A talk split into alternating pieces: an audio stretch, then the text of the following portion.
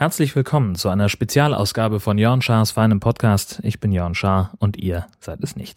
Es geht um Eintopf in dieser Folge, ähm, nämlich den Podcast Eintopf. Der wurde schon an einigen Stellen im Internet besprochen, äh, in vielen Podcasts schon erwähnt, sei es durch die Teilnehmer, sei es durch Leute, die, die möglicherweise auch sehr gespannt drauf warten, was da nun am Ende rauskommt.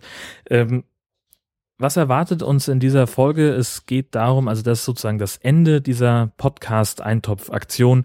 Äh, sieben Podcasts insgesamt haben sich zusammengetan und haben diese, haben sich dem Thema Eintopf genähert aus ihrer ganz persönlichen Sparte. Wir haben einen Wissenschaftspodcast dabei mit Proton. Wir haben Hobbykoch-Podcasts dabei, nämlich den Hobbykoch und den Gabelbissen-Podcast. Wir haben ähm, zwei Geschichtspodcasts dabei, vor 100 und damals TM, den Radreise-Podcast von Daniel äh, 4812 und natürlich meinen Personal Podcast, Jörn Schaas feinen Podcast. Äh, die haben alle schon was gemacht und heute versuche ich ähm, aus diesen Folgen, die sich mit dem Thema Eintopf befassen, sozusagen den Podcast Eintopf zusammenzurühren, äh, eine große Folge daraus zu machen und ich hoffe, dass da am Ende mehr draus wird als die Summe seiner Teile, so wie eben bei einem guten, richtigen Eintopf auch.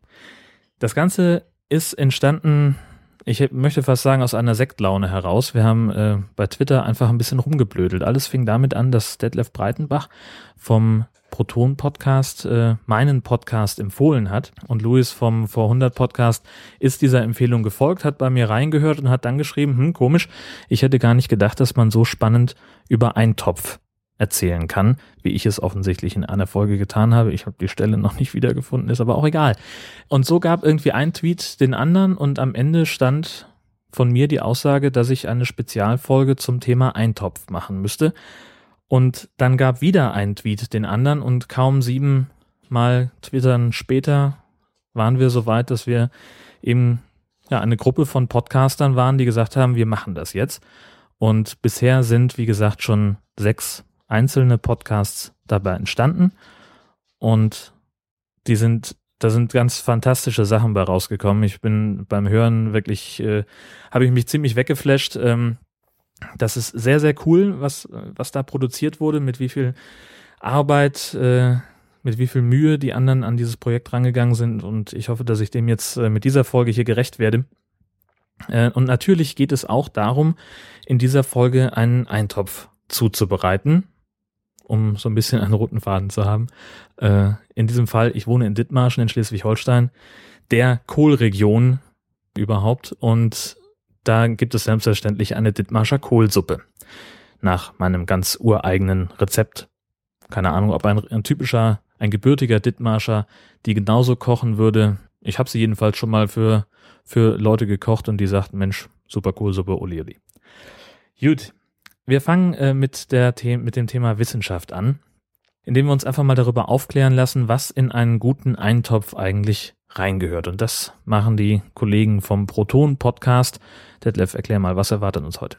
Zu den verschiedenen Standardprodukten, äh, die in Eintopf quasi immer reinkommen oder sehr oft reinkommen. Ähm, da hat sich der Sven mit begeckt. Äh, später werde ich noch mal so allgemeine Empfehlungen geben, was man mit, mit Eintöpfen alles so treiben kann. Kommt dann später so dass ich sagen kann, äh, ja, Botanik ist eh Svens Welt. Das hat er in der letzten Sendung schon äh, bewiesen, als er auseinandergenommen hat, was jetzt wirklich Gemüse und was was was Nüsse sind und was Früchte sind, waren überraschende Sachen dabei. Kann man sich, wer hier Quereinsteiger ist von dieser ganzen Aktion, mal auch reinhören. Ist nicht ganz uninteressant. Und so gebe ich jetzt das Wort an Sven. Ja, hier, moin, moin. Hier ist dann der Hobbybotaniker, der euch dann mal erzählt, was ihr da so einfach in den Pott rein tut. Und ich habe mich jetzt hauptsächlich um die Sachen gekümmert, die Masse in den Pott bringen und einen satt machen. Also nicht Gewürze und solche Sachen, sondern halt wirklich äh, die, die Substanz. Also fange ich damit einfach mal an. Was so halt wirklich bekannt ist, sind halt verschiedene Kohlsorten. Kohlsorten gehören zu den, äh, zur äh, Pflanzenfamilie der Kreuzblütengewächse. Ist eine, ist also eine Gattung der Kreuzblütengewächse Brassicaceae und so weiter. Wie man, wie das jetzt genau heißt, muss man aber beim Kochen nicht wissen, aber sie heißen einfach so wegen der vierzähligen kreuzförmigen Blüten. Meistens gelb, manchmal weiß.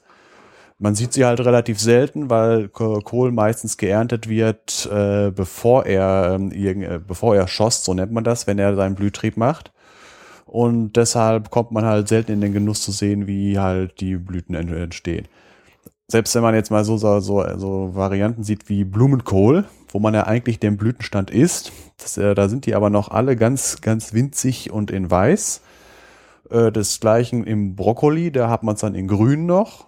Oder wenn man es ganz schön will, dann guckt man sich ein Romanesco an. Das ist auch noch was für, für Mathematiker und Fraktalliebhaber. Das ist eine wunderschöne Pflanze, äh, die viel fast zu schade ist zum Essen. Also wer einen Garten hat, einfach mal einen davon wachsen lassen. Das ist gar nicht so uninteressant. Ich, ich kann mich nur dran erinnern, wir hatten schon mal damals im Garten, also unsere Mutter hat noch einen Garten. Äh, da hatten wir geschossenen äh, Salat einfach. Ja, Salat, ist Salat ist auch so, der, der Trick bei der ganzen Sache ist, äh, die Originalpflanze, wo es herkommt, ist der Gemüsekohl. Die Wildform davon ist eine Pflanze, die an den Küsten Europas wächst, äh, somit auch in Deutschland und in Deutschland nur noch auf Helgoland zu finden ist, da als sogenannter Klippenkohl. Äh, wird da auch mehrere Jahre alt ähm, und äh, bei uns wird er halt im Garten, äh, wird er halt nicht sehr alt. Weil es gibt halt zwei Sorten Kohle. Äh, einmal die, äh, die halt zweijährig sind, die im zweiten Jahr äh, blühen. Das sind dann halt die so Kopfkohle wie Weißkohl, Rotkohl, Wirsing oder Rosenkohl, Kohlrabi, solche Sachen. Und dann gibt Rosenkohl. Ich bin Bitterschmecker und ich, ich könnte in Rosenkohl baden. Äh, wenn er scharf angebraten ist, also in gebratener Form kann ich ihn haben, aber ansonsten habe ich ihn nicht so. Warum das Zeug alles so bitter ist und so weiter, äh, komme ich nachher noch zu. So, ich meine, es gibt ja auch äh, süßere Varianten, also vor allen Dingen, wenn man Rotkohl macht, äh, der äh, hat ja, ähm, der, äh, den es als Rotkohl und Blaukraut gibt, äh, so, so, so, das ist halt von der Zubereitung her, der ist halt auch gerne süß, weil man halt gerne mit Äpfel und so weiter macht. Äh, das war doch irgendwas mit, mit Essig zusammen, wird der dann blau oder andersrum? Äh, das Irgendwie ist jetzt, sowas, ne? Das haben wir mal im Chemieunterricht damals gemacht, äh, die, das, äh, der Farbstoff davon, äh, äh Fachbegriff Anthocyane sind das äh, kann als Indikator für pH-Wert benutzt werden. Haben wir damals im Chemieunterricht extrahiert und das funktioniert, äh, deswegen äh, funktioniert dann so, äh, bei, wenn man Säuren dabei tut, wird er rot. Wenn man äh, Basen dabei tut, wird er erst blau und bei stärkeren Basen sogar äh, grün und gelb. Also in der Küche kommt nur blau und rot vor. Rot, wenn man so Sachen wie Essig oder Äpfel dabei tut, Äpfelsäure als Stichwort. Also Äpfel sind sauer. Und äh, im Blau wird es, wenn man basische Sachen dazu tut, da geht es ja hauptsächlich um Backpulver, äh, hier Carbonat. Das ist dann halt, äh, je nachdem, äh, in welchem Teil Deutschland ist, äh, wird es halt als Rotkohl oder Blaukraut bezeichnet. Ist von den ganzen Kohlsorten meine Lieblingssorte. Haben wir doch glatt noch Chemie untergebracht. Da kommt nachher noch mehr, da kommt ah. noch mehr. Das baut sogar noch auf, der, auf unserer letzten Proton-Folge auf. Cool. Äh, ja, und jetzt äh, vom Wegen mit der, mit der ganzen Blüherei und so weiter, diese, diese ganzen Kopfköhle, äh, Kohle, Köhle, keine Ahnung, äh, die, äh, dass das funktioniert so, dass die im ersten Jahr erstmal Blätter bilden, dann überwintern und im nächsten Jahr dann äh, aus der Kraft, die sie gesammelt haben und irgendwo gespeichert haben, äh, den Blühtrieb sind. Ganz besonders sieht man das beim Kohlrabi. Kohlrabi äh, hat, äh, ist ja eine, eine dicke Knolle. Also ich, da bin den Fachbegriff weiß ich jetzt auch nicht. Auf jeden Fall ist, ein, ist das der, der verdickte Sprossachse unten. Äh, und da legt diese Pflanze, äh, spe äh, speichert die äh, Stärke ab, äh, um nächstes Jahr daraus äh, direkt austreiben zu können. Das ist jetzt bei den ganzen Varianten, die halt Köpfe bilden oder halt Blätter. Grünkohl gehört auch noch dazu. Dann, äh, dann gibt es aber welche, die im selben Jahr schon blühen. Das sind dann halt die äh, Sachen wie Blumenkohl, Brokkoli und Romanesco, weil da werden ja die Blütenstände gegessen, bevor sie aufblühen. Und der Witz ist, wenn die alle, wenn die aufgeblüht sind, sehen die alle recht ähnlich aus, weil die halt diese gelben kreuzförmigen Blüten haben. Wie halt der äh, Original-Gemüsekohl, der noch auf Helgoland zu finden ist. Ich weiß wird, nicht. Wird der eigentlich geerntet da? Äh, ich glaube, das lohnt sich nicht. Deswegen hat man ja, ja Weile, weil die eine schöne regionale Spezialität, irgendwie so Wildsachen. Ne? Ja, Kommen aber ja manchmal ganz gut an, wenn es schmeckt. Ich gehe davon aus, dass der halt nichts hat, deswegen sind die ja so gezüchtet worden. Jetzt noch eine witzige Variante ist Zierkohl. Das ist, äh, wie der Name schon sagt, das ist einer, der soll eigentlich nur schön aussehen. Der hat den Vorteil, äh, der ähm, äh, ist erstmal hat schöne bunte Blätter, gibt es in vielen, vielen verschiedenen äh, Farben. Und der ist winterhart. Das heißt, man hat was Buntes im Garten im Winter. Und jetzt kommt der zweite Witz. Das Zeug ist trotzdem essbar. Das kann man also auch, wenn man, äh, das kann man nämlich auch in den Topf tun und dann äh, sich dann kochen. Frisch aus dem Garten dann.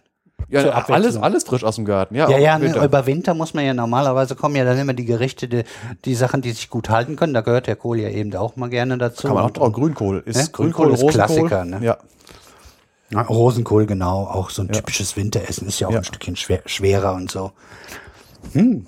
Und dann, dann kannst du den direkt aus dem Garten holen, was ja sonst nicht so üblich ist. Und Sauerkraut und so fällt mir noch ein. Sauerkraut, ja, das ist ja die wird ja aus Weißkohl hergestellt. Das ist halt die Variante, äh, womit man halt äh, das Zeug haltbar macht, weil es halt über einen Gärprozess, äh, während des Gärprozesses geht alles andere tot da drinne. Milchbakterien, Ja, nee, Milchsäurebakterien, ja. Milchsäure, ja. Ja, und die äh, haben den Vorteil, äh, also dieses, dieses der Sauerkraut hat den Vorteil, dass äh, beim, wenn man das Zeug kocht, dass da am Anfang, dass wenn man nicht zu lange kocht, mehr Vitamin C drin ist als äh, als es äh, als normales Kra ähm, Sauerkraut hätte. Wenn man zu lange kocht, ist es äh, wieder auch wieder alles kaputt. Es kommt wieder auf, also gut warm gemacht, dann hat man im Winter äh, Vitamin C. War früher wichtig, äh, auch auf Schiffen gegen Skorbut weil das eine der wenigen Varianten waren, wie man halt äh, Vitamin C-reiches Zeug auf dem Schiff lange lagern konnte. Also schon mal ein Tipp fürs Kochen. Den Sauerkraut, wenn man irgendwo einen reintut, das kann man ja im Eintopf durchaus machen, äh, ruhig etwas später rein. Dann hat man noch ein bisschen mehr Vitamine, weil ein Eintopf, gerade weil die Kartoffeln ja ein bisschen brauchen, sowieso, aber das, die, die Köche unter euch werden das sowieso wissen, dass man die Sachen so nach und nach so reintut, wie sie gerade halt gar werden. Ne? Weil ja. halt das alles in einem Topf ist, das ist ja die Definition von Eintopf. Sauerkraut hat ja sowieso den Vorteil, dass es ja eigentlich schon gar ist. Es wird ja im Prinzip nur noch warm gemacht. So verstehe ich es jetzt. Ja, es geht ein bisschen die Säure raus. Man kann ihn theoretisch wässern. Das muss man mal ausprobieren. Da kann man auch ein bisschen variieren, wie man es haben möchte. Beides interessant. Einmal ein bisschen mehr salzig und einmal kommt, kommt mehr der, der Kohl dann durch. Ne? Das ist auch ganz interessant. Ja, Kann man auch wieder variieren. ja, gut. Es gibt aber noch bei den ganzen Kreuzblütengewächsen noch ein paar andere, die man ins Essen tut. Äh, wenn man Masse haben will, kann man da zum Beispiel Meerrettich, Rettich und Radieschen nehmen. Das sind alles Wurzeln von äh, Pflanzen. Äh, Meerrettich, bekannt dafür, dass es eine recht scharfe Sache ist. Des Weiteren, äh, auch was aus dieser Pflanzenfamilie noch eher scharf ist, ist Senf. Wobei Senf wieder eine ganz andere Sache ist. Äh, bei den anderen Fla- Sachen, bei den ganzen anderen Sachen, die ich vorher beschrieben habe, äh, die wurden ja gegessen, bevor sie geblüht haben. Und beim Senf ist es essentiell, dass er geblüht hat, weil da will man die Senfkörner von haben. Richtig. Des Weiteren noch beim Raps, aber Raps, das ist ja, das wird, da werden die Körner nicht gegessen, da geht es hauptsächlich drum, Öl davon zu machen. Wobei da noch die Besonderheit ist, da ist eine, äh, eine, eine Ölsäure drinne. Äh, in den 50er Jahren, so weiter, konnte man Raps im Prinzip nicht äh, essen. Das war, äh, das war eigentlich nur als Viehfutter nutzbar, weil da eine, eine Fettsäure war, Erucarsäure, wie auch immer äh, die in späteren Sorten rausgezüchtet wurde. Stichwort äh, Doppel-Null-Raps. Das ist aber eher was für jemanden, der das anbaut. Und seitdem kann man auch so Sachen wie Rapsöl äh, bedenkenlos fürs Kochen benutzen. Diese, diese Erucarsäure, die ist in irgendeiner Form unbekömmlich. Weitere Pflanzen aus, dem, äh, aus den Kreuzblumengewächse. Steckrüben. Äh, das ist eine äh, Rübe, die besonders bekannt geworden ist durch die jeweiligen Hungerwinter in den Weltkriegen. Und was halt noch eine Pflanze ist, die gerne genommen wird, äh, um Schärfe reinzubringen, ist die Kresse. Weil die ist deswegen auch interessant, die kann man wirklich, äh, da werden die Keimlinge von gegessen, gerade frisch so irgendwie ein paar Tage alt, die kann man auf Watte oder sonst irgendwelchen äh, Sachen ganz schnell ziehen aus den Körnern. Würde ich auch zum Ende eher hintun. Ja. Und äh, äh, besonders die Steckrüben sind relativ mild, die kommen. Ja. Äh, äh, muss man ein bisschen, wenn man sie noch rausschmecken will, sollte man, weil Eintöpfe sind relativ deftig des Öfteren. Ne? Und dann muss man ein bisschen gucken, wenn man den Geschmack davon noch haben will, dann muss man dann eher sich mal ein bisschen zurückhalten, äh, um das noch. Äh, ansonsten bringt es einfach nur Masse rein äh, Ja. und Ja, vielleicht ja. Ein, eine Abrundung. Das kann natürlich schon sein. Ja. Und ich hatte ja noch versprochen, dass es noch ein wenig Chemie gibt. Weil jetzt gibt's nämlich jetzt, was alle diese Kreuzblütengewächse gemeinsam haben, sind, die, sind sogenannte sekundäre Pflanzenstoffe. Sekundäre Pflanzenstoffe sind Stoffe, die eine Pflanze nicht für ihr direktes Überleben und Aufbau ihrer äh, Biomasse benötigt, sondern halt so Sachen äh, wie zum Beispiel äh, Stoffe, die dafür sorgen, dass halt sie für äh, bestimmte Lebewesen nicht interessant sind zum Fressen und so. Und das ist auch ein Grund, warum zum Beispiel Meerrettich und Senf scharf sind. Das ist besonders, also diese, diese Substanzen sind in allen von diesen äh, Gewächsen vorhanden. Das sind die Senfölglykoside. Und der Trick bei der ganzen Sache ist, äh, diese Senfölglykoside selbst sind noch nicht scharf, sondern äh, das, was dabei rauskommt, das ist, äh, wenn wenn die Pflanze verletzt wird durch angefressen werden von Raupen oder sonst irgendwie sowas oder wenn man das schneidet oder kaut oder sonst irgendwie sowas, dann wird dieses Senfölglykosid frei und ein Enzym, das heißt Myrosinase. Und dieses Enzym spaltet dieses Senfölglykosid auf in äh, Glucose und Isothiocyanate. Äh, was das jetzt genau ist, muss man nicht wissen. Auf jeden Fall, diese Dinger sind relativ leicht flüchtig. Entweder, dann, entweder äh, riechen sie dann scharf, das ist dann, wenn man, wenn man, äh, was man so riecht. Oder wenn es äh, nicht flüchtig ist, dann bleibt es drin und dann sorgt es dafür, dass das jeweilige Essen scharf und bitter schmeckt. Also Meerrettich. Ja, und Das ist Zwiebeln, ne? Die, der Klassiker, wenn man beim Das Zwiebelschneiden Ja, äh, komme ich später zu. Das ist aber kein, das, äh, das ist aber ein Lauchgewächs. Das hat nichts mit, also eher gesagt, eine, eine, eine Alliumart. Äh, die hat nichts mit den Kreuzblütengewächsen. Aber es ja, nur der Effekt ist ähnlich. ist ne? exakt der gleiche Effekt mit anderen Substanzen. Es ist, ein, es ist eine Substanz in den Zellen vorhanden plus ein Enzym.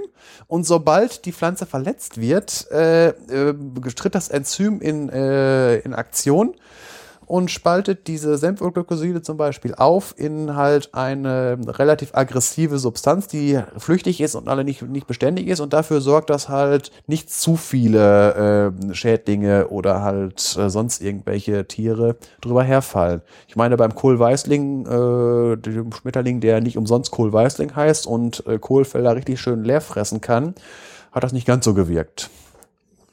Ja, so ist das im Spiel der Natur. Ne? Ja. Der eine stellt sich wieder auf den anderen ein Ja. und dann kommt die nächste Evolutionsstufe irgendwann, das dann Ja. und so geht das immer hin und her. Ne? Ja. Und ja. Und noch eine zweite Sache von wegen sekundärer Pflanzenstoffe, das sind jetzt allerdings keine sekundären Pflanzenstoffe, sondern das sind irgendwie primäre Pflanzenstoffe, ist die Sache, warum äh, viele Sachen, die in Eintöpfen, jetzt vor allen Dingen bei Kohl, Blähung verursachen. Oh, ja. Ja, die Sache ist nämlich deswegen, äh, die, äh, diese Pflanzen enthalten äh, Mehrfachzucker, in diesem Fall zwar Rhamnose und Stachyose, das sind drei- oder vierfachzucker, die der, der menschliche Verdauungsapparat nicht spalten kann. Das haben wir ja in der letzten Proton... in der letzten, ja, genau, in der, Copy and Paste machen. Genau, in der letzten Proton-Folge haben wir das ja gesagt, dass es halt nur äh, der glykosidische Bindung heißt. Und da gibt es halt äh, zwei Bindungen, die äh, der menschliche Verdauungsapparat spalten kann, alle anderen nicht. Und das, das heißt, alles andere geht durch den Magen und durch den Dünndarm unverdaut durch. Im Dickdarm sitzen dann die Bakterien, die doch was mit anfangen können. Und die produzieren Gase. Da kommen dann so Sachen wie Methan, wie Kohlendioxid raus und äh, bestimmte Sachen mit Schwefel drinne. Äh, davon werden einige Liter am Tag produziert. Ein Großteil davon äh, wird aber trotzdem vom, äh, vom Darm aufgenommen und über, äh, über das Blut zur Lunge und das atmet man ab und das äh, äh, ist in so geringen Konzentrationen, dass es keine Rolle spielt. Aber der Rest, der übrig bleibt, der geht dann unten raus und sorgt für die nicht so netten, ja genau, für die Für Geräusche und. Gerüche. Genau so, genau unter diesem Haben wir doch ein schönes Wort für. ja, so, das ist auch das Stichwort in der Wikipedia dazu. So, das ist der Grund. das? Wir wollen ja der Leute Sachen beim Namen nennen. Furzen. Ja. Das war jetzt also die Sache, warum es, äh, wenn man Kohlsuppe gemacht hat, äh, so pupsig wird. Das gilt dann für Bohnen, ist genau der gleiche Effekt. Ja, da kommen ne? wir jetzt zu. Das ist die nächste Pflanzenfamilie. Das sind die Hülsenfrüchtler, auch äh, Leguminosen genannt. Hülsenfrucht deshalb, weil das ein Fruchttyp ist, den es nur bei dieser Pflanzenfamilie gibt und äh, der sich dadurch auszeichnet, dass halt, äh, wenn man, äh, jeder kennt äh, Bohnen, Erbsen, die sind halt in so einer äh, Hülse drinne, die man, wenn man sie, vor allen Dingen wenn sie trocken sind, kann man sie gut aufbrechen Die fallen dann in zwei Teile auseinander und in der Mitte sitzen dann die Samenkörner drinne. Wenn man sich jetzt nochmal anguckt, zum Beispiel bei, bei den vorherigen Pflanzen, die wir hatten, äh, den Kreuzblütlern, das sieht ja so ähnlich aus, wenn man Senf mal aussieht, aber äh, die haben auch so lange äh, Schoten, wo äh, da heißt das auch Schote, äh, wo halt die Körner drinne sind, aber wenn man das aufmacht, dann sieht man, dass da noch eine Scheidewand drinne bleibt. Man hat, äh, man macht beide Seiten auf, aber in der Mitte bleibt was stehen, wo dann halt die Samenkörner dran sind. Wenn man mal in der freien Natur rumgeht, äh, da gibt's eine Pflanze, die heißt Silberscheideblatt, äh, da sieht man das extrem. Äh, die hat nämlich äh, bei, diesen, äh, bei, dieser, bei dieser Scheidewand, die ist so groß wie ein äh, 2-Euro-Stück, äh, allerdings äh, langgezogen, so äh, wie, wie ein Halbmond. Und da hängen dann die Samen dran, nachdem äh, die äh, Schote abgefallen ist. Und das haben die Hülsenfrüchtler nicht. Da sitzen dann halt, äh, wenn man so, so Erbsen aufmacht, hat man halt die beiden äh, Wände und dann sitzen die Samen einfach so da drinne. Ich kann mich noch dran erinnern, zu Hause früher, draußen im Garten gesessen, ist man regelrecht einen Eimer voll dicke Bohnen. Ja. Schön aufge... Ja. Ich, ich habe hier Bilder, aber hier haben wir Video, Podcast haben wir noch nicht. Ja. Also die packt man so an der Seite genau und, und manchmal kann man auch einen Faden abziehen, dann gehen sie auch auf und dann hat man lauter schöne leckere dicke Bohnen und äh, die äh, dicke Bohnen ist äh, Leibspeise auf jeden Fall auch. Ja. Schön mit heller Soße und Sind das, äh, wie heißt das Kraut, was dazu gehört? Bohnenkraut. Genau. Ja. Gut, und was haben die, diese äh, Pflanzen, habe ich ja gerade gesagt, das haben diese Pflanzen alle gemein und nur diese haben dieses. Was haben sie noch gemeinsam? Sie haben nämlich den Vorteil, dass sie äh, in, in ihren Wurzeln haben sie Knöllchen drinne und da äh, leben sie in Symbiose mit diesen Pflanzen Bakterien, die Stickstoff fixieren können.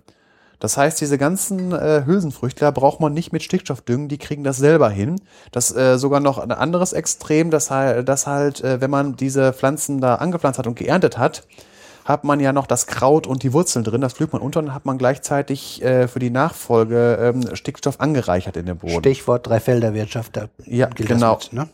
Genau. Und da wir eh nicht mehr äh, auch eine begrenzte Vorrat an Stickstoff haben, äh, sollte sich das auch noch mal wieder ein bisschen mehr durchsetzen. Äh, wir haben keinen begrenzten Stickstoff, weil wir, wir, wir haben äh, Stickstoff, äh, das war früher so, als das noch aus Guano und ähnlichen Sachen gewonnen wurde. Heutzutage haben wir, äh, hängt so daran, wie viel Energie wir haben. Ah, ich wusste auf jeden Fall, dass es empfohlen wurde, nicht mehr so viel Stickstoffdünger zu nehmen. Ich dachte, das gleich an der an der Menge, die dann Nee, auch nee, das, wir können unendlich davon herstellen, solange wir Energie haben. Ich glaube, Stichwort, Haber, ist ja Stichwort Haber-Bosch-Verfahren, da wird ähm, äh, Stickstoff direkt aus der Luft, so viel ich weiß. Ich kann jetzt sein, dass ich Mist erzähle, es kommt irgendwann in unserer Folge, wenn wir über Stickstoff reden. Äh, aber auf jeden Fall, ähm, es hängt nicht mehr daran, also äh, dass wir irgendwo äh, an äh, Dünger kommen. Äh, das halt, das das Stichwort war zum Beispiel dieses Guano aus dann, dann Südamerika. könnte die Energieproblematik halt und dadurch Ja, dann gut. CO2 und der ganze Genau, das ist immer das Problem dabei. Also man sollte nicht so viel. Und das ist halt, äh, wenn man rein Bio macht, dann muss man es so machen.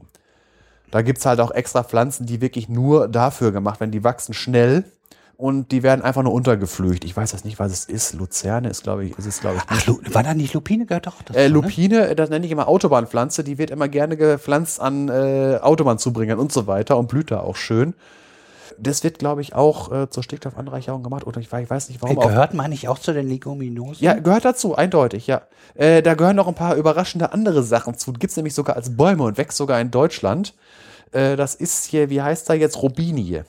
Das ist äh, auch keine äh, ursprünglich einheimische Pflanze, aber sie hat sich durchgesetzt. Äh, Robinie ist ein Baum, der recht schnell wächst, der äh, auch ähm, sehr schnell auf Brachflächen äh, wächst. Also die hat sich sehr stark ausgebreitet nach dem Zweiten Weltkrieg auf den Schuttflächen, wo noch eingestürzte Häuser waren und die nicht sofort wieder, wieder bewirtschaftet wurden und neu gebaut wurden. Da wurden halt die, da haben diese Bäume sich halt angepflanzt. Sie sind auch eigentlich sehr beliebt bei Imkern, weil sie äh, die, die, die blühen weiß, schön. die blühen weiß und reichlich und äh, kann man im Laden kaufen unter dem Namen Akazienhonig Ja. weil wird auch als Scheinakazie bezeichnet.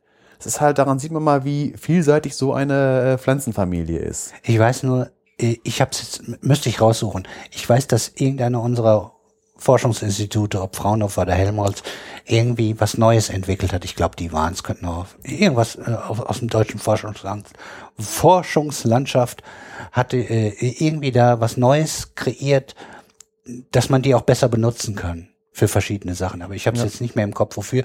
Nur, dass man sie auch gut zweitverwerten kann. Also dann, dann wahrscheinlich als Stickstofflieferant äh, für, für Mehrfelderwirtschaft. Also das heißt immer einmal das ja. und dann das nächste wieder das. Wer das noch nicht gehört hat, das uralt, die damals CM-Leute die und, und, und, und, und vor 100, die könnten davon was ja. erzählen wahrscheinlich, weil das gibt's schon Ewigkeiten. Ne? Damals wahrscheinlich noch wichtiger wie heute, weil wir nun mal zurzeit, äh, wie wir haben ja dafür Ersatz, um, ja. um Stickstoff in die Böden reinzukriegen. Ja. ja. Gut, und jetzt halt von wegen, was tut man wirklich in einen Topf rein? Das sind da halt wirklich klassisch bei uns ähm, Linsen, Bohnen, Erbsen und vielleicht Kichererbsen noch. Wird in Deutschland eher unbekannter. Bei, bei uns geht's dann wirklich auf Erbsen, Bohnen, Linsen. Wobei bei Erbsen und Linsen halt nur die, äh, die im größten Teil nur die, äh, die Samenkörner reingetan werden. Bei Bohnen äh, zum Teil nur die Bohnen, aber auch bei, äh, wenn man an Wachsbrechbohnen und ähnliche Sachen denkt, wird auch mit die äh, Hülse mitgegessen. Richtig. Das ist dann, aber dann äh, kann man sagen, dann, die, wenn die mitgegessen wird, ist, wird das unreif geerntet. Sind ja auch noch grün. Ja, ja klar, klar. Und ja, ich glaube, die werden später dann noch mal ja. gerne gelb oder ist das grundsätzlich so? Ich weiß äh, das nicht. weiß ich, das kommt immer auf die Art an, aber das kann man jetzt ist genau wie bei den ganz, Bei Paprika ist das ja so, ne? Alle grünen Paprika werden später irgendeine Farbe bekommen, ja. soweit ich das Komm, richtig Kommen wir nachher auch noch zu, da, da kommen wir auch noch zu. Aber jetzt erstmal noch, was halt bei den Hülsenfrüchten auch noch schön ist, man kann sie auch einfach nur als Zierpflanze wachsen lassen. Wer schon mal an einer Bohnenstange gesehen hat, wenn vor allen Dingen die dicken Bohnen, was die für schöne Blüten haben, die haben wirklich da riesige orange Blüten, die, die wirklich was hermachen. Die kann man auch einfach mal so im Garten ranken lassen. Statt Wein. Ja. Und dann nachher kann man die Bohnen immer noch ernten. Also ich finde, ich finde, es sind auch wunderschöne Pflanzen. Ja, sind sie. Ja. Und auch außerdem noch lecker. So. Jetzt kommen wir noch zu weiteren wunderschönen Pflanzen. Wo gerade äh, Paprika war ein Stichwort. Nachtschattengewächse eher bekannt dafür, äh, richtig giftige Dinger zu produzieren, so wie Tollkirschen und sowas. Und ich meine, die Beeren von den Kartoffeln sind auch nicht ohne. Aber ansonsten sind, eine, sind äh, die Nachtschattengewächse mit einer der wichtigsten Grundnahrungsmittellieferanten, die es überhaupt äh, gibt. Als da mal zu nennen wären Kartoffeln mit 320 Millionen Tonnen Jahresernte, das ist schon reichlich. Wow. Äh, für Deutschland jetzt, oder? Weltweit? Nein, Welternte, Welternte. So. Äh, Deutschland 10 Millionen Tonnen. Ja, gut, das wäre ein bisschen viel. Deutschland 10 Millionen Tonnen. Ja, im äh, Norden hauptsächlich, ne? Da sind die Kartoffelbauern ja. natürlich ganz über Deutschland verteilt, aber stopp. die haben große Felder. Ka Kartoffeln haben einen großen Vorteil gegenüber Getreide. Äh, sie sind nicht so anspruchsvoll, was Sonne und so weiter ist. Deswegen jetzt auch beim Siegerland, das irgendwie im Siegerland, wo wir wohnen, äh, wo die Dinger übrigens Duffeln genannt werden. Äh, Töften. Ja, ja. Duffel finde ich schöner. ja, nur Töften, wer ja. das nicht weiß. Samgamchi nennt die so. Ja. Äh, das ist in, äh, im Siegerland deswegen so, weil im Siegerland wird gesagt, von wegen, woran erkennt man, dass Sommer ist, der Regen wird wärmer. Da ist mit Getreide nicht so ganz der Knaller, aber der Kartoffeln, äh, vor allen Dingen, weil die einen gewaltigen Hektarertrag ähm, äh, erlauben. Ich glaube, irgendwie, im Ideal kann man da, glaube ich, 40 Tonnen pro Hektar runterholen. Das ist reichlich. Also so viel Getreide kriegt man nicht runter. Also an Kalorien bekommt man eine Menge mehr äh, runter, als wenn man Getreide anbaut. Wobei man aufpassen muss. Äh, Kartoffeln enthalten relativ viel Wasser, Getreide hat relativ wenig Wasser. Also Kalorien pro Kilogramm ist Getreide, Getreide glaube ich, eine höhere Dichte. Warum sind dann Kartoffeln teurer wie Nudeln? Fällt mir gerade mal so ein. das weiß ich auch nicht. Nee. Ja, aber sagen wir es mal so, das kann Fluch und Segen sein mit dem viel Kartoffel auf einmal. Also wer von wegen Fluch, äh, der sollte sich mal äh, über die Hungersnot in Irland äh, bekannt machen, was halt daran äh, gelegen hat, dass das eine ziemliche Monokultur war. Hohe Erträge, äh, dadurch starkes Bevölkerungswachstum, weil auf einmal auf weniger Fläche äh, mehr Leute ernährt werden können. Aber irgendwann ist das äh, wirklich nach hinten losgegangen wegen mehrerer Missernten. Und dann kamen da auch noch so ein paar ähm, äh, Leute dazu. Ich sag nur Stichwort Manchester Kapitalismus und äh, Thomas Malthus, die Sache von ähm, äh, das war die Sache mit dem äh, im, im 19. Jahrhundert mit der äh, äh, das Bevölkerungswachstum ist immer geometrisch und läuft dem äh, linearen Wachstum der Ertragssteigerung hinterher.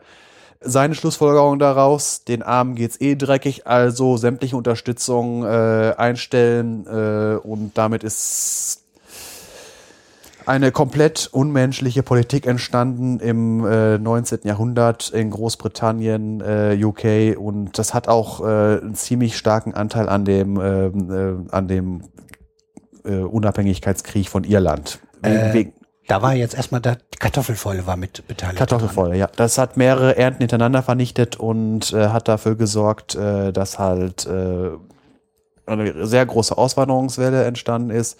Die äh, Bevölkerung von acht Millionen auf irgendwie äh, 5 Millionen runter und hat sich bis heute nicht erholt. Irgendwie heute hat äh, Irland immer noch irgendwie sechs Millionen. Das da, hat sich nie wieder erholt.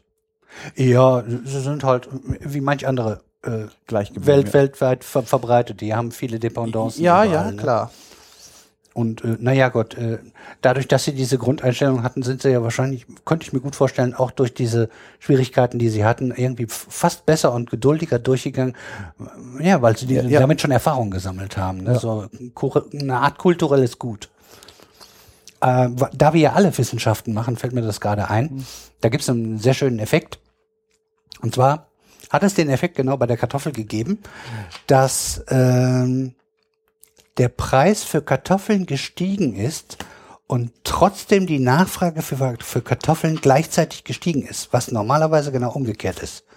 Was ja logisch ist. Der Preis sinkt normalerweise und dann äh, steigt die ja, äh, Nachfrage. Äh, da da habe ich mal in der Wikipedia was gelesen, jetzt schmeiße ich garantiert was durcheinander. Das ist, das liegt, glaube ich, daran, äh, wenn, ein, wenn, wenn ein Haushalt eine bestimmte Menge Geld für zur Verfügung ja. hat, was auszugeben. Irgendwie hat 100 Euro. Davon wird normalerweise 50 Euro für Duffeln ausgegeben und 50 Euro für Fleisch. Jetzt wird, äh, jetzt wird er jetzt eben, äh, und äh, ich kriege das jetzt nicht mehr richtig zusammen. Ja, ist äh, ganz klar, wenn die äh, Kartoffeln wenn, wenn auf einmal 75 Euro kosten, ja, kann man sich. Kein Fleisch mehr leisten, muss aber äh, den Rest des Geld auch noch für Kartoffeln ausgeben. Richtig. Ich glaube, also äh, Wikipedia-Artikel dazu heißt, glaube ich, Giffen Good oder so weiter. Da gibt's, ja, da gibt's was. Ich, aber ich schmeiß das durcheinander, weil ich lese die Dinge, wenn ich irgendwie mal so eine Wikipedia-Flash-Leserei mache, äh, Binge-Reading, dann ziehe ich mir das einfach hintereinander rein und dann bleiben so gefährliches Halbwissen da äh, hängen, so wie das jetzt. Sollten wir es nicht vergessen, beziehungsweise du, der die Shownotes schreibst, ja. äh, packen wir es in die Shownotes, eben einen Wikipedia-Link dazu, äh, ja. wo das beschrieben wird. Das ja. dürfte relativ so leicht zu finden sein. Ist so ein paradoxer Effekt halt. Richtig, ein schönes Paradoxon. Ja. Äh, gut, jetzt aber, jetzt haben wir, jetzt kommen wir von Hölzchen auf Trucks und jetzt sind wir noch bei Duffeln hängen geblieben und sind bei anderen Sachen nicht. Das zweite ist halt Tomaten. 120 Millionen Tonnen. Du wolltest doch den Übergang mit Tomoffel machen. Das kommt nachher. Gut. Äh, äh, Tomaten äh, ist halt das Umgekehrte wie die Kartoffel. Da werden die Früchte gegessen und unter der Erde passieren nur Wurzeln. Äh, des Weiteren äh, gibt es noch ähm, Paprika. Wobei Paprika, äh, bei Paprika denkt man immer dran an die, an die dicken Dinger in Rot, Gelb und Grün, die gerne so als Ampel verkauft werden. Also äh, als Ampel meine ich äh, in Rot, Gelb, Grün in einer Packung. Und man meint immer gerne, dass die Chilis eine andere Pflanze sind. Nein, das ist die gleiche Pflanze. Es ist halt nur, auf was sind sie gezüchtet worden. Äh, die Ungarn haben es rausgekriegt, dass sie halt die dicken Gemüsepaprika, die sind teilweise ganz ohne den äh, entscheidenden Stoff, Capsaicin heißt das, glaube ich, das Zeug je mehr davon drin ist, desto scharf. Äh, Nicht nur glaubst du, stimmt. Ja.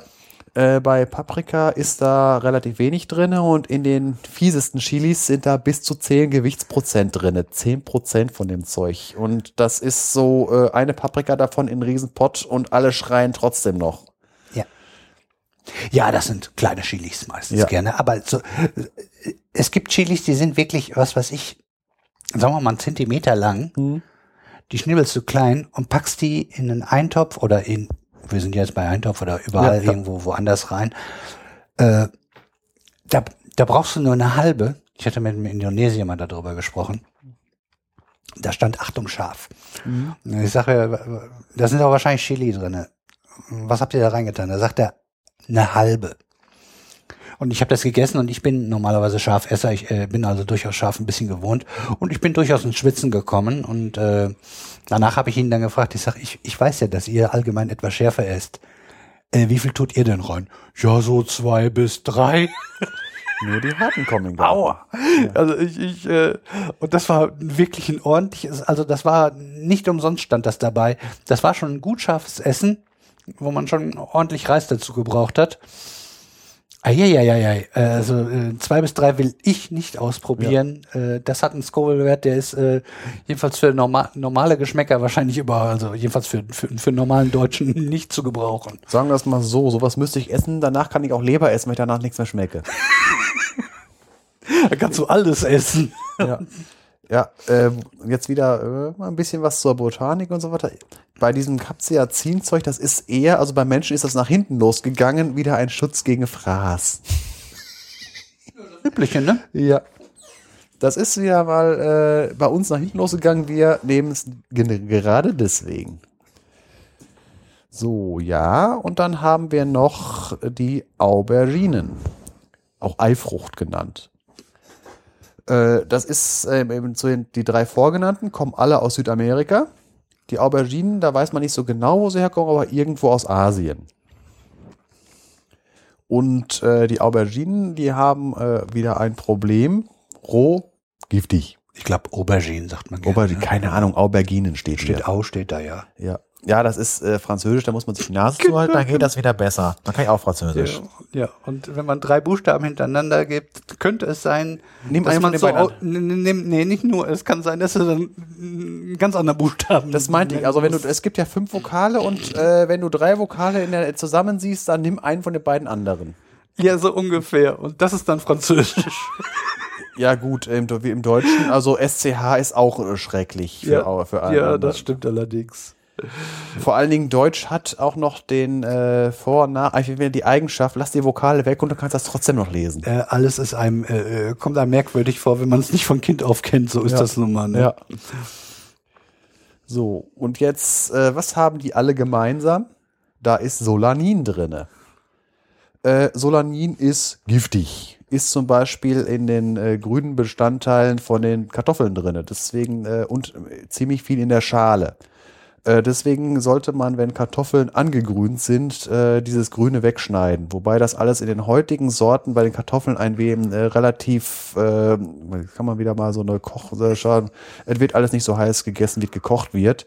Man muss schon, um sich wirklich mit dem Solanin zu vergiften, wenn man, also wo man das mal eine Wirkung spürt, wenn man Kartoffel mit Schale isst, zweieinhalb Kilo essen.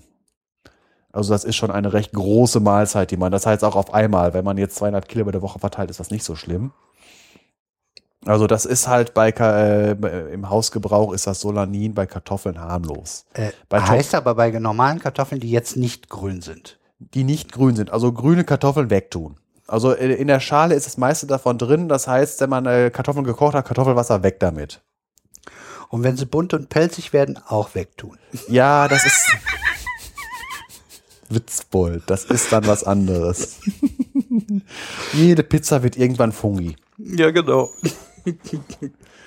Bei den Tomaten ist wieder das Gleiche. Äh, wenn die grün sind, ist da noch zu viel von dem Zeug drin. Warten, bis die Dinger rot werden. Beim Paprika kann man das nicht so sagen, weil man isst ja auch grüne Paprika. Wobei, wie der Detlef ja schon richtig bemerkt hat, wenn man ja so eine Ampel kauft in Rot, Gelb und Grün, irgendwann schaltet die auf Rot, Gelb und Gelb oder auf Rot, Gelb und Rot. Ach weil halt, also- weil die, die grünen Paprika sind halt grün, weil sie unreif sind. Alle, äh, eine, eine Paprika im Endzustand ist entweder rot oder gelb oder auch ganz dunkel. Es gibt da ganz dunkle Sorten von. ja, so braune habe ich mal irgendwann gesehen. Ja. Das sieht wahrscheinlich noch nicht so schön aus, deshalb gibt es diese. sind wieder die sind wieder die äh, äh, Anthocyane, glaube ich, für verantwortlich. Anthocyane ist halt ein Pflanzenfarbstoff, der äh, in viele viele Pflanzen, äh, also die halt viele rote Farbstoffe, die in der Natur vorkommen, sind Anthocyane. Ja, und äh, man, man kriegt sie zwar im Laden relativ selten, vielleicht eher mal auf dem Markt.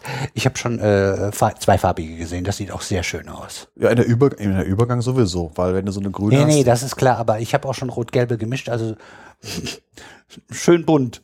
Äh, Werden wahrscheinlich nicht verkauft, weil pff, das Volk will das wahrscheinlich nicht so. Die will entweder eine rote oder eine gelbe. Aber die gibt es. Und äh, pff, ja, ich finde das gerade besonders schön. Ich meine, wenn man es klein schnibbelt, kommt es eh nicht mehr darauf an. Was ich jetzt persönlich zu den Nachtschattengewächsen noch sagen kann, es sind allesamt wunderschöne Pflanzen. Jetzt egal welche du da nimmst, äh, egal was, ob es mit Früchten oder die Blüten und so weiter, sind einfach schöne Pflanzen. Ob man jetzt mal eine Kartoffel einfach mal, wenn man mal ein Kartoffelfeld sieht, was in voller Blüte ist, sieht einfach wunderschön aus. Und wenn man mal einfach, ich habe es jetzt endlich mal gefunden hier bei uns, ja, bei uns gibt's auch äh, Tollkirschen. Ist auch eine schöne Pflanze. Vor allen Dingen, äh, die hat auch noch den äh, Vorteil, was heißt Vorteil? Du, wenn man jetzt im Wald welche findet, da sind in allen Stadien mit Blüten, mit grünen Früchten und schon schwarzen Früchten alles an einer Pflanze dran. Achtung, nicht essen.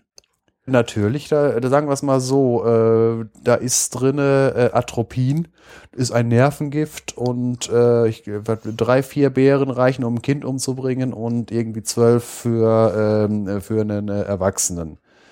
Das Problem ist halt, es ist halt eine schöne Pflanze, aber wenn man Kinder hat, sollte man sie nicht im Garten haben. Das ist also äh, nicht zu empfehlen. Ja, weil es sind richtig schöne rote Beeren dabei. Äh, Nein, auch, das ne? sind keine roten, das sind schwarze Beeren. schwarze Beeren. Ich Die, meine, die, die, gehen, die, gehen, die gehen von grün in schwarz über. Ach so. Ja gut. Tollkirschen sind pechschwarz, aber ist, Ach ja. ist, ist eine sehr schöne Pflanze. Ich habe irgendwas giftiges Rotes im Kopf. Was war das denn? Äh, Aaronstab. Das könnte sein. Ja. Beim Bärlauchsammeln aufpassen. Aber wenn, Ah. äh, sagen wir es mal so, wenn rote Beeren dran sind, ist Bärlauch sowieso schon durch. Kommen wir nämlich gleich noch zu. Jo, du. ne? So, bei Nachtschattengewächsen durch. Jetzt kommen wir nämlich zu den Laucharten. Allium. Das sind so äh, Pflanzen bei, die man bekennt. Bärlauch, Schnittlauch, Knoblauch oder einfach nur Lauch, auch Porree genannt. Und dann noch die äh, eben erwähnten Küchenzwiebeln oder und Schalotten. Das ist alles gehört zu der Lauch, äh, zu den Laucharten äh, Familienname Allium. Sellerie machst du später, weil es nicht dazu gehört, weil man könnte meinen, dass es dazu gehört. ist Äh, nicht, Sellerie ne? kommt später. Das kommt nämlich zu den Exoten. Äh, was heißt Exoten? So, äh, da hatten, äh, das haben wir eben schon angesprochen. Äh, die Laucharten haben wie die Kohlarten, also die Kreuzblüter, äh, einen Abwehrmechanismus, dass wieder eine Substanz plus ein Enzym Pflanze ver verletzt, äh, setzt was Fieses frei. Ich sage jetzt einfach mal die Fachbegriffe. Alliin plus Enzym Alliinase reagiert zu ähm, Zucker und Allicin. Dieses Allicin ist das, was Zwiebeln scharf macht und äh, sowas alles. Und auch für den Geruch sorgt. Zum Beispiel Knoblauch und sowas alles. Ja, kann man beim nächsten Al- Alles wieder diese sekundären gemeinschaftlichen Kochen rumschwachsimpeln. Ja. Das ist also im Prinzip der, der gleiche Mechanismus und halt in der gesamten Pflanzenfamilie. Und jetzt ist es wieder so von wegen äh, mit der Esserei, was essen wir davon? Äh, bei der Zwiebel, bei der ganz normalen Küchenzwiebel, das ist ein Speicherorgan, das die Zwiebel dafür anlegt, im nächsten Jahr wieder äh, austreiben zu können. Wobei die Küchenzwiebel eine Besonderheit hat. Äh, die Küchenzwiebel ist von den ganzen Zwiebeln, die so im Boden zu finden sind, eine der wenigen und ich glaube vielleicht sogar die einzige essbare. Alle anderen Zwiebeln sind giftig. Äh, ist ja auch sinnvoll, weil das ist ja das Organ, woraus die äh, Zwiebel im nächsten Jahr wieder ausschlagen will. Und das ist dann nicht gut, wenn im Winter irgendwie eine Wühlmaus kommt und die wegfrisst. Das machen sie zwar trotzdem. Tulpenliebhaber wissen ein Lied davon zu singen. Ich wollte gerade Tulpen Da geht das dann irgendwie nach hinten los. Also es gibt halt, genauso wie wir die Zwiebeln auch essen, aber für, na, für sonstige Tiere sind Zwiebeln giftig. Hund umbringen, Zwiebeln füttern. Bitte nicht ausführen. Ja. Es ist halt, das sind so Sachen von wegen, äh, äh, wo man aufpassen muss, was man irgendwelchen Tieren gibt. Ja, wird auch nicht jeder wissen, ne? Dass er Ja. schon mal weiß, dass er den davon im Rest nicht unbedingt dem Hund geben sollte. Ja, auch wenn, wenn das Gulasch noch so gut war, wenn man da ordentlich Zwiebeln reingetan hat, nicht dem Hund geben. Ja. Ansonsten kann man demnächst äh, danach dann ungarisches Gulasch machen. Ja. Ne?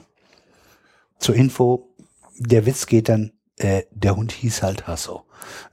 Nee, der hieß Sultan. Sultan, Genau, okay. so war das. Wieso heißt das Gulasch Oriental? Der Hund hieß Sultan. Das war jetzt aus der, Karlauer Ecke. ja, genau. So, und jetzt von der äh, ganzen Blüherei. Wenn man mal eine schöne Pflanze im Garten haben will, sollte man so eine Küchenzwiebel einfach mal blühen lassen. Das sieht aus wie ein Feuerwerk, wie eine Feuerwerksrakete, die gerade explodiert ist. Da geht ein senkrechter Halm hoch, wird so einen halben Meter hoch, vielleicht noch rund, und oben kommt ein Blütenstand, der kugelförmig lauter kleine Blüten in alle Richtungen will. Also wirklich sieht aus, wie wenn man eine Feuer, äh, wenn man, wenn man eine Feuerwerksrakete hochschießt und genau in dem Moment, wo sie explodiert, ein äh, langzeitbelichtetes Foto, äh, die, die das Ende der Belichtung macht. Sieht also, ist, ist auch sehr schöne Pflanzen, gibt's auch als Zierpflanzen. Und wenn man es mal äh, richtig schön haben will, dann geht man mal einfach in einen Wald im Mai, wo Bärlauch blüht. Äh, pack mal da ein Bild rein. Du Jo. hast ja eins. Da habe ich, eine Masse, hab ich ich ja eine. Masse Bilder von, ja. Äh, wir waren zusammen in einem Wald. Quadratmeterweise Hektarweise, Bärlauch. hektarweise. Ja, gerne auch hektarweise. Und wir waren genau da, als die Dinger auch schön geblüht haben, oder war das? Glaub ja, das schon, war, ne? das war mehrfach, mehrfach. Ich hatte dieses Jahr auch das Glück gehabt, äh, dass ich gerade im Mai da gewesen bin, wo das äh, richtig angefangen hat. Und da habe ich auch noch am letzten Tag, wo ich da im Urlaub war, ist noch jemand gekommen. Da ist tatsächlich einer aus Bonn mit einer riesen Kamerakoffer in die Eifel gefahren und äh, wollte Bärlauch fotografieren, weil er das gefunden hat. Dann bin ich da langgelaufen. Sind, sind Sie auf Vögel am Suchen? Nein, ich bin auf äh, Bärlauch. Ja, weil der hatte da Perspektive dran. Also damit hätte man auf dem Mond äh, äh, Wasser finden können. Und äh, da habe ich ihn gefragt, gefragt na, von wegen Bärlauch und so weiter. Ja, das war jetzt, äh, hat er gesagt, jetzt ist zu spät, weil die Sonne steht so hoch, zu harte Schlagschatten und so weiter. Und da habe ich ihm dann gesagt, äh, von wegen für den nächsten äh, Tipp mal von wegen, wo er wirklich nur Buchenwald und kein Unterholz und nur äh, halt Bärlauch haben will. Habe ich ihm die Stelle genannt und so Wo weiter. wir waren, ne? Genau, da rund um den, äh, da, also das, das ist Wahnsinn. ist äh, für, für alle Leute, die sich auch ein bisschen für Geschichte interessieren, äh, der ehemalige NRW-Regierungsausweichsitzbunker. Der ist unter diesem äh, ganzen Zeug. Also der ist ein Bunker getarnt mit Bärlauch. Ein Bärlauchbund. Also wer mal, wer mal nach Kall-Urft äh, fährt und da diesen äh, NRW-Ausweichsitzbunker besichtigen will, der sollte mal, wenn er aus dem Bunker rauskommt, mal um den Bunker rumgehen, den Weg, der neben dem Zaun hochgeht, hochgehen und dann zu dem Waldspielplatz und da sich mal in die Büsche schlagen. Da wächst also in einem Buchenwald tonnenweise von dem Bärlauch. Aufpassen beim Ernten, da wächst eine Menge Aaronstab zwischen, eine riesengroße Menge. Und Aaronstab, hat er gesagt, ist giftig. Und zu dem Zeitpunkt Und relativ ähnlich. Also, äh, vor allen Dingen, wenn er jung ist, das, Pro das Problem ist, äh, dass die, äh, der hat normalerweise gefleckte Blätter, aber wenn er jung ist, dann ist er noch nicht, wenn man wirklich dann äh, mit ähm, äh, sagt, boah, so viel und einfach nur ernten, ernten, ernten, dann kann es durchaus sein, dass man das ein oder andere Blatt dabei hat. ja, so ist das, ne? Ja. Äh, eins ist sicher, definitiv weit und breit kein Vampir. Nein, definitiv nicht. Das, also äh, ich riech's ja gerne, aber das kann man schon fast stinken nennen. Das ist so Nein, es- intensiv, wenn die Sonne da drauf knallt auch noch, wenn die da durch, Wenn da ein durch leichter Wind durchgeht, ein leichter Wind durch Auch Wald das noch, durchgeht. ja. Es ist Wahnsinn. Also äh, äh, auch ol olfaktorisch äh, äh, ein, ein, ein Ereignis. Sollte man sich mal antun, äh, das lohnt sich. Ja. Und natürlich auch einfach mal ins Essen tun. Das ist lecker. Also das Schöne ist, äh, äh, wirkt, schmeckt wie Knoblauch, ist ein bisschen, schmeckt ein bisschen grüner und äh, man stinkt danach nicht. Also da kann man dann am nächsten Tag auch damit ins Büro gehen. Sagt man. Ich habe es noch nicht ausprobiert. Äh, wichtig ist, dass man das Zeug immer frisch, so das kann man nicht kochen, weil dann geht das alles flöten. Das ist also nicht wie Knoblauch, dass man auch kochen kann. Also dieser ganze äh, schöne äh, Geschmack geht flöten, wenn man äh, den kocht. Das ist also, das kann man also wirklich nur als Salat machen. Ja, ist oder also für, für ist also für Eintopf eigentlich- ist Bärlauch nicht geeignet. Ja, man kann ja Sachen mal ganz zum Schluss tun. Wenn Man nimmt ja auch hier, äh, ach, wie heißen diese Rädchen? Du hast es schon genannt. Äh, Schnittlauch. Kommt ja normalerweise auch eher zum Schluss. Ist ja auch eher ein Gewürz, da tut man ja nicht so viel von drauf. Ja, und äh, da, dann, ich habe Bärlauch auch schon zum Schluss reingetan. Schnittlauch ist übrigens eine Hochgebirgspflanze. Und äh, laut äh, Flora Web äh, Verbreitungskarte an den, an, am, am Rhein und an der Elbe. Da kommt es äh, ursprünglich vor. Ansonsten überall halt nur, wo es aus dem Garten entfleucht ist. Aber ansonsten eher so eine Hochgebirgspflanze. Wusste, fand ich auch interessant. Ja, gut, haben wir die auch durch. Äh, ach so, nee, noch nicht ganz, weil äh, Zwiebeln, weiter, da geht es ja auch um die Pupserei. Gleicher Grund. Wieder mehrfach Zucker, die halt nicht verdaulich sind. Und ähm, noch eine ganz andere wichtige Sache. Ähm, in, in, in diesen ganzen Lauchgewächsen äh, ist keine Stärke drin, sondern eine andere Sorte von Speicherkohlenhydrat, Fructane nennt sich das. Besteht nur aus Fructoseeinheiten, die an ein Saccharose-Molekül dranhängen. Also ein Saccharose-Molekül als Starter und da wird da lauter Fructose dran gehängt. Und wieder so gebunden, dass wir es nicht verdauen können. Und deswegen gibt Zwiebeln Pupse. Und nur so als Fun Fact nebenher, äh, wenn ich es richtig in Erinnerung habe, wir haben in unserem Darm mehr Bakterien, als es Menschen auf der Erde gibt. Liege ich da falsch oder ist das jetzt übertrieben? Ich bin äh, gegen ein Stimmrecht für Bakterien, weil sonst wären wir überstimmt. Ja. Also das ist Wahnsinn und äh, wir, wir brauchen die. Das ist meistens Symbiose. Also gerade im Darm, die können was ein bisschen davon gebrauchen, zerteilen uns das Ganze und wir können es dann per Darmwand aufnehmen, wo wir sonst nicht dran gekommen wären. Ne? Ja, woran wir es merken, dass wir die brauchen, ist, wenn man sie sich mit Antibiotika mal äh, alle getötet hat, äh, wie lange man es dann dauert, bis äh, der Darm wieder funktioniert, wie er funktionieren soll. Vor allen Dingen, wenn man keinen Blinddarm mehr hat, wo das, der Blinddarm ist, ist so eine Theorie, ich weiß nicht, wie viel er jetzt dran ist, ist so als äh, Schutzbunker, wenn im Darm die Hölle los ist, wo sich dann eigentlich die Darmflora drin zurückziehen kann. Wenn man den nicht mehr hat, dann kann es, ich weiß jetzt nicht, wie viel, wie, wie viel da jetzt äh, Dichtung und Wahrheit dran ist, aber kann sein. Oder auch nicht. Und wo wir gerade beim Abschweifen sind, wenn man eine Erkältung hat oder einen Schnupfen oder eine normale Grippe, das sind Viren. Und Viren können nicht mit Antibiotika bekämpft werden. Wenn euch das der Arzt verschreiben will, dann, weil er meint, ihr geht zum Arzt, damit er euch was verschreibt, dann soll er dir, euch meinetwegen Zuckerkügelchen verschreiben. Das ist immer noch besser und das will was heißen. Äh, ich empfehle, also ich empfehle in dem Fall äh, Ricola als äh, Zuckerkügelchen. Die schmecken auch noch gut und die wirken ja, wirklich. oder Fisherman's Friend oder sich irgendwelche schönen, äh, äh, also ich mache mir immer noch Honig und was weiß ich und dann irgendwas mit, mit Minze rein und so und heiß machen und dann ist das lecker und dann gehen die Symptome ein bisschen weg. Das ist ein bisschen angenehm, das schmeckt auch.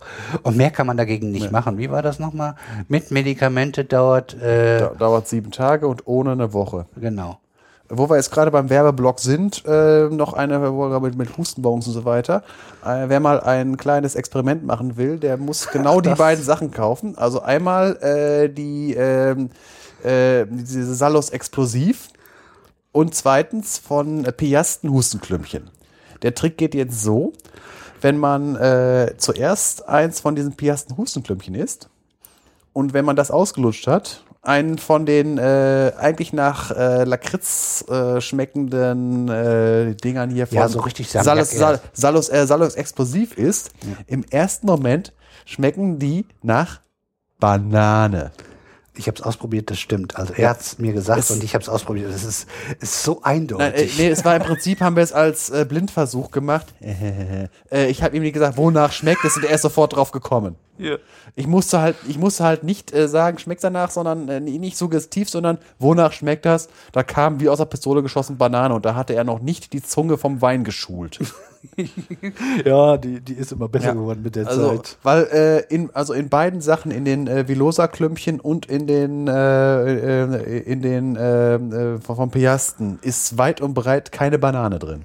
Definitiv. Also das ist eindeutig, dass da halt zwei Sachen äh, einfach nur ganz anders wahrgenommen werden. Das ist so wie äh, sich, äh, wie, wie, wie, wie wenn man Van Gogh äh, sich anguckt, äh, das mischt sich erst im Auge.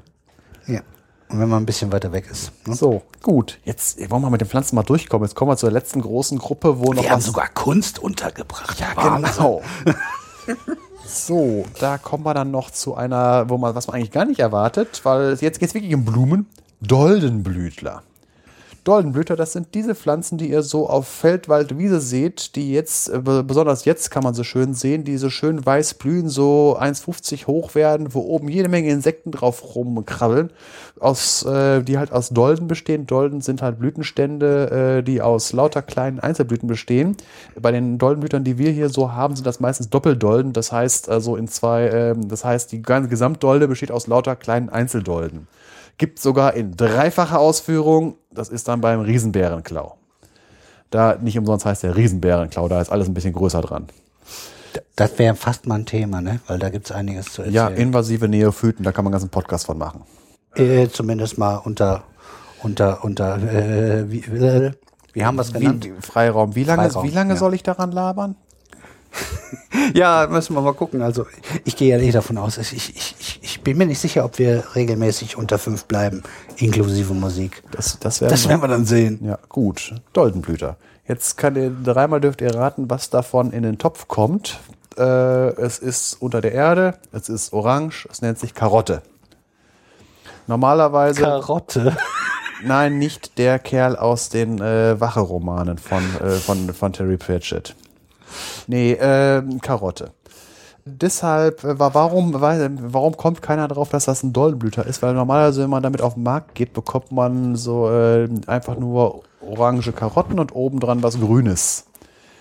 Äh, die Karotte ist aber halt eine, auch wieder so eine schöne zweijährige Pflanze. Im ersten Jahr wird halt das produziert, was man auf dem Markt kauft. Äh, oben was Grünes dran, unten wird gespeichert für das nächste Jahr in einer Möhre oder Karotte halt. Und im zweiten Jahr hat das, hat das Pflänzchen dann halt genug Reservestoffe angelegt und macht daraus einen Blühtrieb, der halt in einem Blütenstand endet. Und danach geht die Pflanze in der Regel ein. Und äh, das ist entstanden aus der wilden Möhre, die auch bei uns so in Feldwald und Flur äh, zu sehen ist. Wiesen. Sagt ja, man sonst. Ja, Feldwald. Ja, ja. ja. Die Feldwald-Wiesenpflanze.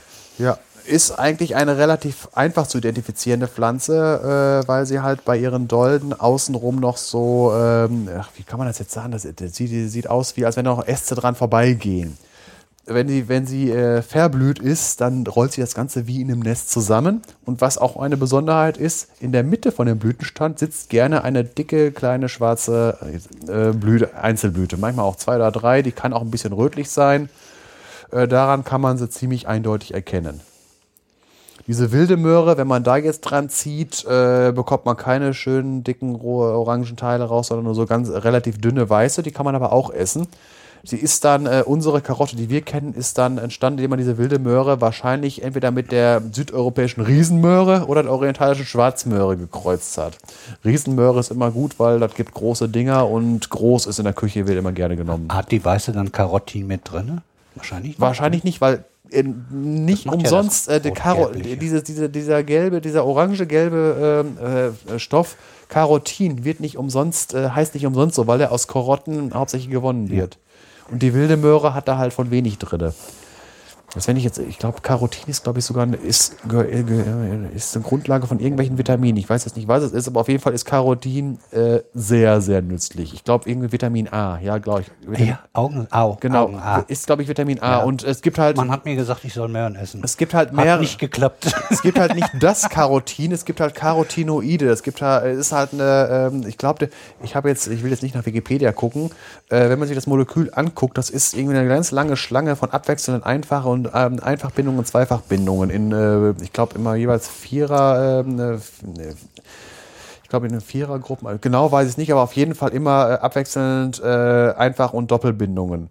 Jetzt noch ein bisschen Chemie, das sorgt auch dafür, ähm, dass das überhaupt farbig ist, weil eine Faustregel von wegen, wenn man sich so ein wildes Molekül anguckt, wenn es ganz viele ähm, äh, abwechselnde Einzel- und Doppelbindungen hat, dann ist es wahrscheinlich ein Farbstoff. Ist so als Faustregel. Okay, machen wir mit Sicherheit. Kommt kann, irgendwann kann auch unter mal. Moleküle passt das. Kommt unter, kommt wahrscheinlich auch äh, in dem ganzen Komplex mit, äh, mit Aromaten. Gut. Oh, oh, das ist groß. Ja, das ja, könnte das sein, dass wir das trennen müssen. Ne? Das, das wir müssen mal. wir trennen, das müssen wir trennen. Gut, den wichtigsten hatten wir jetzt die Karotte und jetzt haben wir noch zwei andere, die nicht ganz so ähm, Pastinaken. Sieht aus wie eine weiße Möhre ist aber eine andere Pflanze. Und dann, weiß man jetzt auch nicht, Petersilie. Da gibt es nämlich zwei Varianten von. Die einmal die krause Petersilie, die man als Gewürz oben drauf tut. Und die Wurzelpetersilie, die halt, wie der Name schon sagt, dafür sorgt, dass unten eine dicke Wurzel drin ist. Und da ist dann wieder Vorsicht geboten, wenn man, äh, das kommt ja auch alles irgendwie im Wild äh, vor. Äh, es gibt nämlich noch eine andere Pflanze, die heißt Hundspetersilie. Und die ist hundsgemein, weil das Sautzeug ist giftig. Und zwar nicht zu knapp ist, äh, also damit kann man sich durchaus äh, Probleme bereiten. Das heißt also, äh, wenn man wirklich auf Doldenblüter in der, äh, in der freien Wildbahn geht, sollte man sich auskennen, weil es da nämlich auch noch ganz andere, noch gemeinere Sachen gibt, zum Beispiel Schierling. Äh, wer mal unter äh, Wikipedia-Artikel Sokrates äh, guckt, der weiß, was gemeint ist. Der ist nämlich damit aus dem Leben geschieden. Ja, genau. Ja. Philosophie. Ja, gut. Haben wir bald alles? Auf jeden Fall bin ich jetzt äh, mit den ganzen Blümchen und was man sonst so an Pflänzchen in den Pott schmeißt, bin ich erstmal durch. So, du hast deine Zutaten, jetzt mach was draus. ja, genau. Ich esse das Ganze dann nachher auf. Ähm, was ich hier noch stehen habe, äh, unser Podcast kümmert sich natürlich vorsorglich gerne um Chemie, Physik, aber wir sind komplett erstmal offen für alle Wissenschaften, wie man ja gerade schon ein bisschen mitgekriegt hat.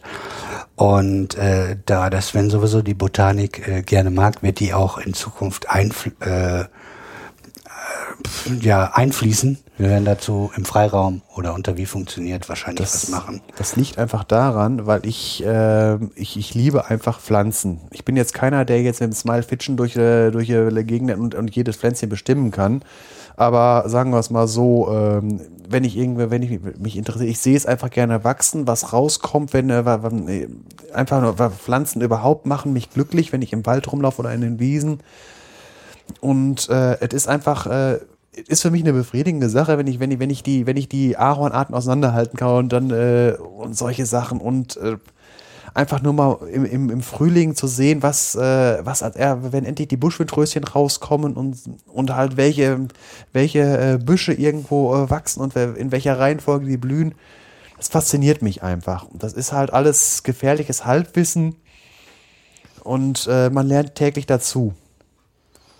Ja, machen wir ein Dreiviertelwissen daraus. Das weiß ich. Ja, äh, sagen wir es mal, sagen wir es mal so, in einem Quiz weiß ich ein paar Fragen mehr, aber wenn ein richtiger Botaniker kommt, der äh, lässt mich natürlich, aber ist halt, Ja, für dich ist das normal. Du, du, du bist so, wie du bist und du, du kennst dich von Anfang an, dass du äh, nur mal äh, ein bisschen nerdig bist. Und wenn dich ein Thema interessiert, dann ist es so, dass du dich auch gleich, äh, wer weiß, Wikipedia und Co. Äh, einliest. Und wenn ich mir überlege, was du alles an, an, an lateinischen Worten schon so aus dem, aus dem FF parat das, hast. liegt, das liegt daran, weil ich manche Pflanzen auch schön, der schönste Name von lateinischen Bezeichnungen, nicht umsonst kommt mein Twitter-Name, daher ist Anemone nemorosa, das Buschwindröschen. Das ist einfach im Prinzip eine stumpfe Übersetzung davon, aber das ist einfach ein schöner Klang von dem. äh, Und ich finde auch hier äh, von, der, von der Kartoffel, Solanum tuberosum, das klingt einfach schön. Ähm, äh, damit wir es auch gleich aufklären. Das war Nemo Vages, war im, im Wald umherschweifend. Genau, das ist äh, mein Twitter-Name. Den habe ich halt äh, einfach nur, weil. Gelani kommt noch davor. Ja, das, das, das, das ist ein unfähiger Zauberer aus Diablo 2. Ich finde den Namen einfach, den Klang von dem Namen einfach schön. Ist übrigens ein afrikanischer Name, ähm, den, die, den die bei Diablo einfach benutzt haben. Ich fand den einfach schön, das ist einfach der Hintergrund davon. Also, äh, äh, lange Rede, kurzer Sinn. Äh, wir haben in unserer Themenliste auf jeden Fall noch das Thema Gewürze und C3 und C4 Pflanzen. Das wird, Kampfpflanzen nicht zu vergessen. ja genau, da war noch was, ja. Äh, das wird kommen im Laufe. Im Laufe der nächsten Jahrtausends. Ja, also, wie gesagt, wer, wer, uns hört, weiß, dass wir schon Themen gesammelt haben oder Themen im Hinterkopf haben, die bis in unser Rentenalter reichen. Zum, weil wir ja nun mal wirklich nicht wöchentlich kommen. Das wäre uns Ja. auch zu viel Aufwand. Äh, aber das kommt, also wer, wer sozusagen äh, in dem Bereich was will, äh, dafür gibt's Kapitelmarken, die wir natürlich haben. Und äh, wer sich die zwischen drei und fünf Stunden nicht komplett antun will, kann ja dann sagen, okay, ich mache nur die zwei Kapitel, die mich interessieren. Dafür haben wir das Ganze. Dafür sind ne? Kapitelmarken da. Genau. Dann hat man auch seinen Spaß. Vor allen und Dingen ist kann man bei andere Sachen hören. Ist bei großen Podcasts sowieso wichtig, äh, mindestens große Kapitelmarken zu haben, um halt äh, große Themen überspringen zu können. Wenn's halt, wenn, wenn einen halt die Chemie nicht interessiert, dann steigt man halt erst im Freiraum ein.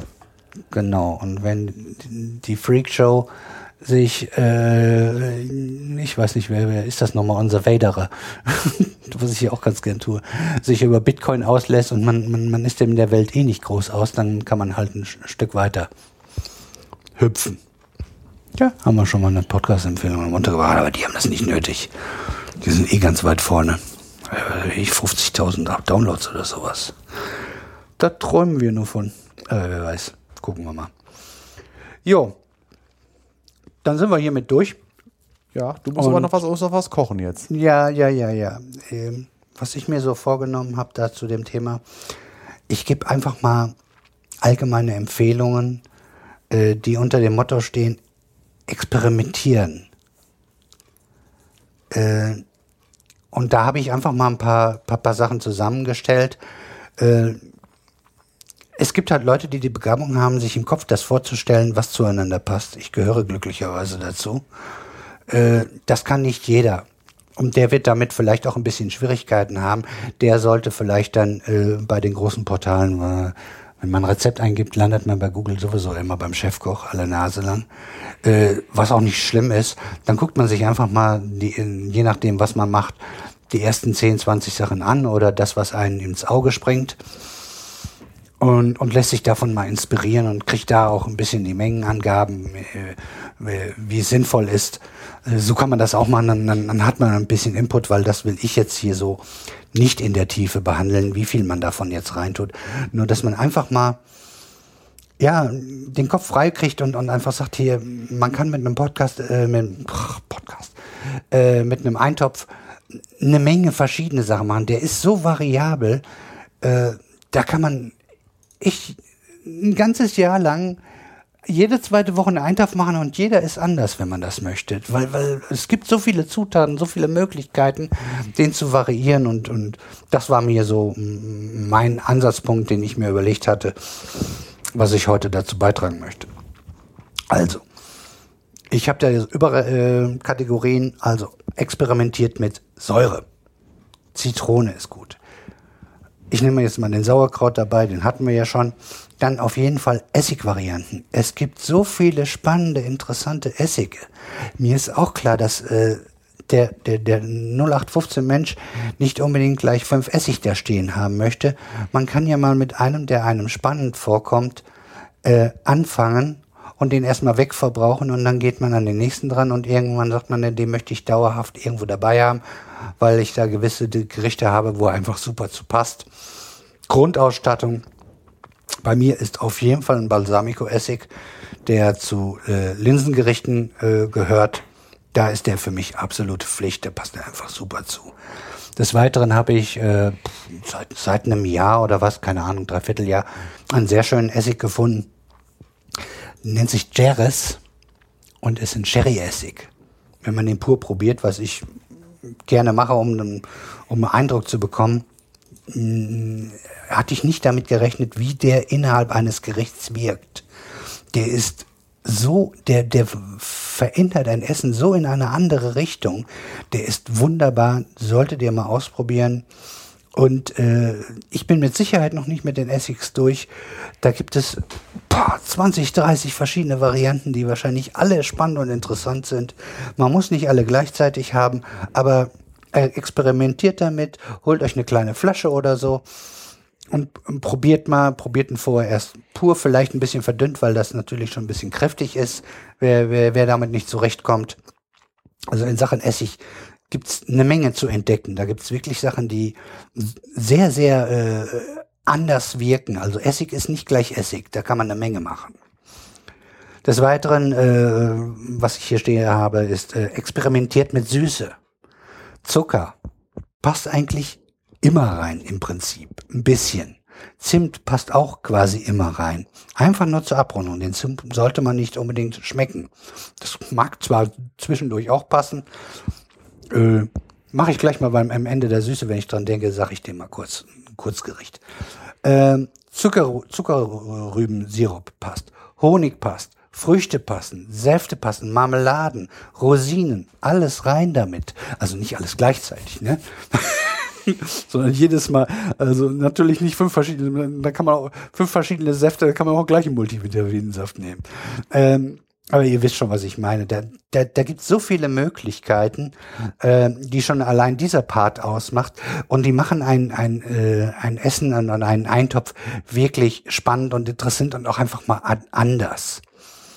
Äh, ich wollte irgendwas, ach ja, wo ich den Zimt unterbringen wollte. Ich habe ein ganz schnelles, einfaches Essen äh, die Köche hören jetzt lieber mal weg. Ich nehme Erbsen aus der Dose. Dann kommt Milch rein, helle Soße von Maggi. Also ganz einfach und ganz schnell gemacht. Dann Zimt und Zucker. Muss man, kann man erstmal ein, zwei, also einen Löffel reintun, Zimt und Zucker gemischt oder getrennt geht auch.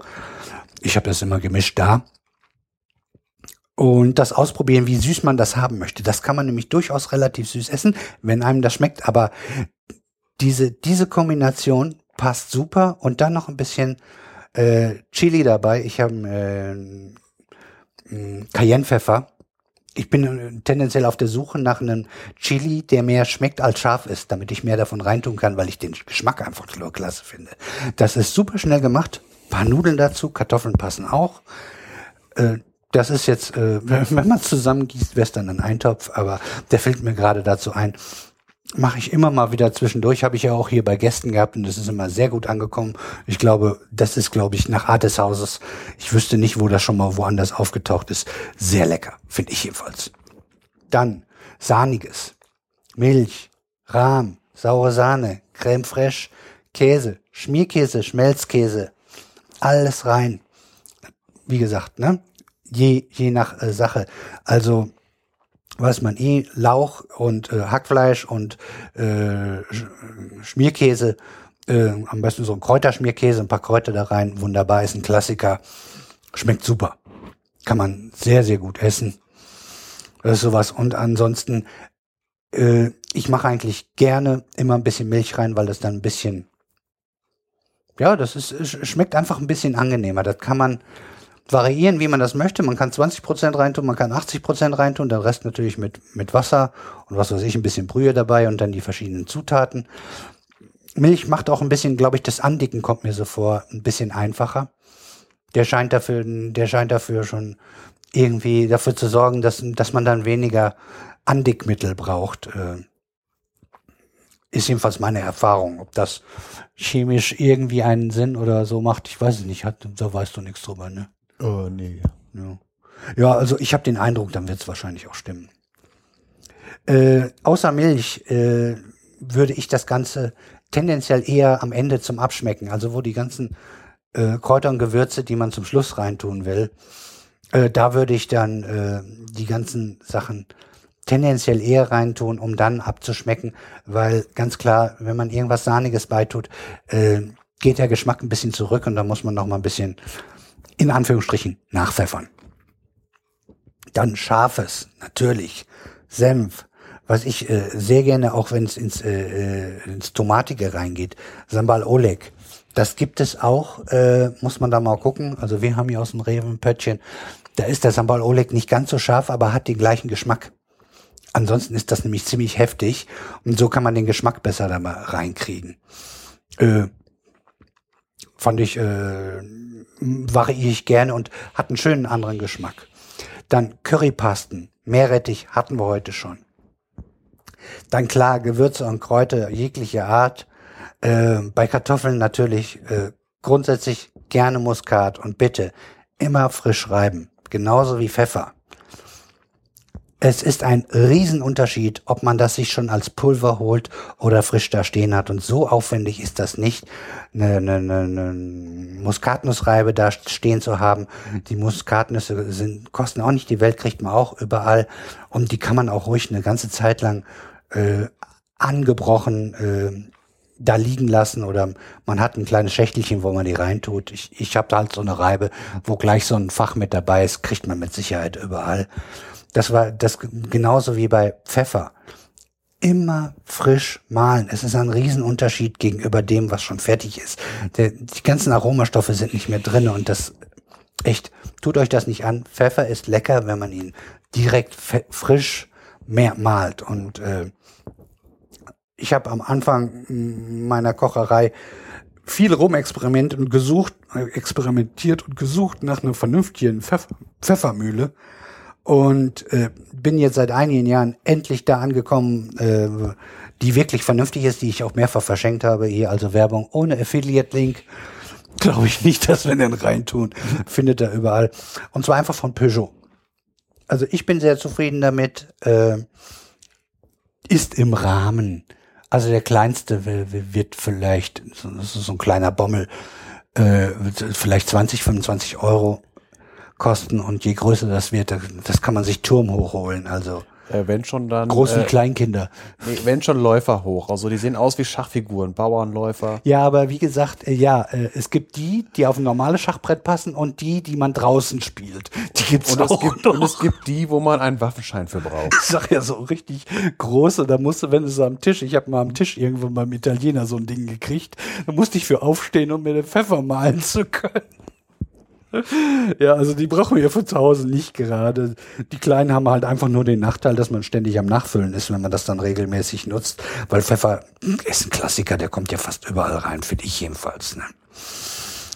Dann ähm, zu Tomate immer gerne Basilikum passt wunderbar rein. Dann grundsätzlich eigentlich kann man eigentlich immer reintun. Tomatenmark. Passt eigentlich immer. Rundet ab. Nicht viel reintun, wenn es nicht ins Tomatige gehen soll. Der ist wieder, wie, wie das mit dem Zimt. Einfach, der wirkt im Hintergrund. Ähm, zu den Gewürzen fällt mir ein, was ich hier äh, sehr gern habe, wenn es ins, ins deftigere, dunklere geht, habe ich eine afrikanische Gewürzmischung, nennt sich Ras El Hanout. Findet man im Netz, äh, gibt es in verschiedenen Gewürzläden, die ich äh, jedenfalls schon gesehen habe. Also man findet es, es ist nicht mehr komplett unbekannt. Und es hat eine wunderbar sehr erdige, kräftige, tiefe äh, Würzmischung. Natürlich macht das jeder anders und manche mehr oder manche weniger.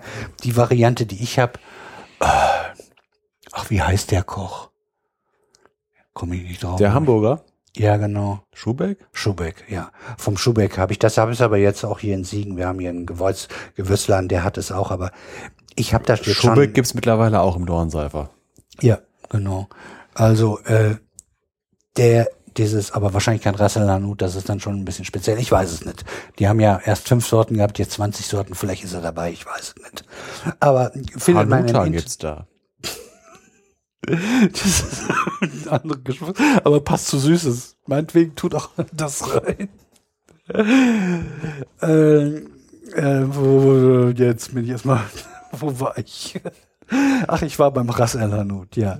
Äh, der, der, ich habe den, und normalerweise sagt man ja, Gewürze würden irgendwann von der Intensität ein bisschen abnehmen. Den habe ich locker zwei Jahre, wenn nicht mehr. Und ich habe davon immer noch eine Hälfte, weil man davon wirklich wenig reintun muss, weil der sehr intensiv ist. Also vorsichtig mit umgehen, macht aber sehr lecker. Das Ganze. Das Gleiche, was, also alles, was ich jetzt bisher gesagt habe, gilt gehend genauso für Soßen. Da könnt ihr das im Prinzip beides machen.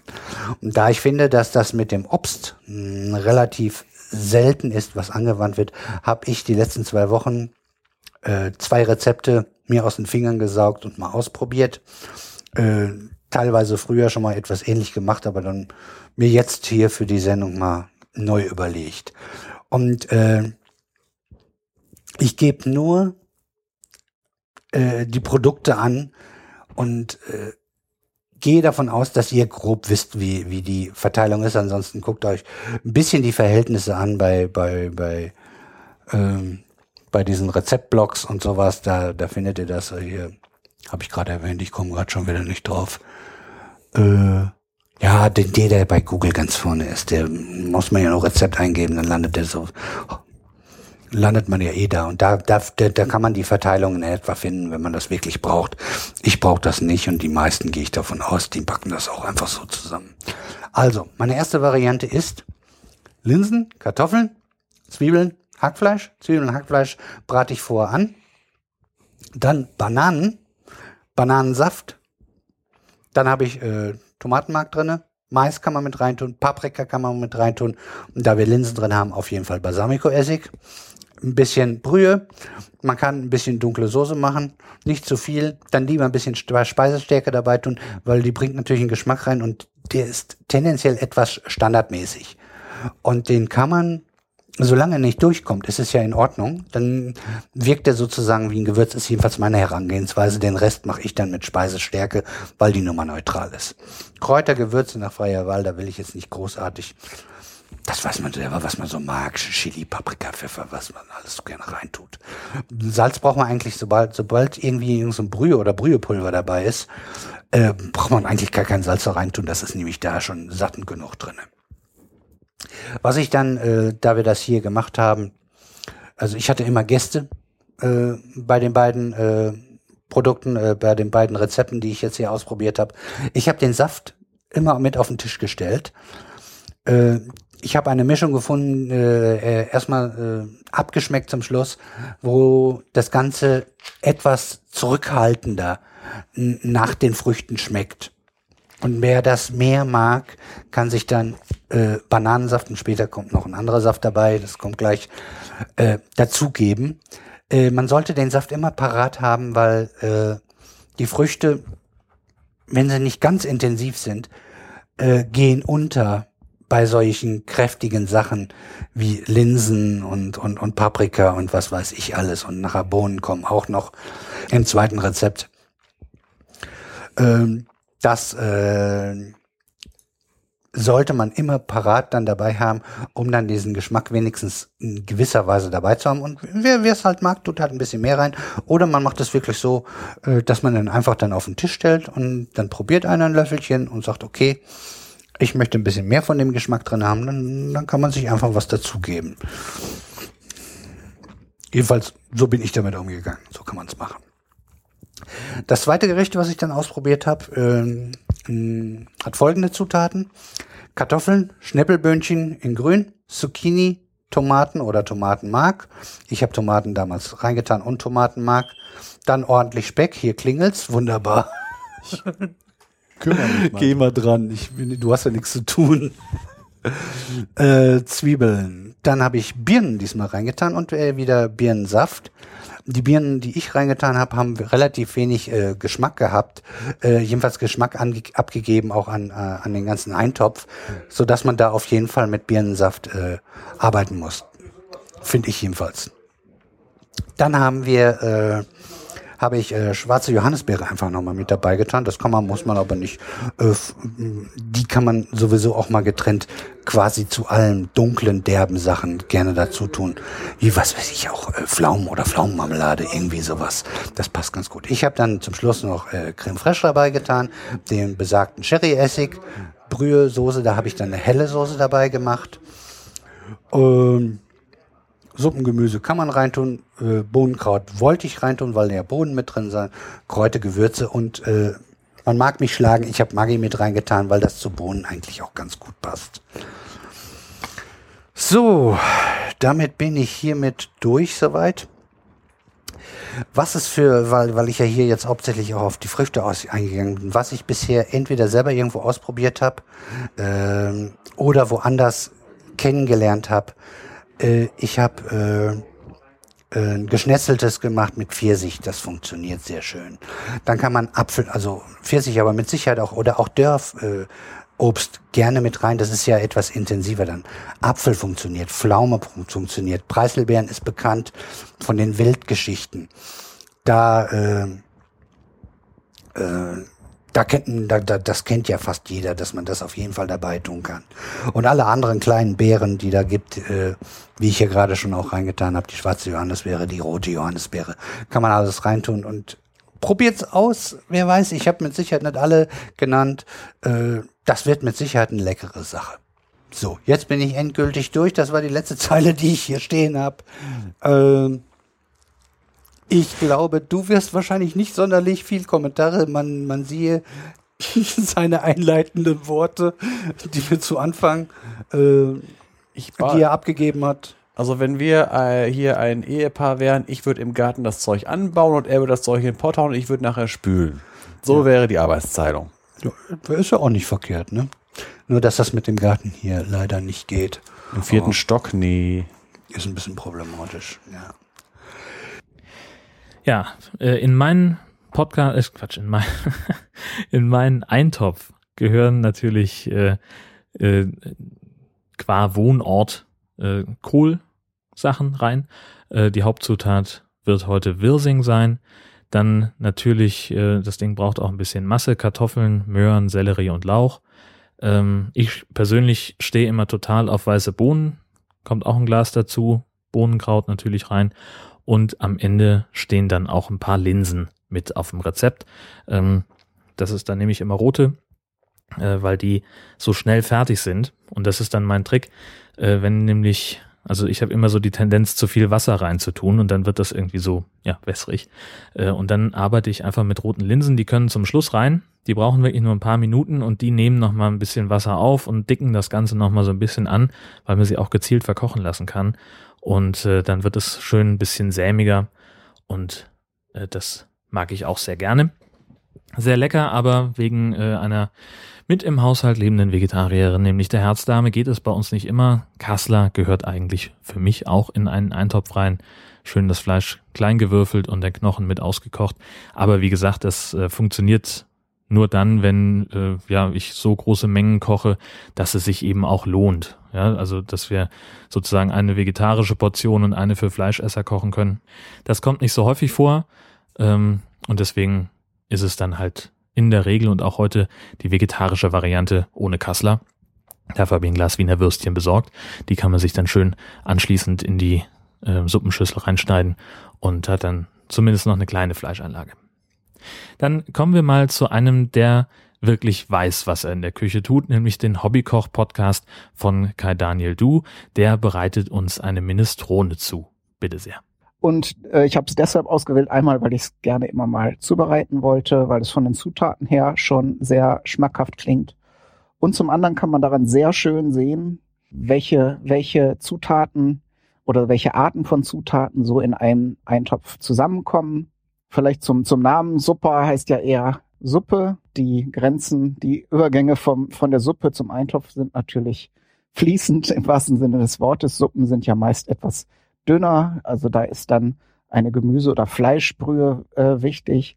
Und der Eintopf würde ich jetzt mal selber so definieren, äh, zeichnet sich dadurch aus, dass er einfach etwas dichter ist, dass mehr Gemüse, äh, wenn man will, Fleisch ähm, und andere Zutaten zusammenkommen kommen und das Ganze eben ja gehaltvoller ist als eine Suppe. Wie gesagt, das Schöne beim Eintopf ist, dass, dass man das Ganze im Prinzip mit einer Hitzequelle und im Prinzip einer beliebigen Hitzequelle, sei es jetzt ein Lagerfeuer oder ein Herd oder ein äh, eine Kochplatte oder was auch immer oder ein Gasbrenner ist, äh, solange man ein möglichst großes Gefäß nimmt und dann die zur Verfügung stehenden Zutaten reintut, steht einem Eintopf eigentlich nichts im Wege. Ein weiterer Vorteil ist, dass äh, Eintopfgerichte sehr gut skalierbar sind. Das heißt, in den meisten Fällen wird man größere Mengen zubereiten. Das heißt, auch wenn man für eine, zwei oder drei Personen kocht, empfiehlt es sich immer eine größere Menge zu zu herzustellen. Zum äh, auch auch aus dem Grund, weil Eintöpfe natürlich sich auch gut halten oder haltbar machen lassen. Das seht ihr daran, dass ihr auch wenn ihr im Supermarkt schaut, bei den Konserven komplette Eintöpfe auch in Dosen bekommen könnt. Äh, das ist halt eine gute Sache, die man auch ja sich vorrätig hinstellen kann, wenn man Eintöpfe gerne mag.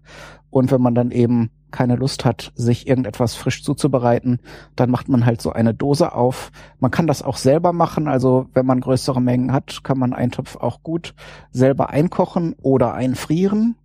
Und ähm, wenn man das innerhalb weniger Tage aufessen mag, äh, also jetzt auch das in äh, zwei oder vielleicht drei Tagen schafft, hat der Eintopf natürlich den Vorteil, äh, so wie zum Beispiel Kartoffelsalat, dass er, wenn er durchzieht und sich die Aromen entwickeln in der ganzen, äh, in dem ganzen Gericht, dass der dann am nächsten Tag eigentlich noch mal besser schmeckt. So, das, das sei für den Anfang gesagt und dann gehen wir jetzt mal in die Küche und fangen an mit dem Eintopf. So, jetzt sind wir in der Küche. Ich habe schon ein paar Sachen vorbereitet, zum Beispiel Kartoffeln geschält und so ein bisschen die Sachen geschält, weil das doch ein bisschen Zeit in Anspruch nimmt und das Ganze dann doch langwierig wäre und oder ich zu viel Pause machen müsste oder so zu viel erzählen zwischendurch in der Zeit, wo ich die Dinge, Dinge zubereite. Ein Punkt, den ich eben im äh, Vorgespräch sozusagen noch vergessen habe, ist der Vorteil dieser italienischen Suppe ist im Vergleich jetzt zu diesen deutschen Eintöpfen, dass sie äh, etwas leichter ist von den Zutaten her und ja, heute ist zwar ein regnerischer Tag, da passt so ein Eintopfgericht auch ganz gut, aber die anderen Sachen sind halt auch eher was für Herbst und Winter, wenn es draußen knackig kalt ist und da kräftigt so ein Eintopf natürlich auch schön und wärmt durch und durch. Und im Sommer möchte man doch lieber etwas leichtere Dinge essen. Und da bietet sich hier die Super Minestrone ganz gut an. Und wie gesagt, es ist viel drin, viele Zutaten, leckere Zutaten. Das heißt, auch hier kann man eher von einem Eintopf sprechen. Das erste, was wir jetzt machen, ich habe einen großen Topf aufgesetzt, wie sich das gehört für einen Eintopf, weil es wird doch eine ganze Menge, auch wenn ich jetzt bei den Zutaten mich etwas zurückgehalten habe, so und die ähm, minimalste Menge, die möglich ist, gemacht ist, wird es trotzdem wahrscheinlich am Ende eine ganze Menge werden. Und ich habe jetzt hier einen guten Schuss Olivenöl reingegeben. Das ist ja ein gesundes Öl Und die anderen Zutaten haben jetzt außerdem, was ich jetzt gleich als nächstes rein tue, relativ wenig Fett. Man muss den Herd jetzt auch nicht auf die höchste Stufe stellen. Also die Zutaten können auch bei mittlerer Hitze anbraten. Und das nächste, was reinkommt, ist Speck. Und das ist äh, natürlich, wenn ihr es original machen wollt, nehmt ihr einen italienischen Speck. Da gibt es ja verschiedene, den Lardo, der ja etwas fetter ist, oder den, ah, jetzt habe ich den Namen vergessen, den, äh, naja, es gibt dann, man könnte sogar auch so eine Art Kochschinken nehmen, aber äh, da gibt es ja auch eine große Vielfalt an, an Optionen. Aber diesen Frühstücksspeck, den ich jetzt genommen habe, der den Vorteil mitbringt, dass er eben schon in Scheiben daherkommt, den muss man dann nur noch in so zwei, drei Zentimeter große äh, Stücke schneiden und dann tut er schon, schon seinen Zweck. Man kann die Minestrone auch ohne Fleisch zubereiten, dann lässt man den Speck einfach weg. Und aufgrund der Tatsache, dass da viele leckere andere Zutaten äh, reinkommen, entsteht da auch kein Mangel. Also es ist nicht so, wie kann man machen, schmeckt dann aber nicht, sondern wer jetzt diese, ja, dieses Fleisch einfach rauslassen möchte, ähm, diese rauchige Note könnte man dann noch reinbringen, indem man einen Löffel von dem äh, Pimenton ist zwar ein spanisches Gewürz, aber dieses geräucherte Paprikapulver habe ich jetzt ja auch schon häufiger eingesetzt. Das bringt dann noch so ein bisschen von der rauchigen Würze rein, die jetzt hier von dem Speck kommt und dann hätte man es ausgeglichen. Und was ich auch gesehen habe, was ich sehr interessant fand, war, ähm, die Suppe wird am Ende, kann man ja schon verraten, mit etwas Parmesan bestreut. Das gehört dazu, geriebener Parmesan. Wenn ihr jetzt Veganer seid, dann lasst ihr natürlich den auch weg. Aber Vegetarier könnten jetzt zum Beispiel auch, wenn ihr jetzt gerade den schon vorbereitet und gerieben habt und die Käserinde übrig habt von dem Parmigiano Reggiano, den kann man nachher in die Suppe mit reingeben. Der verleiht dem Ganzen dann noch mal ein bisschen Bindung und natürlich auch das typische würzige Aroma von diesem Käse. Äh, keine Sorge, das ist eben nicht wie bei manchen Käsesorten irgendwie ein Kunststoff oder so, sondern die Rinde von dem Parmesankäse besteht einfach aus trockenem Käse, der sich dann eben nicht mehr gut reiben lässt. Aber im Prinzip kann man den auch essen. Kann man dann so im Ganzen in der Suppe leise mitköcheln lassen und der löst sich dann auf, wie gesagt, und verleiht dem Ganzen dann nochmal ein Aroma. Das so als Option, man muss es nicht machen oder wenn man ja den Käse eben nicht so gern mag, dann lässt man das Ganze raus. Aber das wäre auch noch eine Möglichkeit. Ja, äh, allgemein ist natürlich Fleisch eine typische Ein äh, Zutat für Eintöpfe. Und ja, in den meisten Fällen werden auch geräucherte Fleischsorten oder gepökelte Fleischsorten verwendet. Das ist natürlich historisch bedingt dadurch, dass ja in den Bauernhäusern keine Kühlschränke früher standen und da wurde Fleisch eben so haltbar gemacht, indem es entweder eingesalzen wurde oder äh, entsprechend geräuchert und damit haltbar gemacht wurde, verleiht den Eintopfgerichten natürlich immer eine schöne, kräftige Note. Ich muss ehrlich gestehen, ich mag's nicht so, wenn so große geräucherte Stücke Fleisch mitkochen, dann schmeckt nämlich mehr oder weniger am Ende alles äh, sehr kräftig nach Rauch. Hier bei dem Frühstücksspeck, der ist ja eher mild, da lasse ich mir das gerade noch so gefallen. Aber äh, sonst bei Erbsensuppe zum Beispiel mache ich es so, dass ich die ohne Fleisch koche und dann nachher entweder Würstchen oder ich habe, glaube ich, auch schon mal hier im Podcast eine Erbsensuppe gekocht, ne? Fällt mir gerade ein. Gut, dass ich das nicht nochmal gemacht habe, sonst hätten wir jetzt was doppelt. Und wenn, wenn man dann Speck drin haben will, kann man den nochmal in einer kleinen Pfanne anrösten und am Ende drüber streuen. Das ist natürlich auch schön. Ist natürlich dann kein Eintopf mehr. Man hat dann nachher noch eine Pfanne schmutzig gemacht. Genauso habe ich jetzt in den Zubereitungen gesehen, äh, manche braten alle Zutaten für die äh, Suppe hier einzeln an. Das ist natürlich schön, weil sie dann eher noch ihr eigenes, ihren eigenen Geschmack äh, behalten und dann von der Konsistenz auch etwas fester sind. Aber äh, das lassen wir hier mal raus. Es geht ja um Eintopf und der soll gefälligst dann in einem Topf zubereitet werden. So, der Speck ist jetzt schon schön braun. Das geht ja schnell bei den dünnen Scheibchen. Da gebe ich jetzt noch eine gewürfelte Zwiebel dazu. Ihr könnt auch, wenn ihr größere Mengen macht oder wenn ihr sie gerade da habt, ähm, ich habe jetzt eine normale ähm, Gemüsezwiebel, ihr könnt auch die roten Zwiebeln nehmen, habe ich auch häufiger gesehen. Die sind natürlich vom Aroma feiner, aber ich glaube bei so einem Eintopfgericht, ich weiß nicht, ob von der Farbe nachher noch was zu erkennen ist. Die wird dann ja auch etwas gräulich, wenn man sie brät und kocht. Vom Aroma könnte ich mir schon vorstellen, dass es was ausmacht. Könnt ihr ja mal ausprobieren. Ich hatte jetzt hier die normalen Zwiebeln da und wollte die auch mal verbrauchen. Von daher habe ich das Experiment jetzt mal an euch übergeben. So, jetzt sind wir eigentlich mit der Basis schon gut dabei. Ich stelle den Herd mal etwas kleiner. Das muss alles gar nicht so, habe ich eben schon gesagt, bei großer Hitze kochen oder braten in dem Fall. Jetzt brät es ja noch, äh, ist ja noch nicht so viel Wasser im Spiel. So, und jetzt kommen die Wurzelgemüse. Das ist auch so eine sehr grundlegende Zutat von Eintopfgerichten. Da haben wir jetzt zum einen die Kartoffel.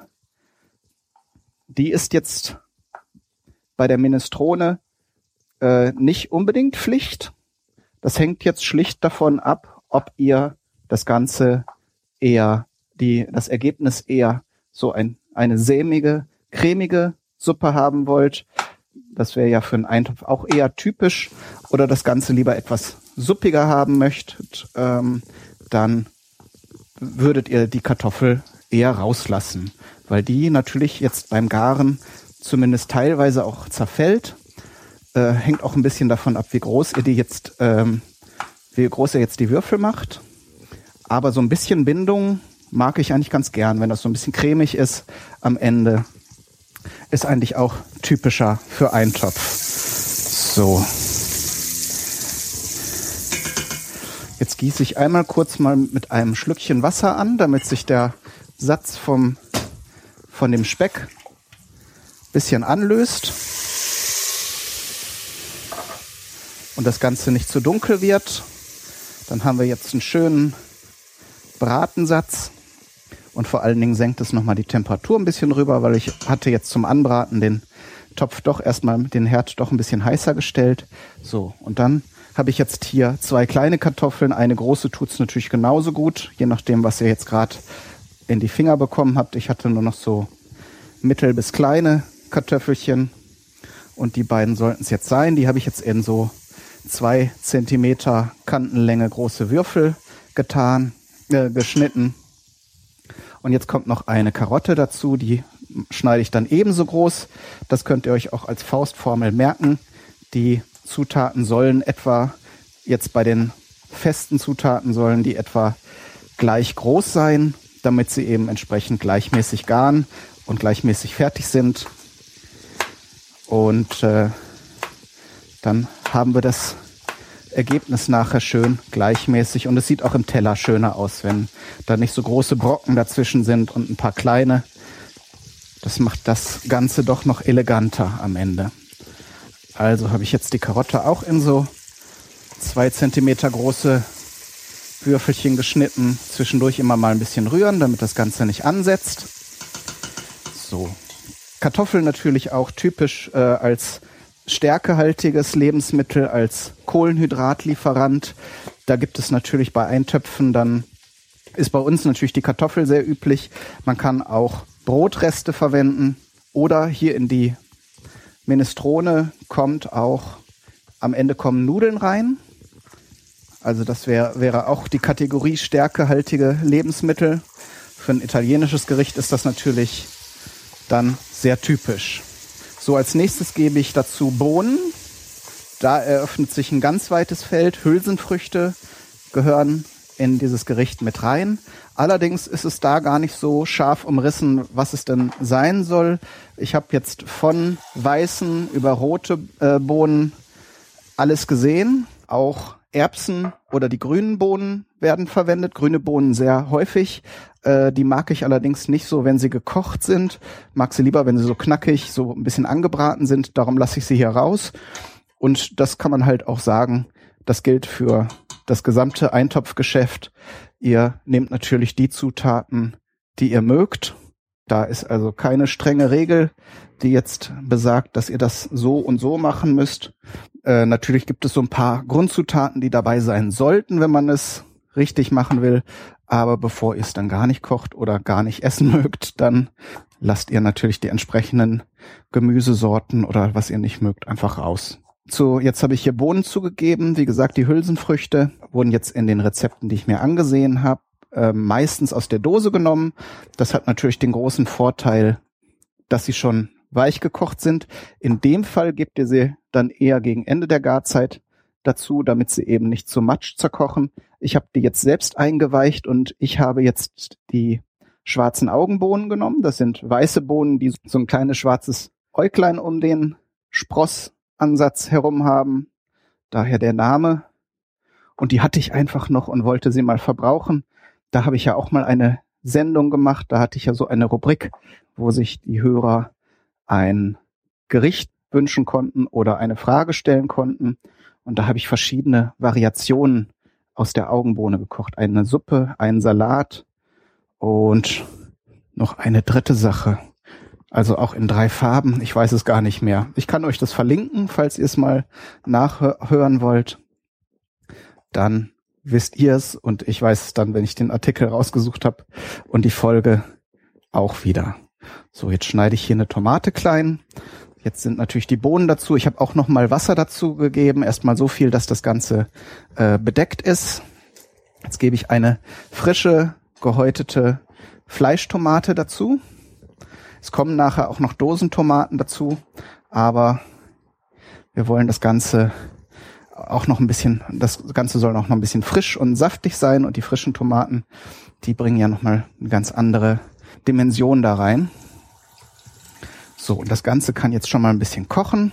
Es geht insgesamt relativ schnell. Man kann es nachher dann natürlich noch ein bisschen auf kleiner Stufe weiter kochen lassen. Wichtig ist eben, dass die Kartoffeln, die Karotten und vor allen Dingen die Bohnen äh, gar sind und weich sind. Aber alles andere, was jetzt noch dazu kommt, ist frisch und braucht gar nicht mehr so lange.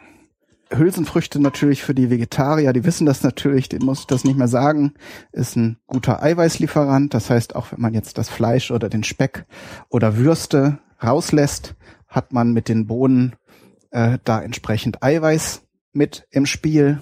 Das ist eben aus den Zeiten, wo das eher ein arme Leute essen war, wahrscheinlich eher die Zutat gewesen als jetzt der fette Speck.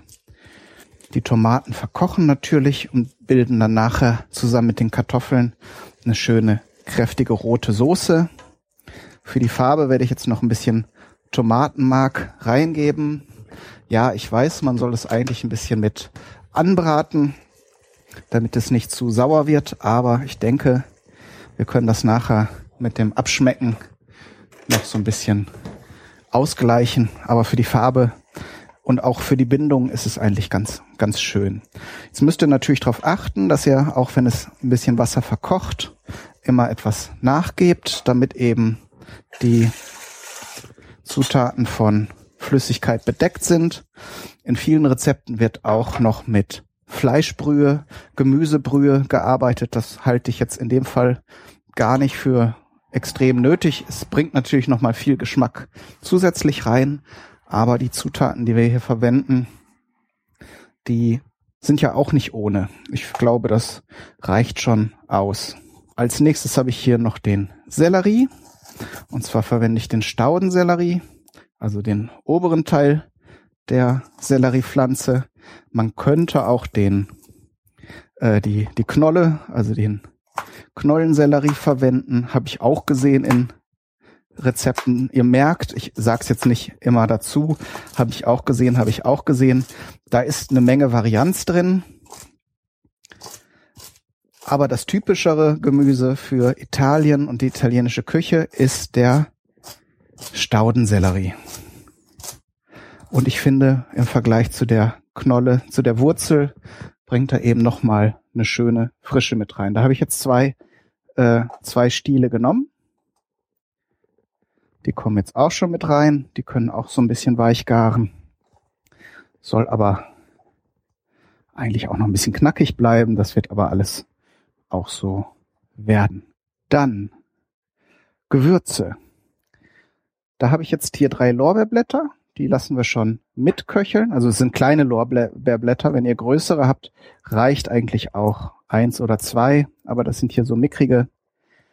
Da erhöhen wir das Aroma nochmal, indem wir die entlang der Blattrispe so ein bisschen einreißen. Dann zerstört man natürlich Zellen und dann kann das schöne Lorbeeraroma besser in das Gericht übergehen. Die fischen wir natürlich nachher wieder raus. Die sind ja zäh und hart. Dann habe ich hier noch Thymian. Also im Grunde eignet sich hier für, für die Suppe alles an mediterranen Kräutern. Ihr könntet auch Oregano reingeben. Den lasse ich aber jetzt mal raus, weil dann sonst erinnert mich das zu sehr an die Bolognese, wo das ja auch mit reingehört. Muss ich also jetzt nicht in jedem Gericht drin haben, kann man aber auch reintun. Das sind jetzt trockene Kräuter gewesen. Als frisches Kraut habe ich jetzt hier zum einen noch die Blätter von dem äh, von dem Staudensellerie, die habe ich erstmal getrennt von dem Rest. Die kann man gegen Ende nochmal dazugeben. Die bringen dann nochmal wieder Frische und Würze rein. Wenn wir die jetzt die ganze Zeit mitkochen würden, würden sie natürlich grau und zerfallen. Und dann habe ich hier noch Basilikum. Den geben wir auch kurz vor Schluss dazu. Auch da heißt es ja eigentlich, dass man den eher frisch verwendet, also nicht, nicht unbedingt kocht. Aber für manche Soßen habe ich das jetzt schon häufiger gesehen und es, es funktioniert eigentlich auch. Man darf ihn eben nicht kaputt kochen, sonst verliert er tatsächlich sein Aroma. Aber wenn man ihn so kurz vor Schluss vorm Servieren nochmal mit in die Soße gibt und unterrührt, dann entfaltet er schon ein schönes Aroma. Dann haben wir jetzt hier noch eine Zucchini. Die schneide ich jetzt auch so in Viertel und Zentimeter dicke Scheiben. Die darf jetzt auch nicht so extrem lange mitkochen, sonst hat man da eben auch Matsch. Aber wir kommen ja ganz gut voran mit den anderen Zutaten. Die Nudeln kommen auch zum Schluss dazu. Da kann man sagen, wenn ihr das Ganze auch für mehrere Tage oder auf Vorrat kocht, kann es, äh, empfiehlt es sich vielleicht auch eher, die getrennt zu kochen. Ich werde sie mit reintun, um jetzt die Eintopfidee nicht zu verraten.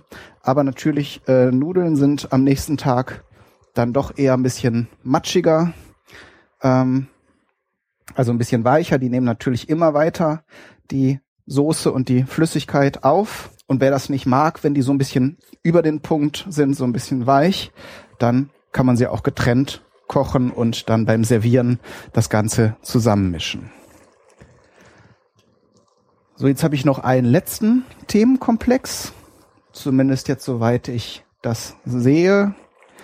Das ist der Weißkohl. Den habe ich jetzt in feine Streifen gehobelt. Und da nehme ich jetzt etwa so ein, ich habe so einen ganz kleinen Kohlkopf genommen, dann nehme ich so etwa ein Viertel. Ich habe zwar jetzt alles fein gehobelt, aber auch nur aus dem Grund, weil ich aus dem Rest Krautsalat machen möchte. Und äh, sonst liegt der einfach Ewigkeiten rum und wird nicht besser. Und wenn der halt so fein geraspelt ist, dann gart der entsprechend schnell. Wenn ihr den so schneidet, also typisch wäre auch den eher so in drei Zentimeter große Quadrate zu schneiden.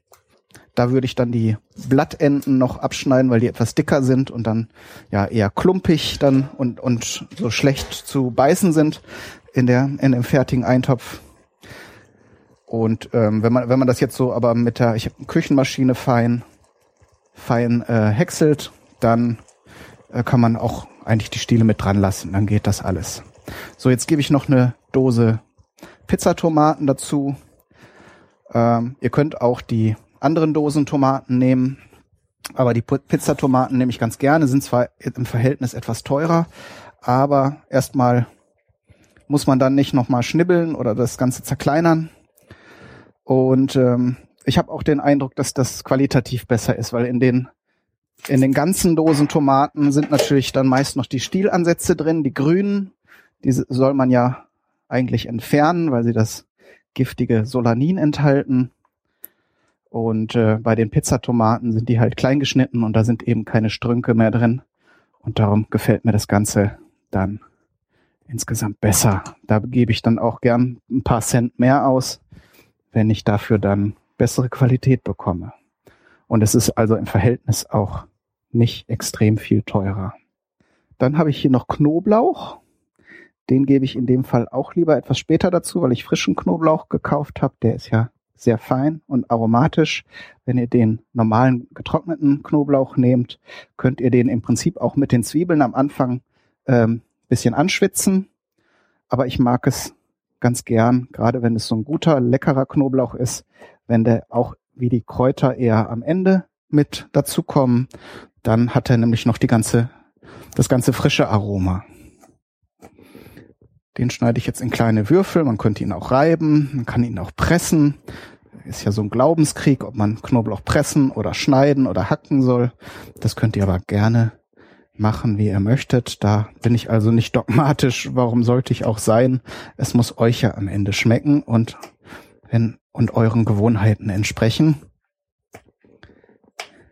So, da habe ich jetzt zwei große Zehen. Bei einem italienischen Gericht darf das Ganze auch bisschen kräftiger sein. Könnte, man könnte auch mehr nehmen, aber es soll ja nachher nicht ausschließlich nach Knoblauch schmecken. Und darum machen wir das jetzt so. So, das Ganze sieht schon sehr hübsch aus, sehr bunt. Sind fast alle Farben vertreten, die man sich so in einem Essen vorstellen kann. Und das ist eben auch eine Sache, die ich bei diesem Eintopfgericht ganz attraktiv finde. So, wir werden das Ganze jetzt noch kleiner stellen. Das Ganze muss eben nicht groß kochen, sondern einfach so ein bisschen köcheln. Und dann machen wir jetzt zehn Minuten Pause, bevor wir dann die restlichen Zutaten zu geben. Jetzt breitet sich schon ein sehr köstliches Aroma in der Küche aus. Zeit für die Zucchini und den Knoblauch. Die dürfen jetzt mit dazu. Das Ganze neigt sich jetzt schon dem Abschluss zu. Dann schneide ich jetzt noch kurz das Selleriegrün. So ein bisschen mitkochen muss es. Weil ja auch noch Teile vom Stiel dabei sind. Und wenn die zu knackig sind, dann ist das ja dann am Ende doch nicht so schön. Ganze umrühren. Das Ganze ist jetzt auch schon spürbar dicker geworden. Ich muss jetzt noch mal ein bisschen mit Wasser nachsteuern. Ich denke so insgesamt kann das schon so ein Liter Wasser sein, aber das könnt ihr dann auch selbst steuern, ob ihr das Ganze etwas suppiger oder etwas dichter haben möchtet. So, und natürlich habe ich nicht vergessen. Aber jetzt kommt auch noch Salz dazu. Angeblich, das ist auch nochmal eine Sache, die man testen könnte, wenn man das Wasser schon von Anfang an salzt oder die Flüssigkeit, dann werden die Bohnen nicht weich. Ist aber jetzt kein bestätigter Fakt, sondern nehmen wir es mal als äh, Gerücht. Das war jetzt aber erstmal beachten, bis, bis sich Gegenteiliges erwiesen hat. Und dann lassen wir das Ganze wieder aufkochen und geben nochmal eine Handvoll von den Nudeln dazu. Übrigens, zu den Nudeln habe ich, glaube ich, noch nichts gesagt. Das sind traditionell die kleinen Muschelnudeln. Also auf Italienisch Conciglioni. Die habe ich jetzt leider nicht bekommen im Laden und habe Orecchiette genommen. Die sehen eigentlich ähnlich aus, sind halt etwas flacher, aber haben auch so eine leicht gewölbte Form. Von daher, wenn ich es jetzt nicht zugegeben hätte, hätte ich jetzt auch vielleicht behaupten können, dass das Conciglioni sind. Aber bei den vielen Millionen Pastasorten muss man da auch nicht päpstlicher sein als der Papst. Äh, die Idee dahinter ist natürlich, dass sich so ein kleiner Teil der Suppe im, in den Nudeln festhält, was natürlich das Ver Vergnügen beim Essen dann nochmal steigert. So, nehme ich mir, ich habe mir noch so ein kleines Blatt vom kleines Blatt vom vom, vom äh, Selleriegrün aufgehoben. So, jetzt habe ich hier noch die Basilikumblätter, die zerreiße ich jetzt in grobe Stücke. Man soll ihn ja nicht schneiden, weil er dann an den Kanten schwarz wird. Wohl, wenn wir den jetzt mitkochen, wird er sich vielleicht eh verfärben, aber man muss es ja nicht drauf anlegen. So, das können wir uns schon mal bereitstellen. Und dann kann ich hier, während die ganze Geschichte wieder zum Kochen kommt, damit ich die Nudeln zugeben kann, noch den Parmesankäse reiben. Ist auch äh, interessant und ungewöhnlich, ist jetzt als Zutat für Eintöpfe eher selten. Also es gibt ja Käsesuppen, aber jetzt in unserer Küche zumindest als Zutat für Eintöpfe eher ungewöhnlich, aber bestimmt nicht schlecht. Der Parmesankäse schmeckt ja immer gut, auch in Verbindung mit Gerichten, die Tomate enthalten, kennt man ja dann von der Pasta logischerweise. Ähm, von daher, und er gibt natürlich der Soße nachher noch so ein bisschen Bindung und Aroma mit. Von daher, warum nicht, ne? Also spricht auf jeden Fall nichts dagegen. So, das reicht für, für meine Portion. Soll man ja immer frisch schreiben, sonst wird er trocken. So, und jetzt hat hier auch gerade wieder die Minestrone Fahrt aufgenommen.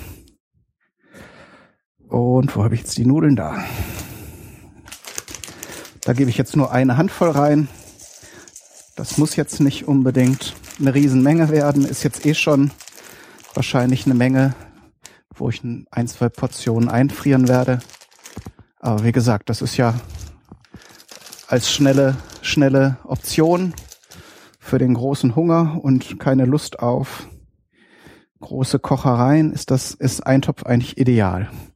So, und genauso lange wie die Nudeln jetzt brauchen, nämlich äh, gucken, ist ja unterschiedlich, aber die kleinen werden jetzt elf Minuten, okay, sind etwas dickere, hätte ich jetzt nicht erwartet, aber da kommt es jetzt auch nicht auf Sekunden an bei diesem Gericht, ob es jetzt acht oder zehn oder oder elf Minuten sind, spielt dann da auch kein Walzer. Wie gesagt, das Ganze köchelt ja bei relativ kleiner Hitze. Wichtig äh, ist eben nur, dass das grüne Gemüse noch so ein bisschen Struktur behält, wie die Zucchini und auch Farbe. Sonst sieht es halt nachher nicht so hübsch aus und ist auch nicht so ein Genuss beim Essen. Ich könnte ja mal abschmecken. Pfeffer kann man auch noch reintun, wenn es noch ein bisschen pikanter haben will. Ja, Salz, Salz ist schon perfekt. Und jetzt geben wir doch noch ein bisschen Pfeffer dazu. Dann haben wir noch so ein bisschen Wumms. Könnte jetzt auch noch eine Chilischote reintun. Wer es gern pikant mag. Ist also nicht verboten. Jetzt decke ich das Ganze wieder zu. Der Topf ist halb voll, dann kann da eigentlich nicht viel passieren. Ich gebe jetzt so zwei Minuten vor Ende der Garzeit das Basilikum dazu noch, also das, was mitkocht. Und dann garniere ich das schön auf einem Teller. Dann wünsche ich euch, falls ihr es ausprobieren möchtet, viel Spaß beim Nachkochen. Alles Gute, bis zum nächsten Mal. Euer Kai, Daniel, du. Dann ähm, herzlich willkommen in meiner Küche. Ich fange jetzt schon mal an, die Zutaten zu schneiden, denn das ist ja das, was beim Eintopf die meiste Arbeit macht, die Sachen einfach zu schälen, zu schneiden. Und ich fange immer damit an, dass ich Kartoffeln schneide, äh, schäle. Ähm, das ist einfach irgendwie, weiß ich nicht, das ist so mit das vorletzte, was in den Eintopf reinkommt, aber das erste, was ich mir vorbereite, äh, dass ich so eine Art, ja, wie so, so Mise en place habe, dass alles schon fertig ist und ich es dann nur noch reinschütten muss. Weil irgendwie, äh, man muss ja dann doch eben eine, ganze Menge gleichzeitig machen.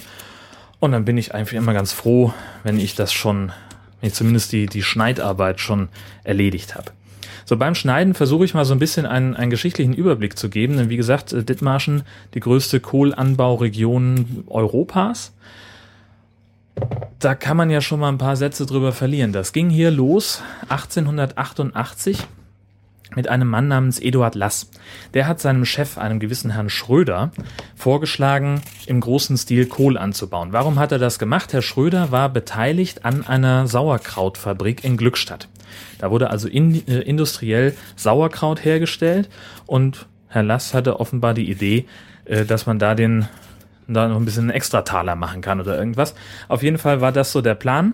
Allgemein wurde das unter den Landwirten hier in Dithmarschen ziemlich belächelt, aber der Erfolg scheint den beiden recht gegeben zu haben, denn schon um die Jahrhundertwende wurde in Dithmarschen auf rund 300 Hektar Kohl angebaut.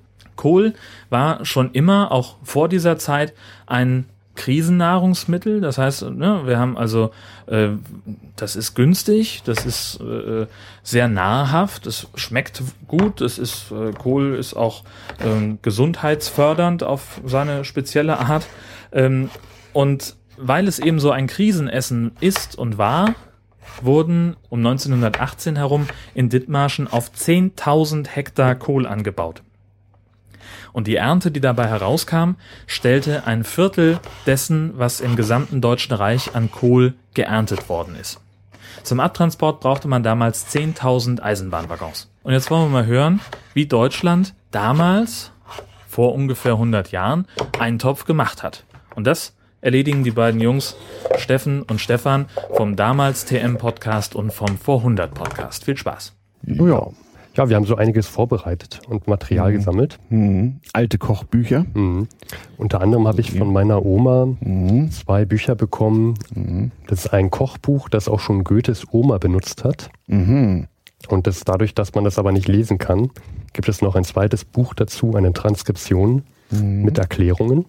Sieht hier ganz toll aus, gute Illustri Illustration. Du hast da noch hier. ein anderes Kochbuch. Ja, das illustrierte Kochbuch von Mary Hahn sehr berühmt zur damaligen Zeit. Auch schön so mit Testimonials am Anfang, wie bei so einem amerikanischen Managementbuch. Mhm. Schau gerade mal hier, Rosbergsche Buchdruckerei Leipzig. Von 1926. Ja, in der 28. bis 30. Auflage, also wahrscheinlich schon etwas früher erschienen. Ja, prämiert für hervorragende Leistung, goldene Medaillen und Ehrenpreise, na bitte. Ja, da sind doch schöne Erklärungen drin. Ja, mhm. und, und ein paar Zeitungsausschnitte. Ach so, ja, die liegen ja jetzt mit drin. Ich weiß nicht, ob die zu dem Buch gehören. Das habe ich auch von meiner Oma jetzt bekommen, das Buch. Ja, doch Preislisten der Zentralmolkerei. Das ist auch Milchsuppen mit Milchspeisen, also ein Rezeptzettel sozusagen. Sehr schön. Vom Mai 1931 in einer Auflage von 125.000 Stück. Was man so an alten, in alten Büchern so findet. Und, oh, bereite mit, mit Opekta Marmeladen und Gelees. Vorsicht beim Opekta-Einkauf. Opekta ist nur echt mit dem vorstehenden Warenzeichen. Ja, da muss man aufpassen. Mhm. Ja, ziemlich genial. Wir haben hier gerade uraltes Papier vergilbt. Mhm. Fernsprechsammelnummer 72454. Ich schätze aus den 30er Jahren, wie das aussieht. Opekta ist kein chemisches Erzeugnis, ne, sowas. Ja, also tolle Sachen. Alte Kochbücher, äh, Soldatenkochbücher, sonst wie mhm. seltsame Rezepte werden wir haben. Oh ja, wir haben uns ein sehr, sehr schönes altes Rezept rausgesucht. Mhm. Ähm, das wird nachher dann noch vorgetragen werden. ähm, was haben wir noch? Wir haben noch gefunden ein Feldkochbuch von 1941 und ein Koch Kriegskochbuch von 1915. Mhm. Da habe ich auch einen Einspieler vorbereitet, den werden wir dann am Ende hören. Mhm. Und ein schönes Soldatenkochbuch von 1887 mhm. in einer sehr guten Qualität. Mhm. Werden wir, auf den Titel gehen wir nachher noch ein, aber das werden wir dann auch noch auf der Webseite aufschreiben, wie genau die hießen und dann kann man die in die Suchmaschine des Missvertrauens eintragen. Ja, genau. Wie üblich gibt es so eine kleine Sammlung, denn äh, das wird ja auch in vielen hundert Jahren noch gehört und das ist ja in der Tat richtig historisch hier. Also wir wollen mal versuchen, anhand der Frage Eintopf oder Suppen ähm, so ein bisschen zu erklären, wie das früher so war und was so anders war gegenüber dem heutigen Kochen. Ähm, beim Begriff hast du auch schon irgendwas, ne? Was steht, was hast du geschrieben? Äh, ja, genau. Das, also wir als V100 Podcast und damals TM Podcast müssen uns ja erstmal mit der Entstehung des Begriffs Eintopf mhm. beschäftigen, ja. wobei ich da gar nicht so viele gefunden habe. Nö.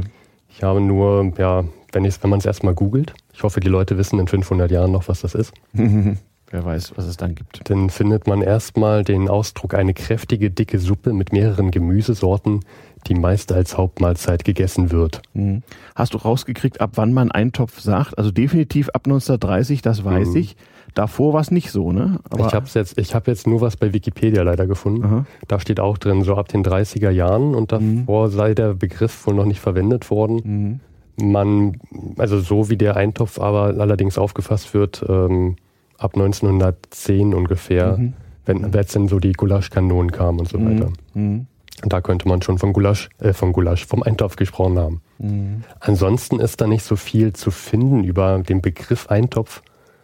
Wir werden uns jetzt einfach bei den Rezepten, die wir so rausgesucht haben, dann werden wir uns einfach noch auf Suppen noch, Mhm. ähm, also wir werden uns noch auf Suppen mit konzentrieren. Jo. Ja, ich würde sagen, wir fangen einfach mal mit dem Kochbuch von ähm, Goethes Oma an? Goethes Oma an. Okay, ach das. Ja, ich habe ich hab da hier das ähm, eine von beiden. Mhm. Äh, das andere habe ich jetzt nicht mitgenommen, weil das mach- kann eh kein Mensch lesen. also Ja, das, es ist in Handschrift, ne? Also es ist richtig die alte Handschrift. Anna Margareta Justina Textur geborene Lindheimer. Mhm. Mhm. Und das Kochbuch liegt vor beim Goethe-Schiller äh, Archiv Archiv in genau. Weimar, ne? Und das genau in Weimar. Und das wurde eingescannt Mhm. und ja, kann man sich holen. Ich habe gesehen, vorhin mal online kostet wahrscheinlich so um die 65 Euro. Mhm. Und das, was ich dir hier mitgebracht habe, sind ist die Transkription. Von 1980 und zwar in der DDR gemacht. genau. Ja. Das ist auch sehr schön, dass sie dort äh, tatsächlich Buchstabe für Buchstabe so abgedruckt haben. Das heißt, Mhm. äh, grammatikalisch ist das genau der gleiche Text. Mhm. Auch äh, so wie man es damals geschrieben hat, auch die Rechtschreibfehler wurden Oh, ich- eins zu eins Ich sehe, die übertragen. Dame hatte nicht nur Suppen im Angebot, sondern auch Rezept für das Zahnweh. Genau, da sind so einige sehr interessante Rezepte drin. Ne? Absinthkräuter, Salbei, äh, tja, irgendeine Gartenwurzel. Aha. Ja, es gab auch gegen Husten, Verbrennungen, Kopfschmerzen und Warzen. Mhm. Das ähm, für Warzen ist sehr, sehr interessant. Ich glaube, Mhm. Ah, das war so auf Seite 116, 117 irgendwie so.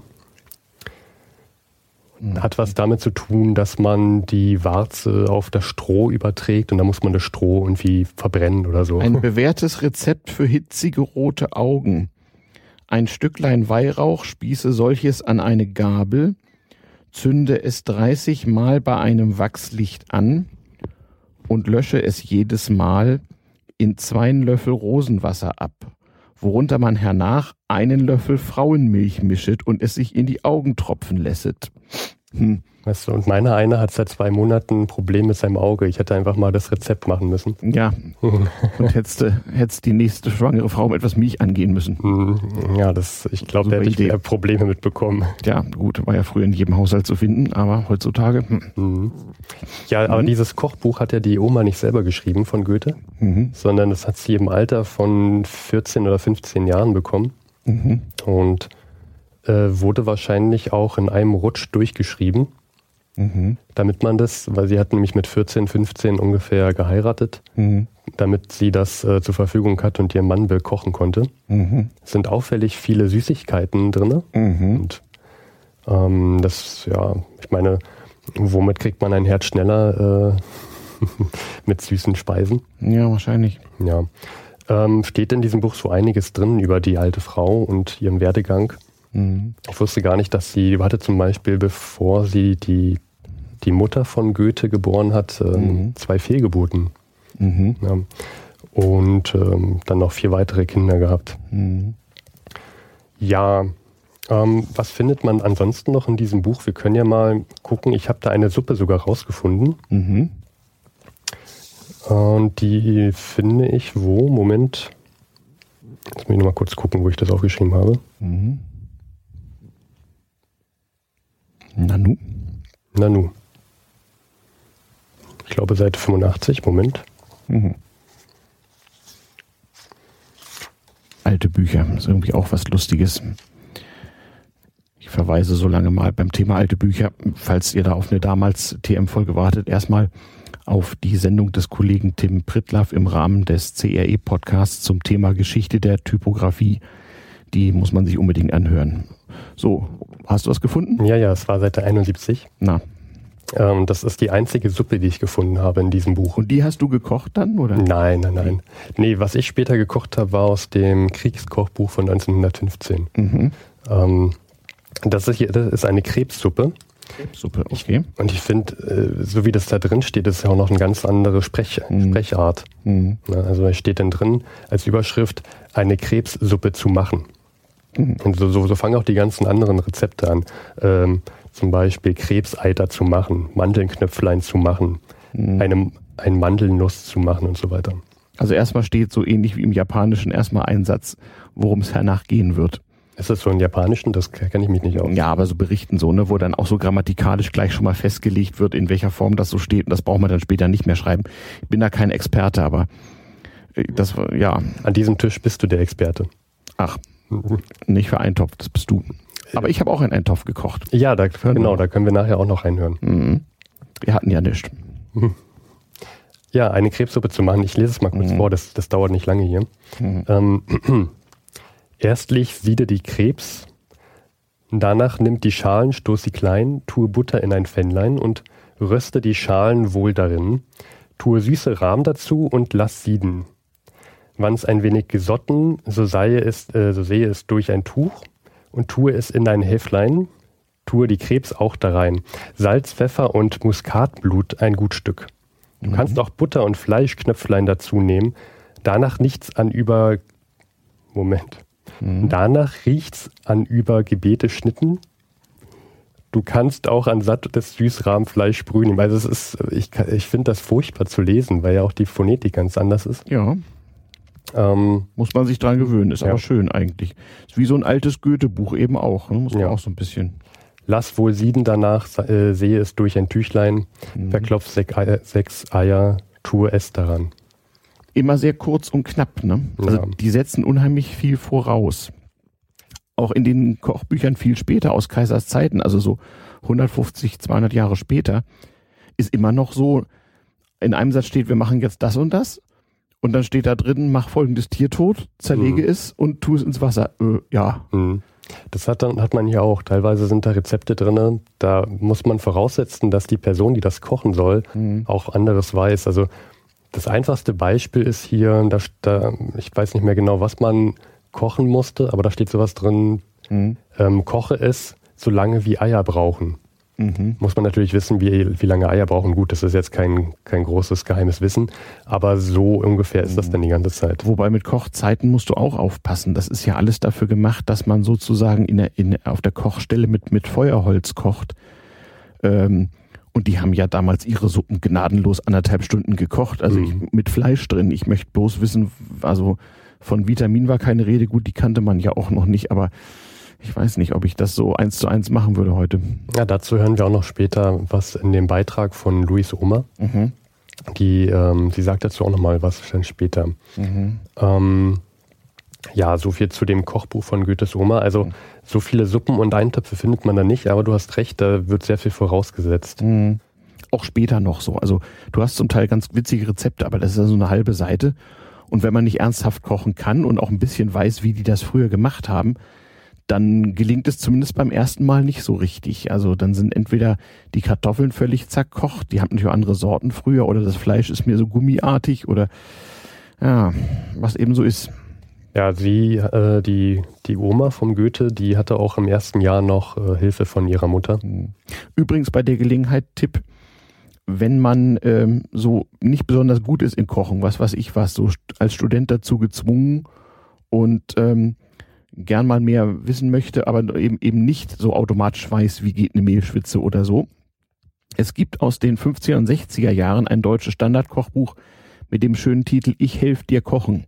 Das kriegst du antiquarisch über ZVAB oder was auch immer beim Kistenschieber. Ich helf dir kochen. Der Name der Autorin ist mir entfallen. Das ist wirklich so für ja die Mädchen, natürlich nach damaligem Rollenbild, ähm, die sich das bitteschön auf die Weise anzueignen hatten, wie denn das so ginge, damit, wenn sie denn heiratsfähig waren, sie jedenfalls kochen konnten. Hm. Ich habe damals, als Student wurde, auch mehrere Kochbücher bekommen. Ähm, Mhm. Studentenfutter hieß es eine vom Dok- Dr. Oetker Verlag Mhm. und Aha, reißen Das- Sie folgende Tüte auf. ja, wie das andere hieß, weiß ich jetzt nicht mehr, aber das war auch so. Auweia. ungefähr. Auweia. Allerdings schön mit Bildern. Ne? Also Mhm. auch ja der Student von heute. Okay. Ich erinnere mich noch an alte DDR-Kochbücher, die ich zum Teil auch bekam und mich für interessierte, die aber immer so in großen Farbfotos so allerlei Produkte und Halbfertigprodukte aufwiesen, ähm, die man gar nicht so ohne weiteres kaufen konnte. Das muss man vielleicht auch nochmal sagen. Also diese alten Rezepte sind natürlich auch deswegen nicht so standardisiert, weil man ja Vorratshaltung im eigenen Haushalt machen musste. Es war ja je nachdem, wo man war, oft nur einmal die Woche Markt oder manchmal auch ein bisschen öfter oder mal gab's Fisch, mal nicht und so weiter. Ähm, und der Lebensmittelhandel beschränkte sich ja ansonsten auf den Kolonialwarenhandel, so ab Ende des 19. Jahrhunderts, wo man dann eben Kaffee und Kakao und sowas kaufen konnte. Und gern auch mal eine Tüte Zucker und so. Ähm, es gab die Drogerie, nicht? In Personaleinheit mit dem Apotheker. Aber man musste wirklich noch viele Dinge einfach äh, selber vorrätig halten und sein Essen auch schon mal selber töten vor der Zubereitung, weil es sich einfach nur lebend hielt. Also Mhm. man kaufte halt eine Gans äh, lebendig und die wurde dann eben später zum Tode befördert, wenn man es gebraucht hat. Ja, zum Thema Arznei, das ist auch ein Grund, warum hier so viele äh, Rezepte für die Gesundheit in diesem Kochbuch drin sind. Denn es ist natürlich einfacher und günstiger, diese Medizin selber schnell mal herzustellen, als immer wieder zum Arzt zu rennen, ein paar Gulden zu bezahlen für das Rezept, ins Mhm. Apotheke zu gehen. Mhm. Da bezahlt man lieber ein paar Kreuzer und ähm, Mhm. macht das selber. Apropos, Mhm. Das Gulden und Kreuzer, also Zwölferwährung, 144 zu 1.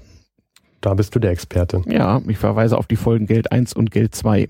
Geld 3 kommt auch bald. von damals TM. Von damals TM, genau. Das, das fand ich auch ganz schön in diesem Buch. Ähm, da gab es ein großes Vorwort. Mhm. Und zwar finde ich auf Seite 19 ein, eine Preisübersicht. Mhm. Und zwar wurde damals in Frankfurt am Main von dem Rechenei, äh, Rechen, Recheneiamt Mhm. wurden wöchentlich ähm, in den Frag- und Anzeigungsnachrichten Preise bekannt gegeben Mhm. für Fleisch und Backwaren. Ja, eine Markt- und Preisberichtsstelle gibt's heute noch. Mhm. Mhm. Und das sind hier zum Beispiel aus, den, aus Goethes Geburtsjahr, wurde hier abgedruckt.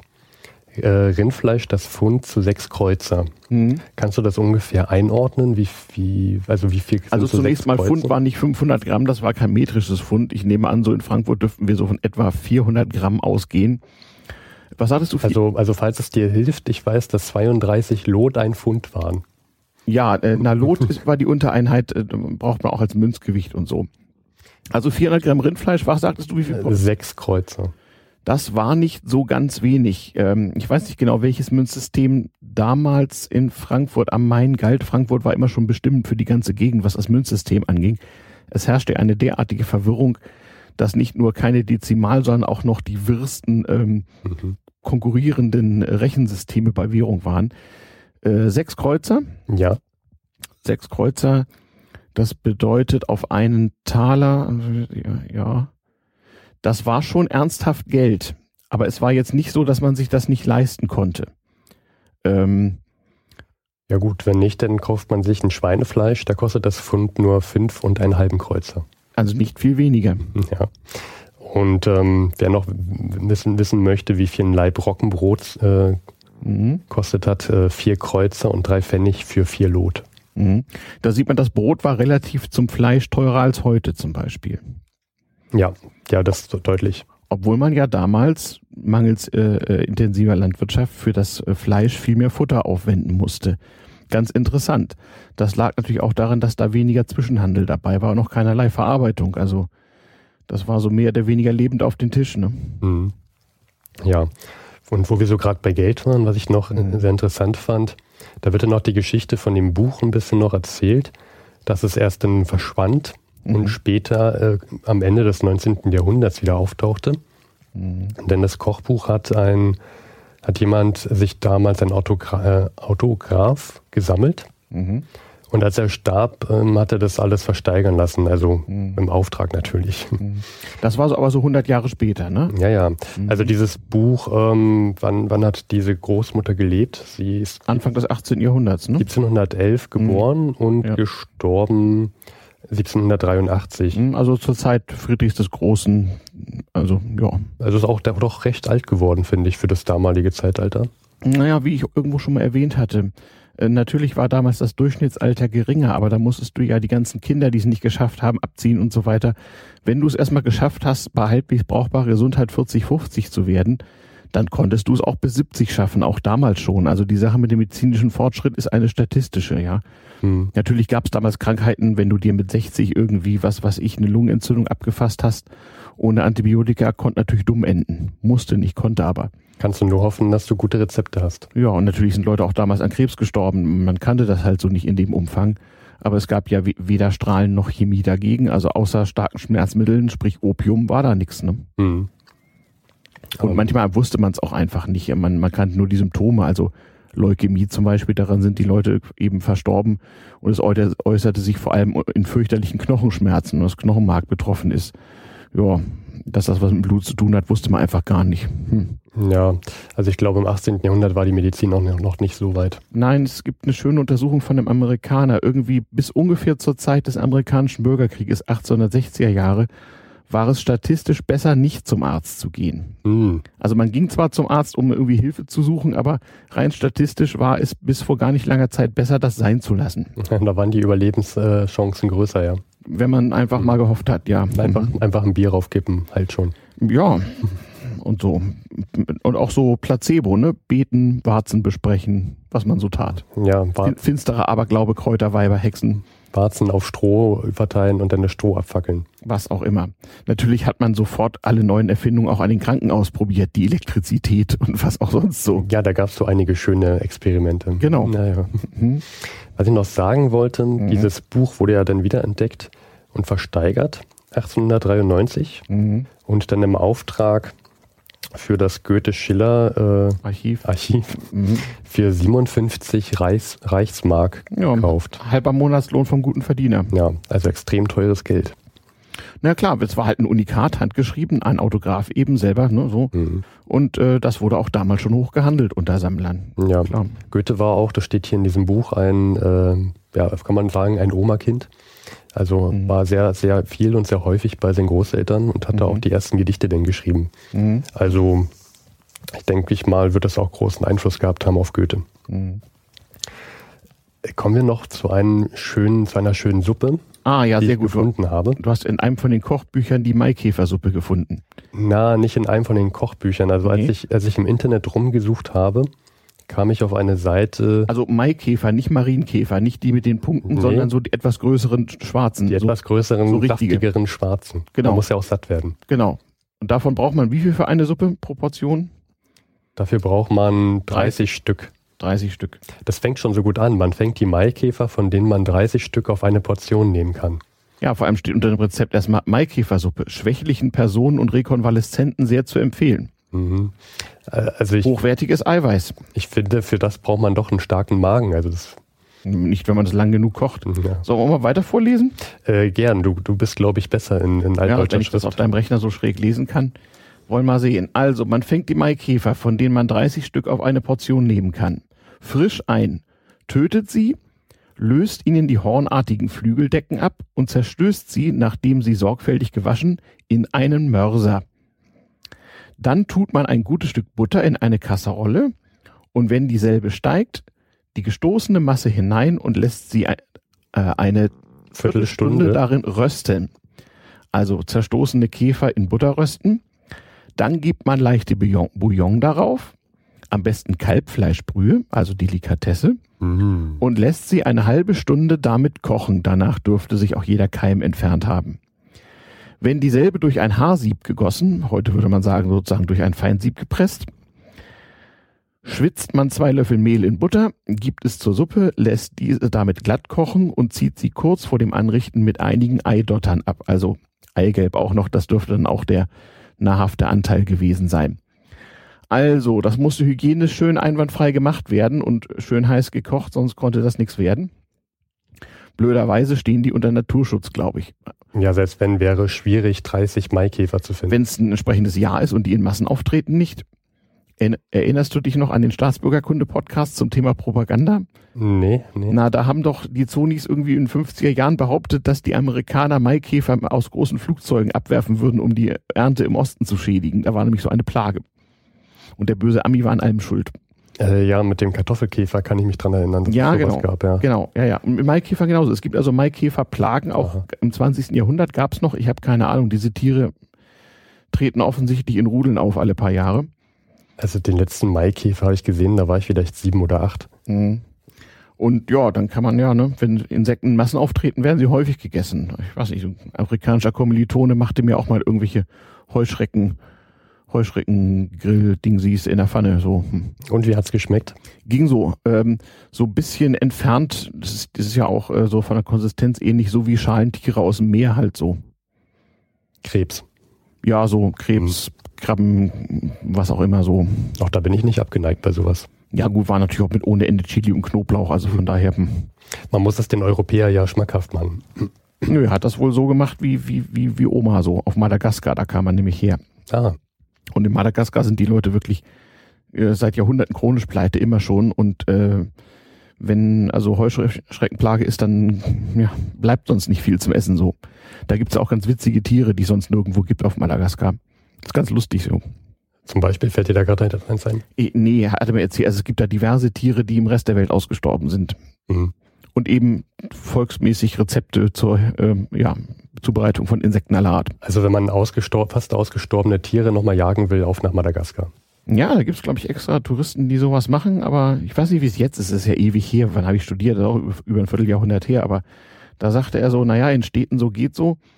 Äh, da gibt's auch Uni und alles, aber so auf dem Lande meinte er, ja, ja, ja, also da würde er auch nicht un unbedingtlich alles essen, was die da so zubereiteten. Hm.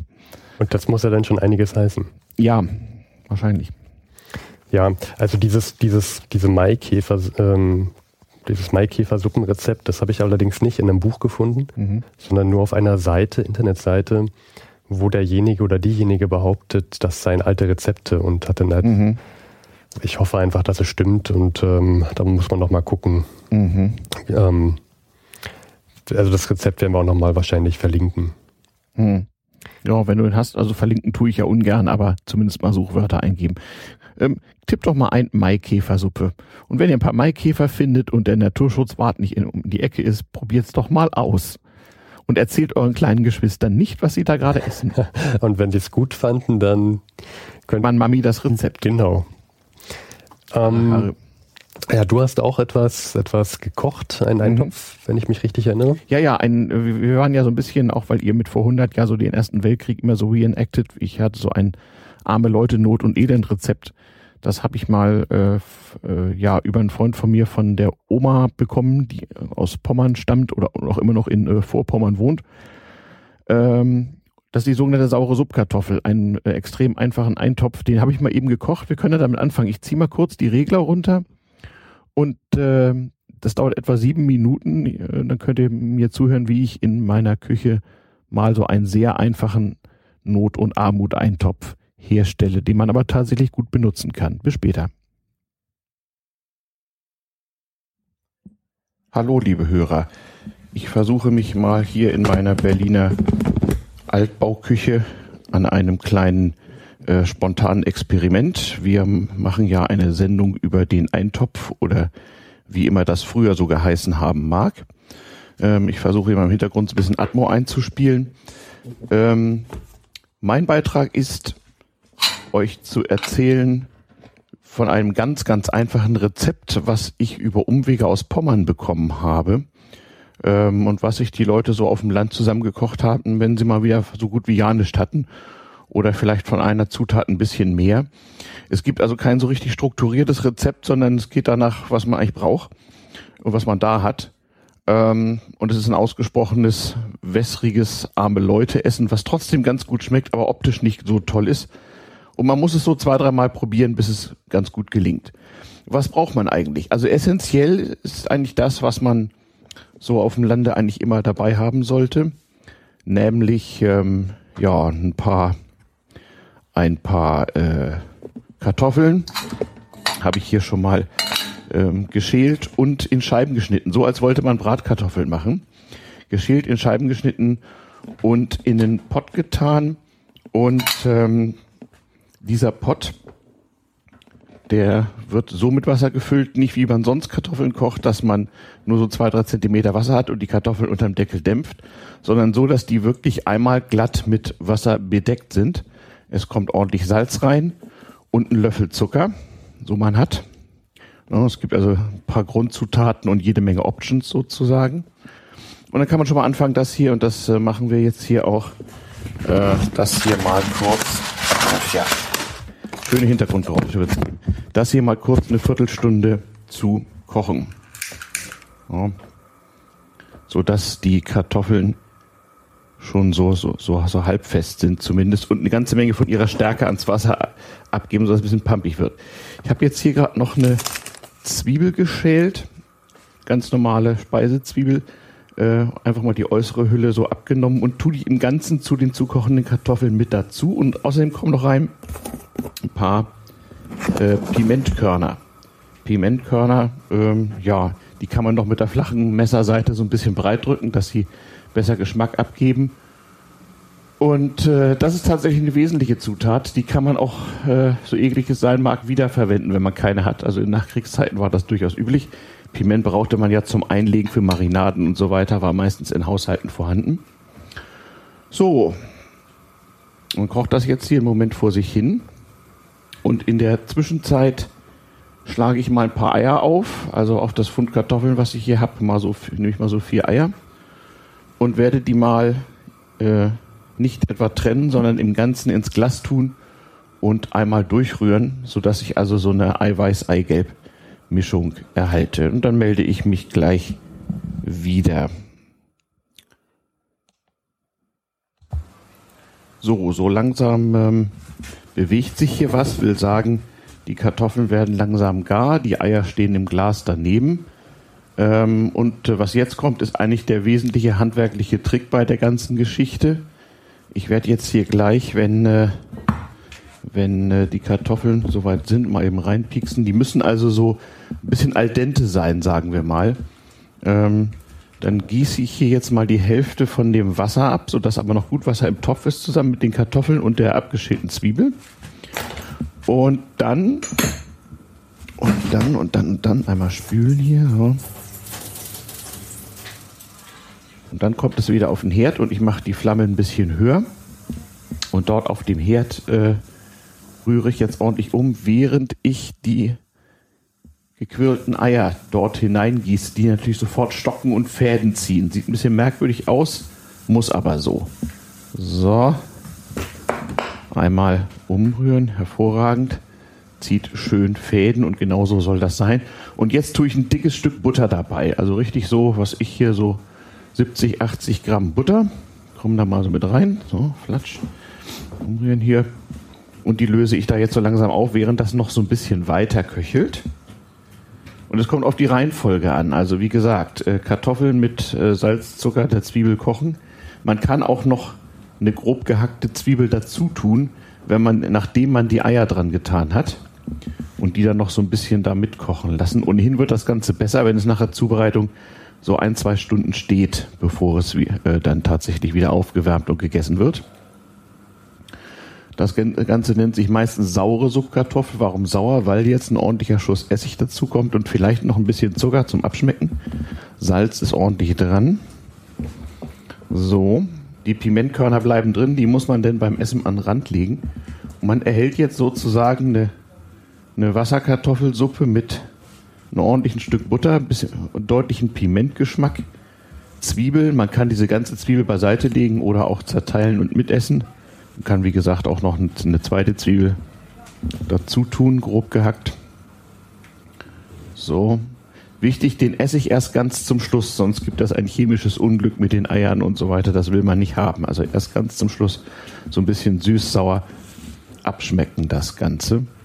Ja, und das war's schon. Also äh, mit derart einfachen Methoden und Dingen, die man irgendwie noch rumzuliegen hat, kann man tatsächlich, nachdem es abgekühlt und wieder aufgewärmt wurde, ein ganz brauchbares Eintopfgericht machen, was wesentlich besser schmeckt, als es aussieht. Also ne, so in Notzeiten oder wenn man irgendwo irgendwo seid und hm, wir müssen irgendwas machen und haben fast nichts, solange man irgendwie Kartoffeln, Eier, Zucker, Salz, Essig möglichst ein Stück Butter und ein paar Pimentkörner hat, wird alles gut. Bisschen Pfeffer kann man noch dran machen, wenn man gerne möchte. Ist geradezu schon Luxus. So. Und dann wollen wir das hier mal, wollen wir das hier mal abschmecken und nicht kalt, aber warm stellen und dann in einer Stunde kann man das gut essen. Das zieht dann also auch im warmen Topf sehr gut nach. Jo, das war's. Ich hoffe, das war ein gelungener Beitrag zu unserem Eintopf. Bis später.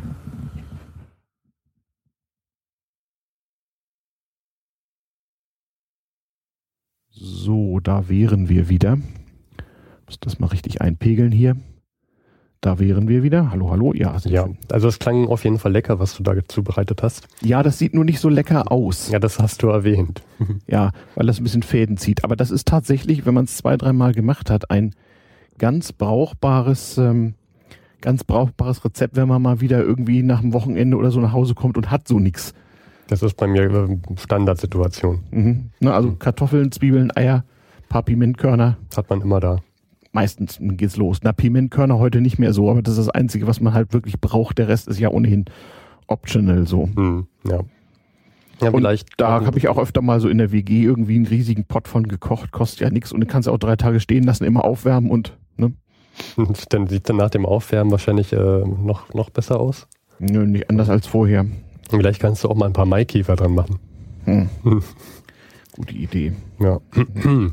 ja, ähm, dann habe ich noch ein schönes äh, Soldatenkochbuch gefunden mhm. von 1887. Mhm. Äh, lass mich das nochmal kurz aufschlagen. Mhm. Und das heißt Soldatenkochbüchlein mhm.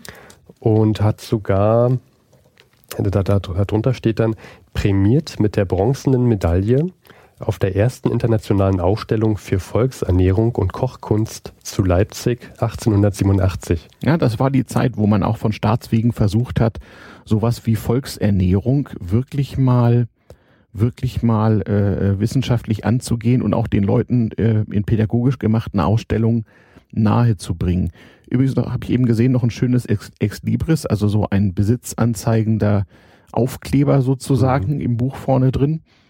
Ne, früher hatte man bei einer anständigen Bibliothek gedruckte und äh, wie so eine Briefmarke aufklebbare Eigentumsaufkleber. Zum Teil sehr schön gemacht. Hm, ja, ich konnte damit gar nichts anfangen. Aber stand gut, dann Ex Libris, ne? Ja, ja, zum Anfang. Stehen Ex Libris, was weiß ich, was, noch Herzog von irgendwas? Nein, brauchst du nicht. Zu spät. Und, und, diverse seltsame Bibliothekstempel und so. Es sieht doch sehr schön aus. Das ist so ein bisschen so Jugendstil 1910er äh, Jahre, diese Ex mhm. Libris. Also dieses Kochbuch liegt uns mhm. auch digital vor. Ihr werdet uns jetzt hier nicht blättern hören. Nee. Ähm, Gibt es das auf Google, äh, wie heißt das, in diesem Google Books?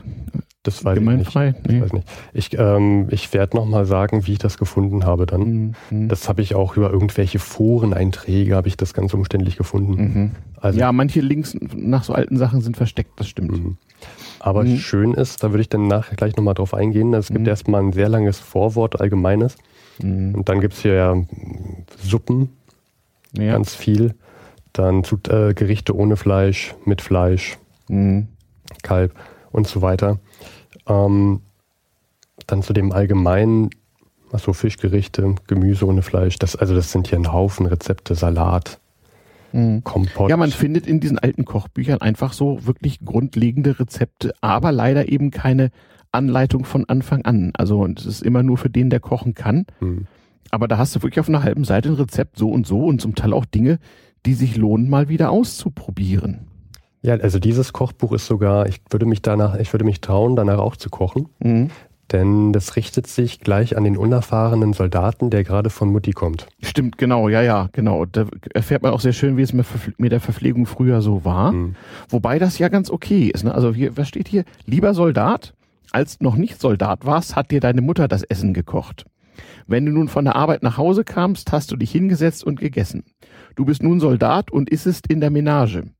Kommst du vom Felddienst in die Kaserne zurück, so füllt dir der Stubenälteste die dampfende Suppe in deine Schüssel und der Fourier gibt dir ein Stück gekochtes Fleisch.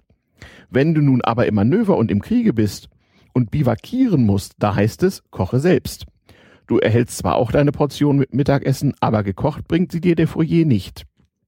Er teilt dir äh, deine äh, Portion rohes Fleisch zu, ein Häufchen Reis, Erbsen oder Kartoffeln und 25 Gramm Salz, mitunter auch Konserven und überlässt dich deinem Schicksal. Doch da kommt ja deine Mutter, die will dir gewiss das Essen kochen. Sie hat ja aber lange Stiefeln an und was ruft sie? Pioniere vor, Wasserholer vor, abkochen. Es ist die Kompaniemutter, also der Spieß, ne, mhm. der Kompaniefeldwebel. Und ob die kochen kann, das versteht sich, aber nicht mit dem Kochlöffel, sondern mit dem Säbel. Nun gut. Also die Soldaten mussten dann schon mal selber klarkommen und da wird dann so eigentlich sehr gut auf den weiteren Seiten geschildert, wie man mit dem damaligen Kochgeschirr, indem man sich so zu Teams von sechs bis acht Peoples zusammenschließt, ähm, mit dem ganzen Krempel was Vernünftiges zusammenkocht. Und das war aber zum Teil auch ganz schön aufwendig und dauerte ganz schön lange. Hm. Was ich sehr, sehr gut fand, war, dass es sehr praktischen Nutzen hatte. Mhm. Wurde dann gesagt, wie viel sowas äh, was wiegt und wie viel so zum Beispiel in eine Feldflasche reinpasst, wie viel Wasser, also einen halben Liter. Das heißt, wenn man mit Liter an, wenn man da Literangaben in dem Kochbuch hat. Ja, das war halt schon Kaiserreich, da gab es halt schon Liter, das ist sehr praktisch und Gramm, ne? Und dann kann man, dann kann man sagen, okay, du nimmst jetzt, äh, sagen wir mal, einen halben Liter Wasser, mhm. also einmal deine Feldflasche. Mhm, genau. Äh, weil man hat ja keinen kein Mess, dabei. Mess, Messbecher. Mhm. Dann habe ich eine ganz interessante Suppe rausgefunden, die ich mhm. wahrscheinlich selber auch mal gerne nachkochen möchte. Mhm. Da muss ich kurz ein bisschen runterscrollen. Mhm. Ähm, und zwar handelt es sich dabei um die, um die Biersuppe. Biersuppe, ja, nicht schlecht. Die ist ganz witzig geschrieben. Mhm. Wenn wir dann endlich mal da reinkommen. Mhm. Aha. So, wir sind auch gleich da. Mhm. Mhm, mhm, mhm. Da die Biersuppe. Die Biersuppe. Zutaten. Brot oder Zwieback, Zucker, Kümmel. Hm. Hm. Äh, Junges, dünnes, abgestandenes, kurz schlechtes Bier. Welche Sorte leider nur zu oft im Felde vorkommt. ja. Und welches den Magen ruiniert, wird durch Abkochen trinkbar. Gutes Bier zum Kochen zu nehmen, will ich dir nicht raten, weil du mich sonst auslachst. Du trinkst es lieber ungekocht. Ich auch. Nun wieder zu unserem schlechten Bier. Fülle ins Kochgeschirr eineinhalb Liter Bier, halbes Kochgeschirr, schneide 150 Gramm deiner täglichen Brotportion in kleine Stückchen und wirf sie in den Deckel, zerbröckele sie. Statt des Brotes kannst du auch diese Brot- bzw. Zwiebackrumen äh, in das Bier tun und setze das Kochgeschirr ans Feuer. Tue etwas Zucker hinein, einige Kümmelkörner. Koche das Bier auf, bis, bis du das Brot respektive den Zwieback mit dem Löffel fein zerrühren kannst. Hm. Ich finde, das ist ganz witzig geschrieben. Ja, vor allem, wie man so mit nichts äh, im Dreck sitzend, so im Manöver oder im Schützengraben äh, überm Feuer mit seinem blöden Blechnapf irgendwas zusammenkocht. Meinst du, dass das schmeckt? Also saures Bier, da müsstest du dann Berliner Weiße nehmen. Das ist ja das Verdorbene. Dann musst du dran denken. Ne? Also ich, ich kann mir nicht. Und zwar ohne Geschmack. Also ja, dieses, ja, das was was keiner trinken will. Mhm. Ähm, das kann ich mir nicht vorstellen, dass das schmeckt, ehrlich gesagt. Aber also ich hatte letztens wieder schlechtes Bier. Mhm. Ich würde das mal gerne ausprobieren wollen. Mhm. Ich weiß nur nicht, ob mir mein, mein Brot nicht zu schade wäre. Oh, mal, mal testen. Ja, und am Ende des äh, Kochbuches mhm. hat man dann hier auch nochmal einen kleinen Anhang mhm. mit äh, Kriegsartikel. Äh, Artikel 1, der Soldat muss stets der, der ernsten Pflichten seines Berufs eingedehnt. Eingedenk und dieselben gewissenhaft zu erfüllen, eifrig bemüht sein, mhm. genau. Und also, wenn man sich das noch, noch mal durchliest, dann wird klar, okay, also hier wird dem Soldaten nochmal nahegelegt, du bist jetzt, du bist jetzt Soldat, du hast mhm. eine Pflicht, yep. die musst du erfüllen mhm. und äh, da musst du jetzt durch. Mhm. Und das fand ich auch nochmal sehr interessant, dass sowas in einem Kochbuch drin steht. Ja, natürlich, die vaterländische Erbauung war in offiziellen Druckwerken zur Volkserziehung wie diesem hier natürlich immer gegeben. Also das, auch die gesamte Einleitung ist sicher sehr schön. Das hat also nicht etwa, das haben nicht etwa die Nazis oder die DDR erfunden, das war im Kaiserreich auch schon so.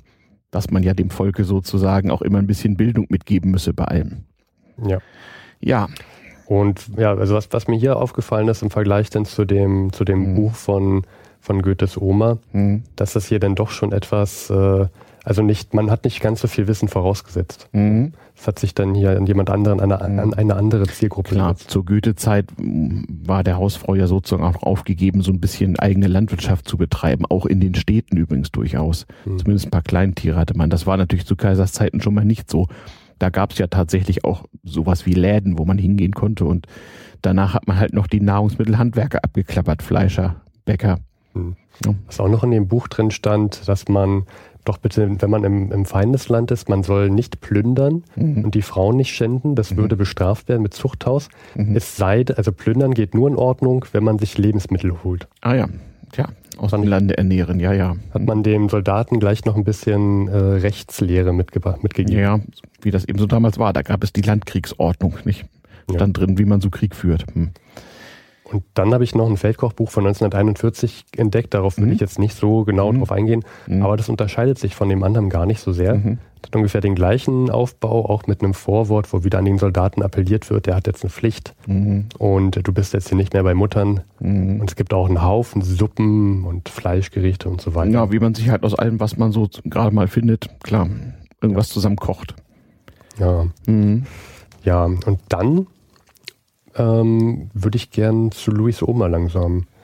Ja, also Luis, der leider nicht da sein kann, hat eine Oma. Gut, haben wir ja alle zumindest mal gehabt. Ähm, ich habe gerade ausgerechnet, irgendwie, was meine ältere Oma ist, glaube ich, jetzt 120, nee, 110 Jahre tot, aber immerhin. 110 Ja, Jahre. nee, Quatsch, nicht 110 Jahre tot, wäre, 100, Wäre- wäre, wäre 110, nee, wäre sie 110. Ja, bevor ich hier Mist erzähle. Ähm, Denk einfach nach, solange der Beitrag von Luis. Genau, Luis äh, erzählt nämlich äh, äh, mit seiner Oma über alte Kochbücher und wir lernen den Unterschied zwischen einer Suppenküche und einer Volksküche. Und Leute, die heute in eine Volksküche gehen, sollen sich mal anhören, wie das eigentlich gemeint ist. So. Hallo, hier ist der Luis. Da mein Wissen über Eintöpfe von vor 100 Jahren nicht so ausgeprägt ist, wie ehrlich gesagt, ich kann überhaupt nicht kochen. Also ich, meine Kochkünste sind berüchtigt und gefürchtet, habe ich mir eine Expertin auf dem Gebiet im Verhältnis zu mir selber gesucht, und zwar meine liebe Omi. Hallo Omi, bist du da? Ja, hallo Luis. Na? Grüße Und- dich. Genau, und ich habe dich gebeten, ähm, mal angesprochen, ob du über Eintöpfe von vor 100 Jahren was weißt. Und da meintest du ja. Und du hast dich da auch total reingehangen und auch äh, ein Buch gelesen dazu, ne? Ja, Und, und äh, zwar, ja, und zwar die Suppenlina von Heinz Knobloch. Heinz Knoblauch. Wiederbelebung einer Menschenfreundin. Okay. Von wann ist das? Äh, das ist ein- Neuauflage, also äh, neu geschrieben worden. Warte mal, das kann ich dir gar nicht sagen, von wann das ist. Müsste ich nachgucken. Aber das ist im Original 100 Jahre alt, ne? Also wurde Dieses vor. Buch, die Suppenlina ist nicht 100 Jahre alt. Das ist aufgelegt worden, warte, ich gucke gleich mal nach. 1900, erste Auflage 1997. Okay. Und äh, die Suppenlina, wann hat die gelebt? Äh, die Suppenlina hat gelebt, sie heißt eigentlich Lina Morgenstern, gelebt von 1830 bis 1909. Okay, na das passt doch, von vor 100 Jahren. Und warum, wie bist du auf das Buch gekommen und was hat das mit Eintöpfen von vor 100 Jahren zu tun? Äh, das hat damit was zu tun, und zwar diese Lina Morgenstern. Das war eine ganz äh, besondere Frau. Ist in Kreuzberg in der Friedrichstraße 9 in Berlin hängt eine, äh, eine Tafel, eine Gedenktafel. Ich lese das mal vor. Ja, gerne. Diesen Ort eröffnete 1868 der Verein der Berliner Volksküchen, gegründet von Lina Morgenstern, geboren von 25.11.1830 bis 16.12.1909, die achte Volksküche. Lina Morgenstern setzte sich für die Rechte und Bildung der Frauen ein, für den Schutz von Kindern, für die Armen und Hungerleidenden. In den Suppenküchen wurden erstmalig nahrhafte Speisen zum, zum Selbstkostenpreis ausgegeben. Also, 1800 ja, also die Lina Morgenstern, über die das Buch geht, war eine Aktiv soziale Aktivistin, ja, die Suppenküchen betrieben hat und zum Selbstkostenpreis, also sehr günstig, an die bedürftigen Suppen ausgeschenkt hat, ne? ja, das ist so. Da hat sie sehr viel Wert drauf gelegt. Und zwar hat er ein Essen von 15 Pfennig bis 25 Pfennig äh, gekostet. Und es ging, äh, sie hat vor allen Dingen die Armen der Erbs, Ärmsten damit äh, geholfen, vor allen Dingen die Arbeiterfrauen, denn die hatten ja gar keine Zeit zum Essen kochen und konnten damals auch gar nicht Essen kochen. Und Warum nicht? Warum konnten die kein Sie Essen hatten kochen? keine Zeit. Ach so, Sie haben ja gearbeitet. stimmt. Und die hatten damals ja ganz üble Arbeitszeiten. Ja. Mhm. Und ähm, was, wa, wa, was, welche Stelle in dem Buch hat dir besonders gut gefallen?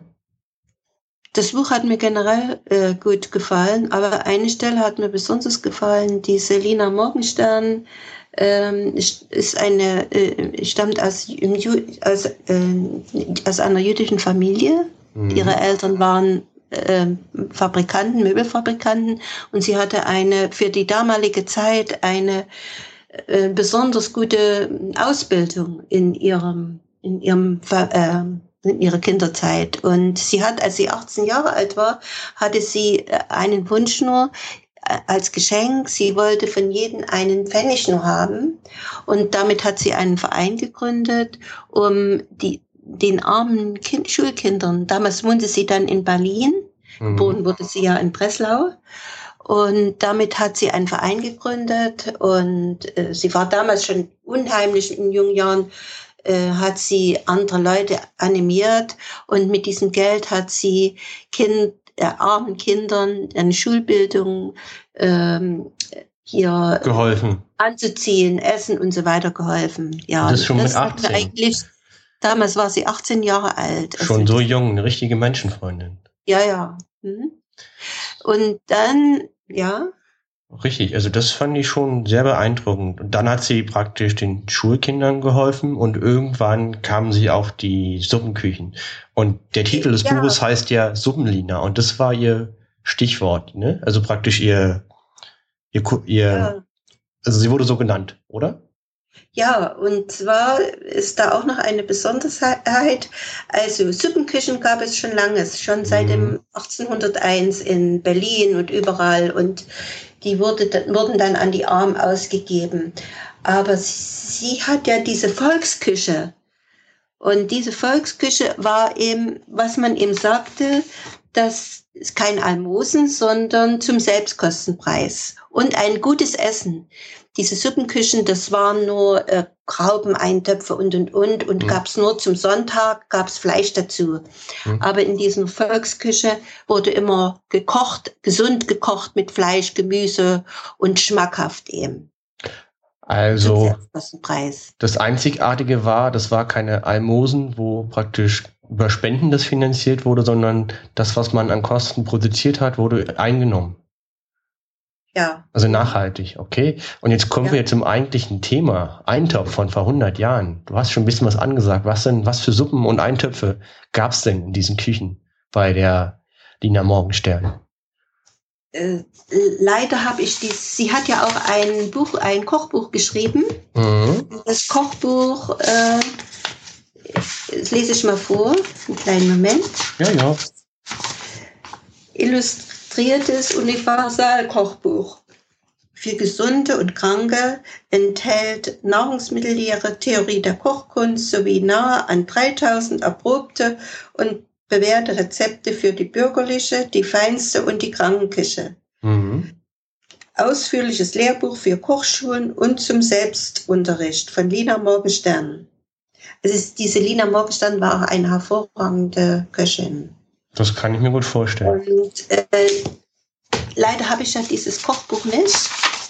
Aber in diesem Buch von Heinz Knopfloch, die Suppenlina, sind 80 Rezepte drin, unter anderem auch zwei äh, Rezepte für Eintöpfe, und zwar einmal Spargelsuppe und Kartoffelsuppe.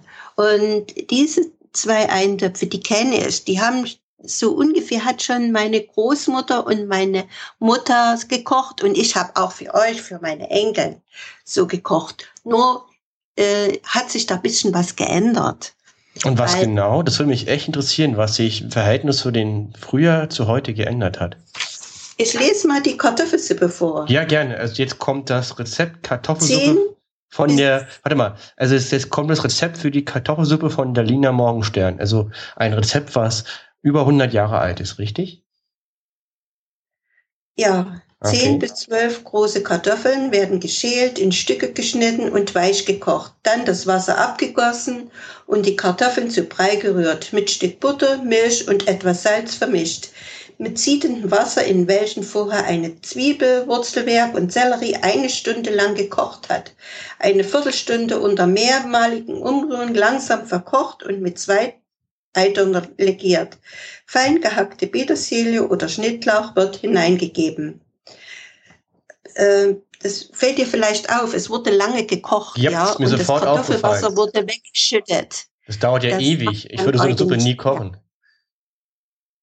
Ich habe dich unterbrochen, glaube ich. Du hast gerade gesagt, es dauert ja ewig, das macht man heute nicht mehr. Und ich meinte nur, also ich würde so nicht kochen, das wäre viel zu lange. Ja, es hat sich ja einiges in unserer Ernährung ähm, geändert, ja.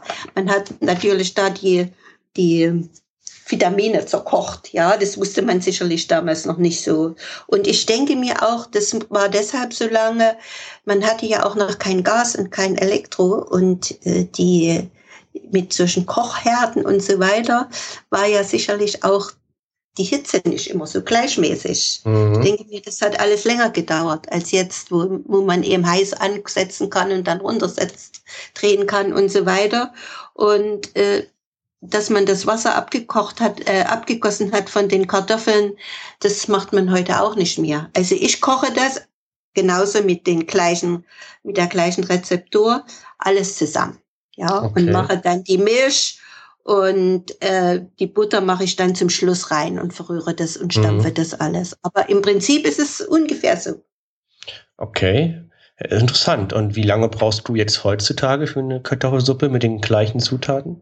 Solltest du Also sagen? wenn alles, Opa bereitet das ja immer alles vor, schält die Kartoffeln und das geputztes Gemüse, dann alles zusammen äh, 20 Minuten kocht das. Wahnsinn. Dann stampfe ich das und das äh, und dann mache ich noch ein bisschen Speck ran, ja. Das, Mhm. Sie hat es dann sicherlich auch noch gemacht, denn hat, sie hat zu allen äh, äh, in dieser Volksküche zu allen immer noch Fleisch und, und Speck und so weiter mit reingemacht. Mhm. Eine gesunde, nahrhafte Küche. Das klingt richtig lecker, jetzt gerade, wo du es sagst. Jetzt nochmal zum Vergleich. Und dann noch Gleich, warte mal kurz, Mhm. Omi. Also du sagst, du hast, brauchst heutzutage 20 Minuten zum Kochen mit Ja. den gleichen Zutaten. Und wie lange war das nochmal in dem Buch? Sag nochmal die Zeiten bitte. ja, also eine Stunde und noch mal eine Viertelstunde. Also mindestens ein und eine Viertelstunde allein also im die Kochen. Gemüsesuppe. Gemüsesuppe ein, äh, die Gemüse und eine Stunde und dann noch mal eine Viertelstunde unter Umrührung langsam noch einmal verkocht, ja. Jetzt verstehe ich erst, was du meinst, warum diese Suppenküchen so wichtig war. Wenn man dann als Arbeiterfrau so viel arbeiten musste, hatte man natürlich nicht die Zeit, abends ein und eine Viertelstunde die Suppen zu kochen. Und dadurch, dass man diese Suppenküchen zum Selbstkostenpreis angeboten hat, konnten die Frauen überhaupt arbeiten, oder? Ja, Ne? Das, deswegen war das so kochen. wichtig. Die meisten konnten gar nicht kochen. Die sind ja schon als junge Frauen oder als junge Mädchen in diese Fabriken gegangen und haben gearbeitet. Ach so, stimmt, mit sehr, mit sehr jungen Jahren. Deswegen ist das, jetzt verstehe ich erst, warum diese Suppenküchen so, so sozial so unfassbar wichtig sind. Ne? Mhm. Okay. Aber wie gesagt, der Unterschied zwischen Suppenküche und Volksküche ist sehr groß, ja. Richtig. Eine sind Almosen und das andere ist halt gemeinschaftliches Organisieren. Also das eine sind Almosen, ne? Die Ja. Volksküche und die Suppenküche ist Suppenküche. Hilfe, Hilfe zur Selbsthilfe. Kann man das so sagen, Omi? Die Volksküchen zu Selbstkostenpreis. Ja. Also Hilfe zur Wobei- Selbsthilfe. Wobei das auch noch so war, sie haben auch, äh, äh, sie haben ja auch von Spenden gelebt Ja. und viele, äh, viele namhafte wie Virchow und so weiter, die waren dann auch mit in diesen äh, Vorstand dran, drin und so weiter. Und die, viele haben auch gespendet, ja. Und Mhm. es gab auch welche ganz arme, die haben auch umsonst das Essen bekommen. Interessant. Aber finde ich auch eine interessante äh, Unterscheidung. Du hattest noch ein zweites Rezept mitgebracht, ne? Zur Spargelsuppe. Mhm. Spa ja, die Spargelsuppe. Einen kleinen Moment. Mhm. Vom Spargel zieht man die äußere Schale vom Kopf nach unten dünn ab, kocht ihn, in Stücke zerschnitten. In gesalzenem Wasser weich, fügt ein Stückchen Butter und etwas Zucker hinzu, bindet die Suppe mit einer hellen Mehlschwitze und macht Schwemmklößchen hinein. Okay. Ja. Ich mache zwar nicht die Schwemmklößchen, aber ich weiß, wie man Schwemmklößchen macht. Aber diese Suppe mache ich genauso. Mhm. Mhm. Ach so, da hat sich nichts unterschieden. Das ist das gleiche Rezept Nein. wie heute auch. Mhm. Das gleiche Rezept wie heute. Mhm. Gut, Mache ich, mache ich heute noch. Ich weiß nicht, ob, du hast sie bestimmt schon einmal bei mir gegessen. bestimmt. Ich esse aber auch sehr gern Spargelsuppe. Ja, super. Ähm, liebe Omi, vielen Dank. Ähm, wir werden auf jeden Fall beide Bücher verlinken, dass der Zuhörer mal gucken kann, über was wir gerade gesprochen haben. Einmal Lina Möchtest- Morgenstern, illustriertes Universalkochbuch und dann die Suppenlina von Heinz Knoblauch. Und die beiden Rezepte werden wir auch verlinken. Einmal Spargelsuppe und einmal Kartoffelsuppe. Ja, du wolltest noch was sagen?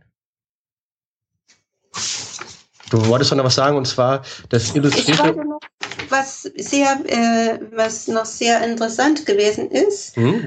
äh, dass eigentlich die, Die was? Dass im, neun, im, im, neun, im 19. Jahrhundert wur, wurden vorwiegend äh, die Armen versorgt durch wohltätige Stiftungen und Vereine. Es Mhm. gab nichts anderes, ja. Gab keinen Sozialstaat. Der kam ja erst, ja. Mhm. korrigier mich, wenn ich daneben liege, mit Bismarck auf, oder? ja, weißt ja. du das? Ne? Der hat es doch so ein bisschen mit Sozialdemokraten. Ja, sie Äh. war auch eine der ersten, die äh, sie war, hatte ja auch andere Vereine noch gegründet, die, wo feste Angestellte da äh, mit waren. Also viele haben äh, hier das umsonst gemacht, ja. Mhm. Aber es gab auch feste Angestellte, denn es ist ja eine unheimliche Organisation, steckt ja dahinter. Ja, sie hat Wahnsinn. äh, zum Beispiel bei diesen Gedenktafel steht zum Beispiel 18, 1869 wurden aus den zehn über Berlin verstreuten äh, Küchen täglich bis zu 10.000 Bedürftigte versorgt. Das ist ja eine unheimliche Organisation, ja. Allein die Logistik. Ja, eine Logistik. Und sie hat da auch als mit dafür gesorgt, dass ihre Angestellten äh, hier die, von Bismarck diese äh, Krankenversicherung mit gemacht haben. Ja, das ist auch eine große Leistung von ihr. Total toller Mensch. Klingt unheimlich, Ja. also toller Mensch. Sie war eine Schriftstellerin, Frauenrechtlerin und Sozialaktivistin Ja, und eine der bekanntesten Personen von Berlin. Lina- Lina Morgenstern. Ja, ja. Mhm. Und du wolltest noch was sagen, und zwar, du hattest mir doch erzählt, das illustrierte Universalkochbuch ist leider nicht mehr verfügbar. Es ist total vergriffen und nur völlig Es- überteuert in Antiquariaten zu haben.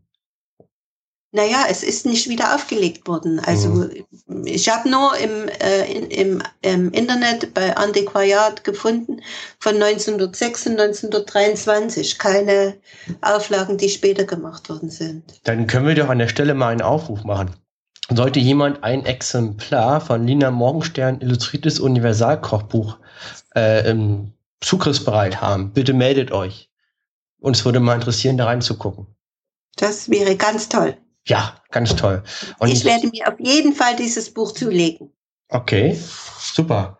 Das, äh, ja, da können wir auf jeden Fall bestimmt noch mal was so aufnehmen, wenn du das dann, wenn du das dann hast. Schauen wir mal. Also mir hat es jetzt richtig Spaß gemacht. Äh, ich hoffe dir auch und schon mal lieben Dank, dass du, dass du hier mitgemacht hast, Omi. Ja, mein lieber Luis. Ja. Es hat mir auch Spaß gemacht. Ja, Luis Oma. War, also also ich muss mal sagen, in diesem Beitrag steckte ganz viel Liebe. Ja, absolut, absolut. Ein sehr schöner Beitrag. Mhm, mhm. Und gut, dass wir jetzt alle den Unterschied zwischen wissen zwischen Suppenküche und Und Volksküche Mhm. und was der Gedanke so war. Ja. Und Luis Oma benutzt das Internet. Hm. stimmt. Ja, immerhin. Ähm, ja, dann würde ich sagen, kommen wir doch gleich zu unserem letzten Einspieler. Mhm. Und zwar, ich mache da gar kein großes Geheimnis draus, ich kann nicht Mhm. kochen. Genau, du kannst nicht kochen, du hast dir aber deswegen Kochbücher für Leute, die nicht kochen können, genommen und hast was nachgekocht. Was, was kochst du? Also ich habe mir das Kochbuch, ein Kriegskochbuch von 1915 genommen Mhm. und ich glaube, das ist nicht gemacht für Leute, die nicht kochen können. Nee. Nee, da, da, da wird auch wieder sehr viel vorausgesetzt. Ach so, Äh, okay. Und was kochst du? Ich koche eine Gemüse-Graupensuppe. Gemüse-Graupensuppe. Da bin ich immer gespannt. Okay. Und mal eben gucken hier. Mhm, mhm. Also noch ein Beispiel, nicht wahr? Steffen kocht Graupensuppe Suppe für Guten- euch. Bis Guten gleich. Appetit. Und damit herzlich willkommen in meiner Küche. Ja, meine Küche ist äh, ziemlich klein. Ich hoffe, dass das mit dem Sound hier ganz gut klappen wird. Ähm, aber auch Phonic wird uns sehr sicherlich auch gut unterstützen. Ja, ich stehe hier ganz alleine ohne Luis, ohne Stefan, aber ihr seid ja an meiner Seite. Und was habe ich mir rausgesucht? Nun, wir werden heute zusammen ein Rezept aus einem Kriegskochbuch ähm, zubereiten. Und zwar ist dieses Kriegskochbuch in Hamburg erschienen 1915 und heißt äh, ja, Kriegskochbuch Anweisungen zur einfachen und billigen Ernährung. Das Rezept, was ich mir hier rausgesucht habe, ja, das, ähm, wie heißt das? Äh, Gemüse-Traubensuppe. Ja, Gemüse-Traubensuppe habe ich zunächst gelesen mit den folgenden Zutaten. Man braucht drei Liter Wasser, 180 Gramm Trauben, zweieinhalb Pfund Kartoffeln, Salz und dann steht hier für 20 Pfennig Suppengemüse. Für 20 Pfennig Suppengemüse. Wie, also ich weiß nicht, wie viel Suppengemüse man 1915 für 20 Pfennig bekommen hat. Ich habe mir jetzt einfach so eine Schachtel Suppengemüse, also ein Bund Suppengemüse geholt. Und war ich heute einkaufen und äh, bin erstmal wieder zurückgefahren, habe mir das Rezept nochmal durchgelesen und paar Notizen gemacht zu diesem Kochbuch. 180 Gramm Trauben. Das soll eine Gemüse-Traubensuppe sein. Hm. Und also dieses Kriegskochbuch ist in Altdeutsch. Und dann habe ich erstmal nach dem Einkaufen mitbekommen, dass ich mich, dass ich mich total verlesen habe. Das ist keine Gemüse-Traubensuppe, sondern eine Gemüse-Graupensuppe. Äh, Ja, das kann mal passieren. Bin erstmal leicht in Panik geraten, weil es kurz vor Ladenschluss war. Bin ich noch schnell um die Ecke zum Supermarkt, habe noch eine Packung Graupen geholt. Äh, wenn man so drüber nachdenkt, eine Gemüse-Traubensuppe ergibt wenig Sinn, aber ich fand die Idee, Trauben in eine Gemüsesuppe reinzupacken, fand ich so toll, dass ich mir das halt rausgesucht habe. Nur um dann später festzustellen, dass ich mich verlesen habe und das eigentlich Graupen sind. Ja, ja, ein bisschen zu diesem Kochbuch. Also das ist, äh, das ist wie gesagt in altdeutscher Schrift und 1915 erschienen. Es gibt ja hier zahlreiche Suppen. Wie gesagt, äh, 1915 sprach man noch nicht so von Eintopf, deswegen werden die hier eine Suppe zubereiten. Und was gibt es noch? Es gibt äh, verschiedene Gemüsegerichte und auch noch Fleischgerichte. Ähm, während des Kochens werde ich ein bisschen was über das Vorwort hier erzählen. Das ist recht interessant, was da so drin steht. Etwas von einer Kochkiste wird da, wird da erwähnt, erzählt und über den Klippfisch und Stockfisch, darauf gehe ich später auch nochmal ein. Lasst uns erstmal nochmal auf die Rezepte reingehen. Und wie gesagt, Gemüse, Graupensuppe werden wir gleich vorbereiten. Aber ähm, was, was gibt's denn hier noch so für Rezepte? Generell, als ich hier so durchgeguckt habe, ist mir aufgefallen, dass da sehr viel vor, vorausgesetzt wird. Also ähm, die Beschreibungen, wie man das so zubereiten soll, das, das ist hier nicht gerade sehr ausführlich gehalten. Für jemanden, für mich, der sehr, sehr selten kocht und auch nicht so viel Erfahrung drin hat, ist es schon ein bisschen schwierig hier. Äh, also ich glaube nicht, dass wenn ich hier jedes Rezept nachkochen würde, ich auch danach ein genießbares, gutes Rezept auf den Teller gezaubern könnte. Es gibt äh, 31 Seiten mit äh, 45 Gerichten. Das heißt, es gibt auf jeden Fall mehrere Gerichte pro Seite.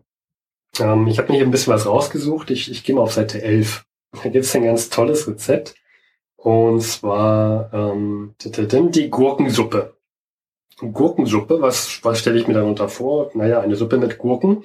Und wie sieht hier die Anweisung aus für diese Gurkensuppe? Ich lese es mal vor. Fett und Mehl werden geschwitzt und das Wasser langsam dazugegeben.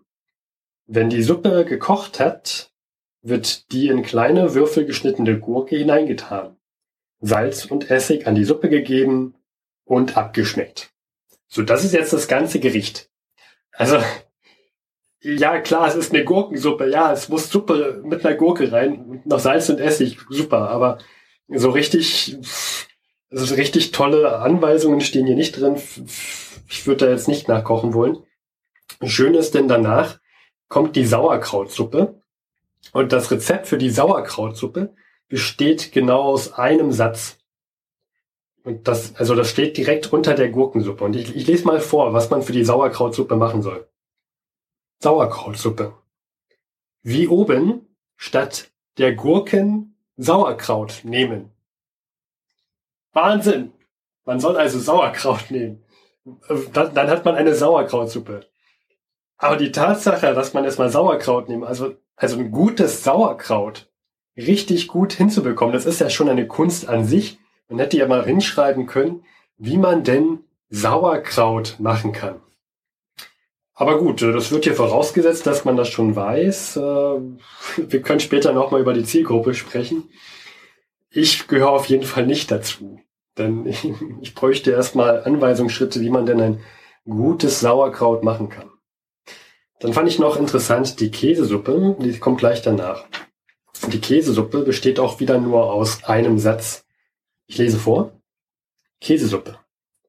Eine helle Grundsuppe wird eine Viertelstunde gekocht. Kurz vor dem Anrichten wird geriebener Käse untergemischt. Aha. Ja, so stelle ich mir eine Käsesuppe vor. Ich glaube, diese Käsesuppe hier ist dann tatsächlich eher interessant, wenn es um die Zutaten geht. Ja, generell findet man hier alle Rezepte ähm, für, na, zugeteilt für vier Personen.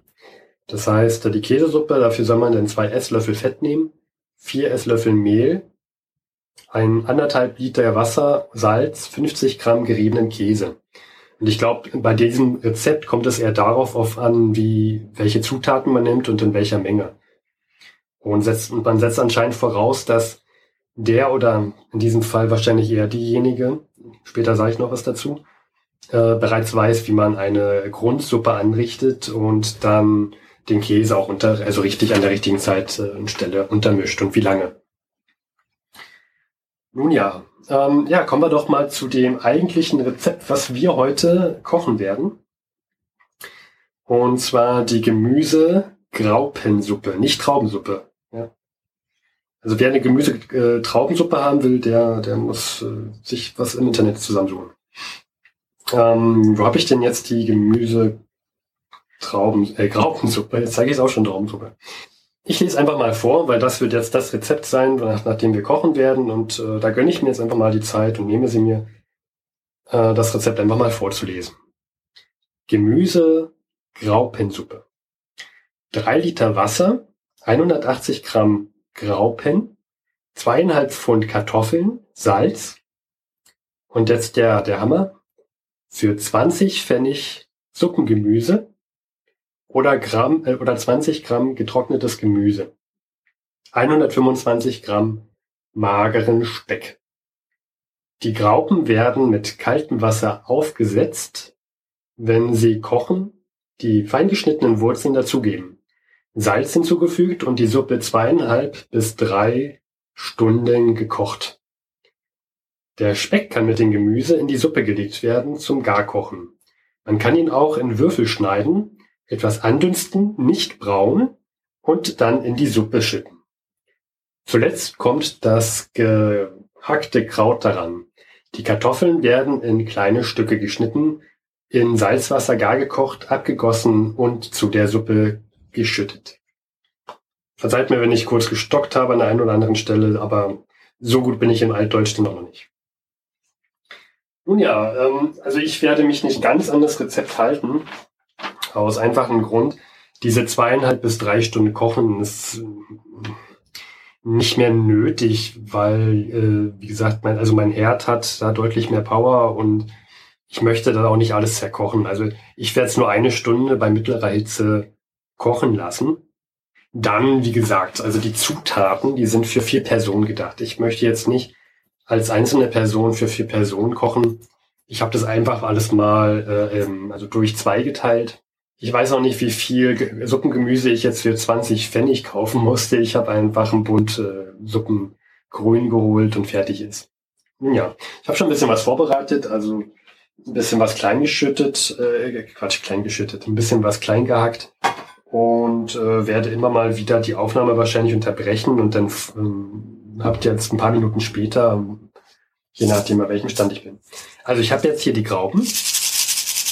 Nicht die Trauben, sondern die Grauben. Und ich werde sie einfach mal in, das kalte Wasser eingeben. Und dann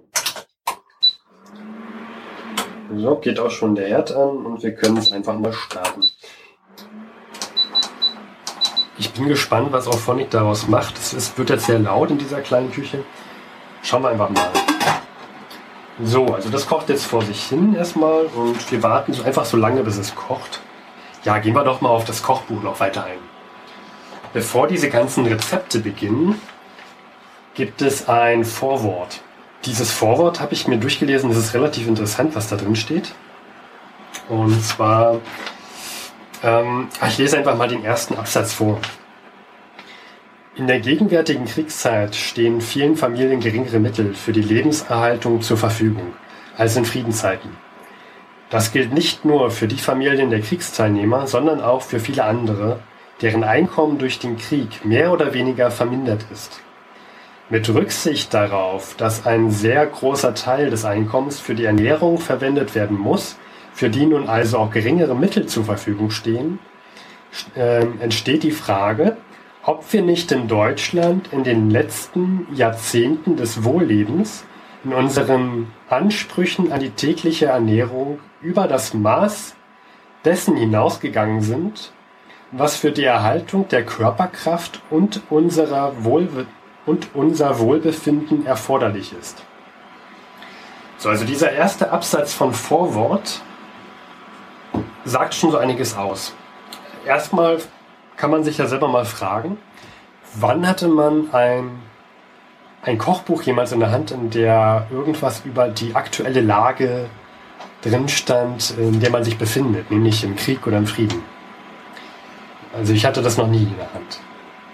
Und dann wird schon, also dieses Vorwort geht noch einige Zeit, also einige Zeilen weiter, einige Abschnitte weiter.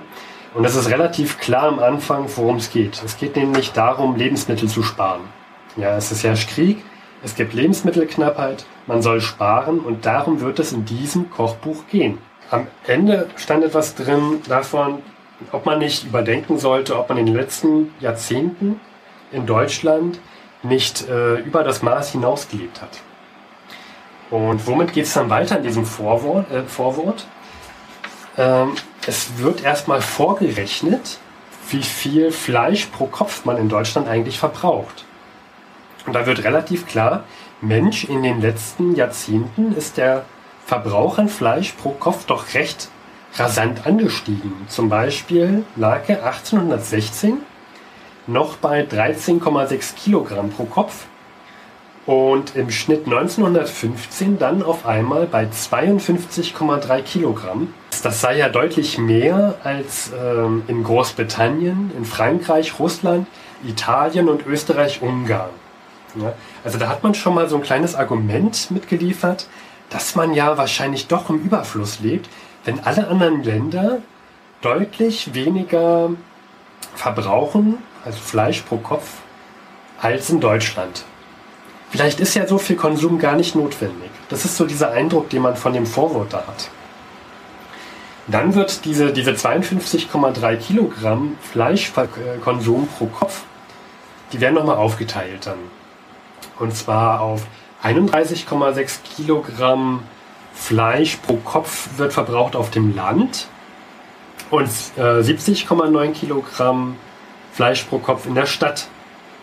Und da kriegt man als Stadtbewohner erstmal schon ein schlechtes Gewissen gegenüber der Landbevölkerung, die ja körperlich mehr arbeiten muss. Was dieses Vorwort bis jetzt mir gesagt hat, ist, der hohe Fleischkonsum ist gar nicht erforderlich.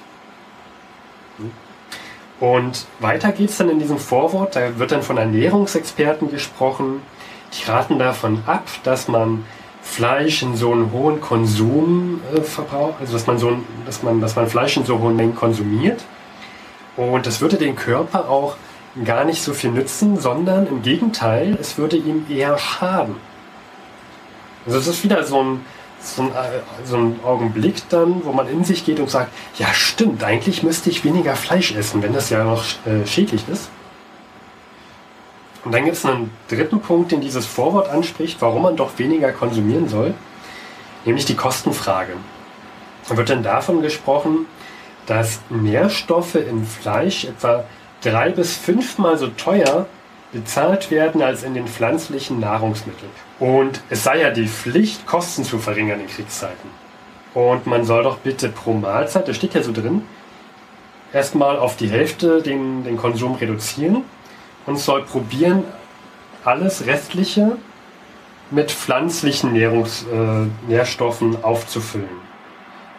Oder sogar auf Fisch umzusteigen. Und jetzt kommt, eine ganz, jetzt kommt ein ganz interessantes Argument. Es sei doch besser, auf Fisch umzusteigen, statt Fleisch zu, Fleisch zu essen. Denn der, der Bestand an Fisch, der, der, den könnte man in Kriegszeiten genauso aufrechterhalten wie auch in Friedenszeiten. Oh, und jetzt, bevor ich weiterrede, jetzt kocht das hier. Ja. Und das Rezept sagt uns jetzt. So. Ähm, wir sollen jetzt Salz mit hinzugeben, ja. Und weil ich ja so ein Kochprofi bin, mache ich jetzt einfach Salz mit rein und hoffe, dass es genug ist. So. Und das soll jetzt zweieinhalb bis drei Stunden kochen. Ich äh, schalte mal runter auf mittlere Hitze und sage äh, eine Stunde. Das Schöne ist, im Vergleich zu 100 Jahren kann ich das hier einstellen. Bitte nur eine Stunde. So, eine Stunde kocht das jetzt. Wir können noch mal gucken, was wir danach machen sollten. Wobei, so kompliziert war das ja nicht. Ja, okay, wir können auch schon mal die Wurzeln mit reingeben, steht hier. Moment, das machen wir doch mal. Rein damit. Flup. Und der Rest. Den Sellerie habe ich nicht ganz so klein gemacht. Auch das Lauch nicht. Das möchte ich nachher nicht mitessen, sondern eher rausfischen. Und deswegen habe ich das nur so ganz grob äh, gewürfelt. Jetzt lassen wir das einfach mal auf mittlerer Hitze hier so eine Stunde lang kochen. Und ja, wo waren wir denn eigentlich? Wir waren immer noch beim Vorwort. Und dieses Vorwort, nochmal zusammengefasst, vermittelt einem also, dass man doch bitte weniger Fleisch zu sich nehmen soll. Und aus folgenden Gründen, denn so viel, so viel Fleischkonsum ist gar nicht nötig. In anderen Ländern wird ja auch deutlich weniger verbraucht. In der Stadt verbraucht man anscheinend viel zu viel, denn auf dem Land äh, wird mehr, wird weniger als die Hälfte von Fleisch pro Kopf nur verbraucht. Fleischkonsum ist teuer. Ernährungsexperten sagen, es sei schädlich. Und wir waren beim Fisch stehen geblieben. Dann wird hier drauf eingegangen, beim Fisch könnte man noch zum Beispiel auf den deutlich günstigeren Stock- und Klippfisch umsteigen. Und das ist relativ interessant, dass hier der Stock- und Klippfisch erwähnt wird. Denn, also was, was ist das? Stock- und Klippfisch? Wir hatten das schon mal in Vorhundert. In, ja, im Februar hatten wir schon mal ein paar Episoden dazu, also zwei, glaube ich, zu den Stock- und den Klippfisch. Und das ist ähm, frischer Kabeljau, der in der, der entweder gesalzen wurde, stark gesalzen wurde, dann, dann ist es der Klippfisch oder sehr, also getrocknet wurde und dann ist es der Stockfisch. Man sagt, ein Pfund Klippfisch hat den Nährwert von drei Pfund Fleisch. Und Anfang 1915 wurde Klippfisch für 40 Pfennig verkauft, im, also ein Pfund Klippfisch und ein Pfund Schweinefleisch für 2 Mark 19. Also man halt, halte fest, ein Pfund Klippfisch hat nicht nur den dreifachen Nährwert von Fleisch, angeblich, sondern kostet auch noch deutlich weniger. Ja, ich meine, da, da braucht man nicht groß rechnen. 40 Pfennig sind deutlich weniger als 2,19 Mark. Anfang 1915 wurde der Klippfisch sogar direkt aus städtischen Vorräten verkauft. Man hat dazu sogar Rezepte zur Zubereitung bekommen. Das war wichtig, denn nicht alle wussten, wie man diesen Klippfisch richtig zubereitet. Der wurde ja stark getrocknet oder gesalzen und ähm, musste dann erstmal gewässert werden. Und wie der gewässert wird, das steht ja auch in diesem Kochbuch, in diesem Kriegskochbuch. Den Stockfisch legt man 30 bis 36 Stunden in einen Topf mit kaltem Wasser, auf dessen Boden man ein Sieb oder einen Teller gelegt hat. Ja, der Fisch muss dann mit reichlich Wasser bedeckt sein und in dieser Zeit, in diesen 30 bis 36 Stunden, muss das Wasser sogar drei bis viermal erneuert werden. Und vor dem ersten und nach dem zweiten Wässern muss man auf den Stockfisch noch hart, äh, hart zuklopfen. Also die muss man noch hart zuklopfen. Der Klippfisch ist sogar ein bisschen komplizierter zuzubereiten. Und zwar muss man den erstmal der Länge nach in zwei Teile zerlegen und dann auch noch in kleine Stücke zerschneiden. Wie gesagt, der Stockfisch, der muss ja 30 bis 36 Stunden wässern. Aber der Klippfisch, der muss mindestens 36 Stunden, besser sogar 48 Stunden wässern. Und dann im Gegensatz zum Stockfisch muss dann nicht nur drei bis viermal das Wasser gewechselt werden, sondern vier bis fünfmal. Ja, dann wurde noch empfohlen, dass man den, wenn man Klippfisch zubereitet, um diese seefischtypischen Gerüche zu vermeiden, soll man doch in das Wasser noch ein Stück Holzkohle mit reinpacken oder Senfkörner. Das erscheint mir sehr seltsam in, in Wasser, wo sich Lebensmittel befinden, was ich ja essen möchte, da jetzt noch ein Stück Holzkohle mit reinzuhauen. Das fand ich sehr seltsam. Ja, und nach dem Entwässern hat dann so ein Klippfisch auf einmal einen 80-prozentigen Gewichtszuwachs bekommen im Vergleich zu vorher. Und das wird halt, wie man das richtig zuzubereitet, wird auch noch in diesem Kochbuch ähm, erwähnt. Ja, was ich auch noch sehr interessant fand, als ich im Mai in Innsbruck war, habe ich mir ein Museum angesehen. Und da, da gab es eine Ausstellung äh, Tirol im Ersten Weltkrieg. Und als ich da so lang ging und mir äh, das alles angesehen habe, blieb ich bei einer Kiste stehen, ich kann die Bilder auch nochmal auf, auf die Webseite mit draufstellen. Und da stand drauf, Vakuum-Kochkiste. Das war wirklich eine kleine Holzkiste mit einem Loch drin, also war innen hohl und daneben war ein Verschluss, der anscheinend darauf passte, ja. Das Schöne ist, als ich dieses Kochbuch geöffnet habe, da kommt nach dem Vorwort auch noch ein kleines Kapitel, das heißt Herstellung und Anwendung der Kochkiste. Da wird das genau beschrieben, was das eigentlich ist. Das ist keine Vakuum-Kochkiste hier, sondern eine normale Kochkiste. Und was, also wie man die zubereitet, das möchte ich, dann möchte ich jetzt nicht genau diesen Text vorlesen. Das war auch nur eine Seite, aber das kann ja jeder selber machen. Was da im Großen und Ganzen drin steht, ist, es ist eigentlich nur, man kann irgendeine Kiste nehmen und sollte sie dann mit Stroh, also Stroh auf den Boden packen und dann nimmt man sich den Topf, den man später zum Kochen nehmen will, und setzt ihn da rein, füllt dann noch die Seiten mit dem Stroh, nimmt dann den, Koch wieder, äh, den Kochtopf wieder raus und überzieht das alles nochmal mit einem Stoff, also diese Kiste, sodass das Stroh da schön fest an dem Ort bleibt, wo es dann auch zu sein hat.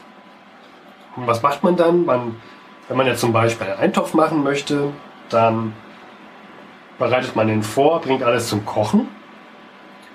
Und das Schöne bei der Kochkiste ist, statt jetzt vier Stunden lang etwas kochen zu müssen, macht man es nur eine Stunde lang, macht dann sofort den Kochdeckel auf den Topf und packt ihn in die Kochkiste und macht dann den Deckel, also den Deckel von der Kochkiste oben drauf.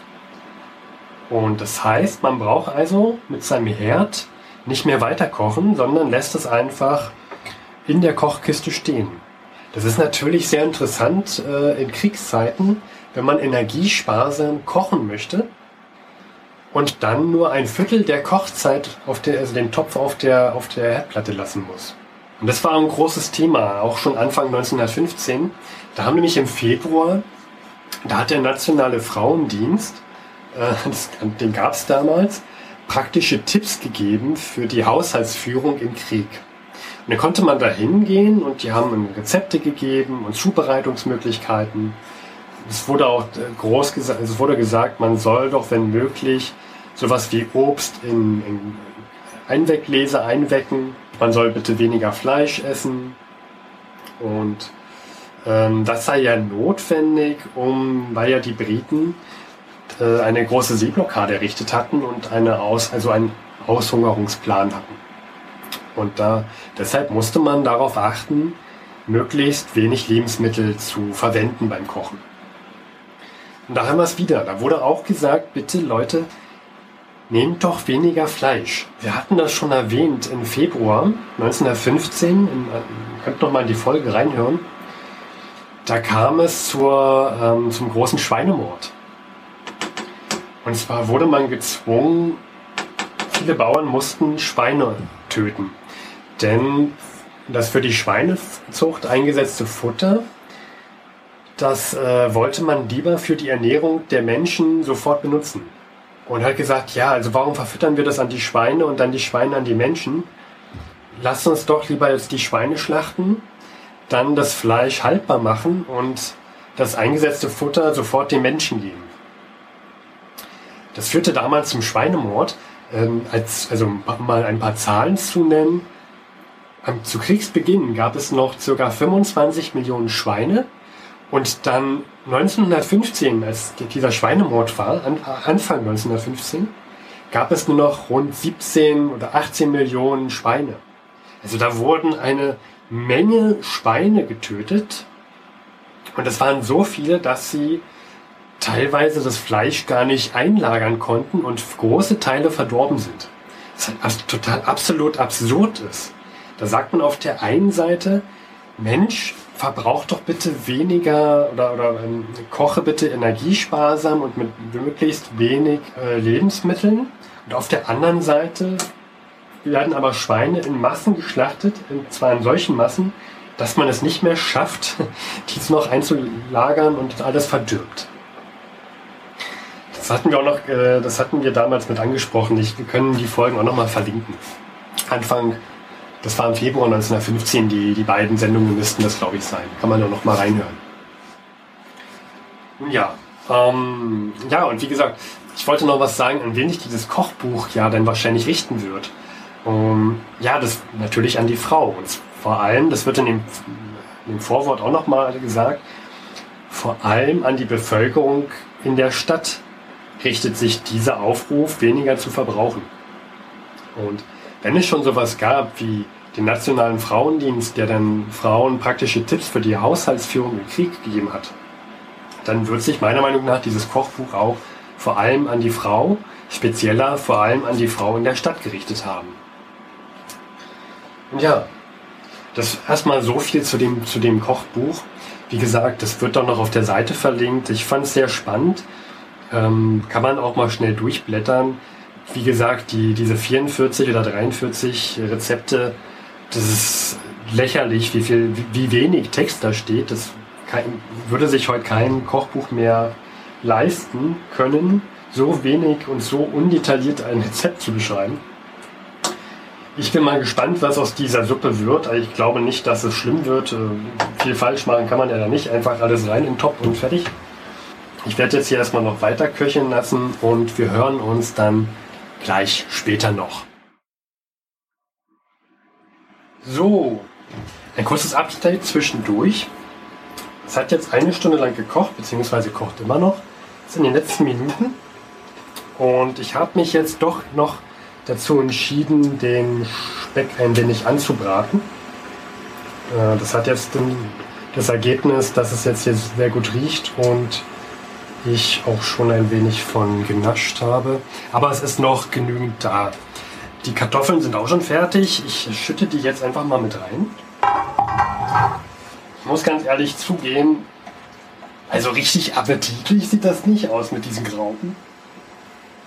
Ich bin mal gespannt, also ob es besser, besser, besser schmeckt als aussieht. Äh, riechen tut schon mal gut, aber das liegt auch eher an dem angebratenen Speck.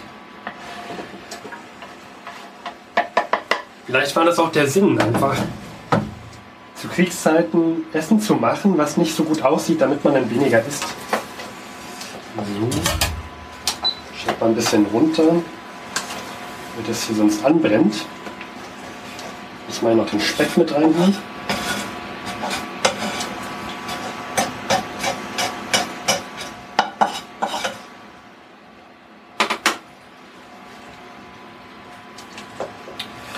reinhauen. muss jetzt noch so ein bisschen und dann sollte es auch gleich fertig sein. Gleich kommen noch Petersilie und so weiter mit rein. Das macht man immer ganz zum Schluss. Und dann hören wir uns gleich wieder. So, herzlich willkommen zurück. Ähm, es ist jetzt angerichtet. Ich habe mir hier ein bisschen was auf den Teller gemacht, die Petersilie ganz zum Schluss auch noch drauf gemacht. Und ich überprüfe jetzt mal, ob es gelungen ist. Ja. Schon ein bisschen Salz dran, aber sonst ist okay. Wie man sich einen Eintopf von vor 100 Jahren eben vorstellt. Beziehungsweise auch einen von vor heute. Äh, von heute meine ich. Ähm, ja, also anscheinend ist dieses Kochbuch dann doch so detailliert, dass jemand wie ich, der vom Kochen genauso viel Ahnung hat wie ein Oettinger vom Neuland, es schafft, einen guten Eintopf hinzubekommen und das auch in recht schneller Zeit. Also ich hoffe, ihr habt Spaß gehabt beim Hören und ähm, bis zum nächsten Mal, wenn ich wieder einen Eintopf mache, mitten im Juli bei 30 Grad. So, da sind wir wieder. Du auch? Ja. Hervorragend. Hm? Ich, also es hat tatsächlich geschmeckt, was ich da zusammen gebraut habe. Mhm. Echt? War richtig? Ja, ich habe das auch gestern in einem Rutsch äh, leer gegessen.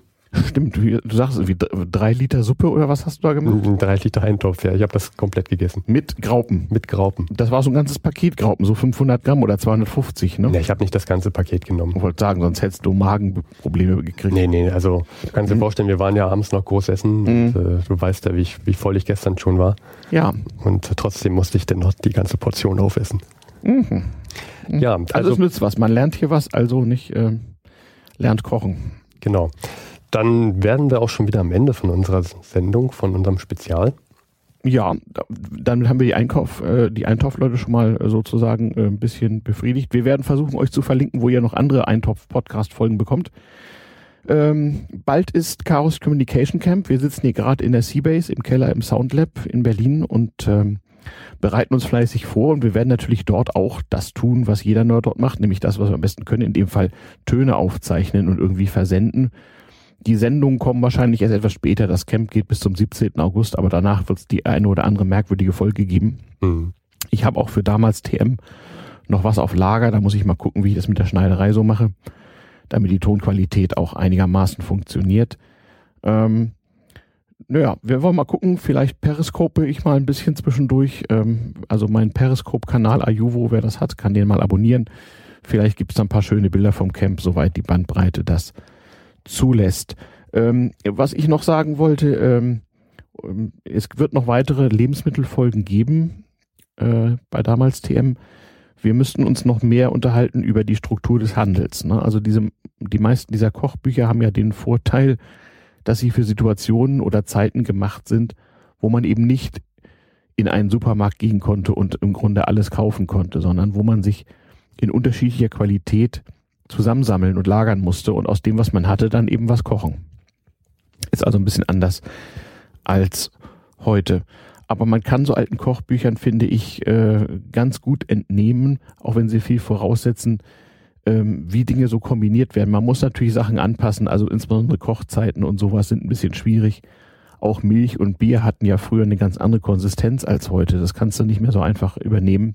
Es fängt doch schon an mit den Utensilien, die du brauchst. Das waren ja. ja. damals auch ganz andere Gerätschaften. Ja, man hatte andere, andere Sorten von Töpfen und man, man kochte eben auf, auf äh, Kohlen- und Holzherden und so. Klar. Aber das geht schon, das habe ich so campingtechnisch auch gemacht. Also das ist jetzt nicht so furchtbar tragisch.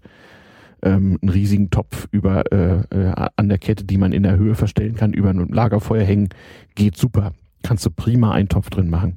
Ja, dann würde ich sagen, äh, hast du eine Aufgabe für das Camp. Ja, wenn ihr mir die Zutaten mitbringt und so, ich werde mich da hinsetzen und sagen, Scherge, mach mal. Ja, schön. Genau. Also in diesem Sinne, kocht mal schön, nicht? Und ähm, ja, ich hoffe, ihr hattet sehr viel Spaß, habt jetzt mhm. großen Hunger und ich wünsche guten Appetit.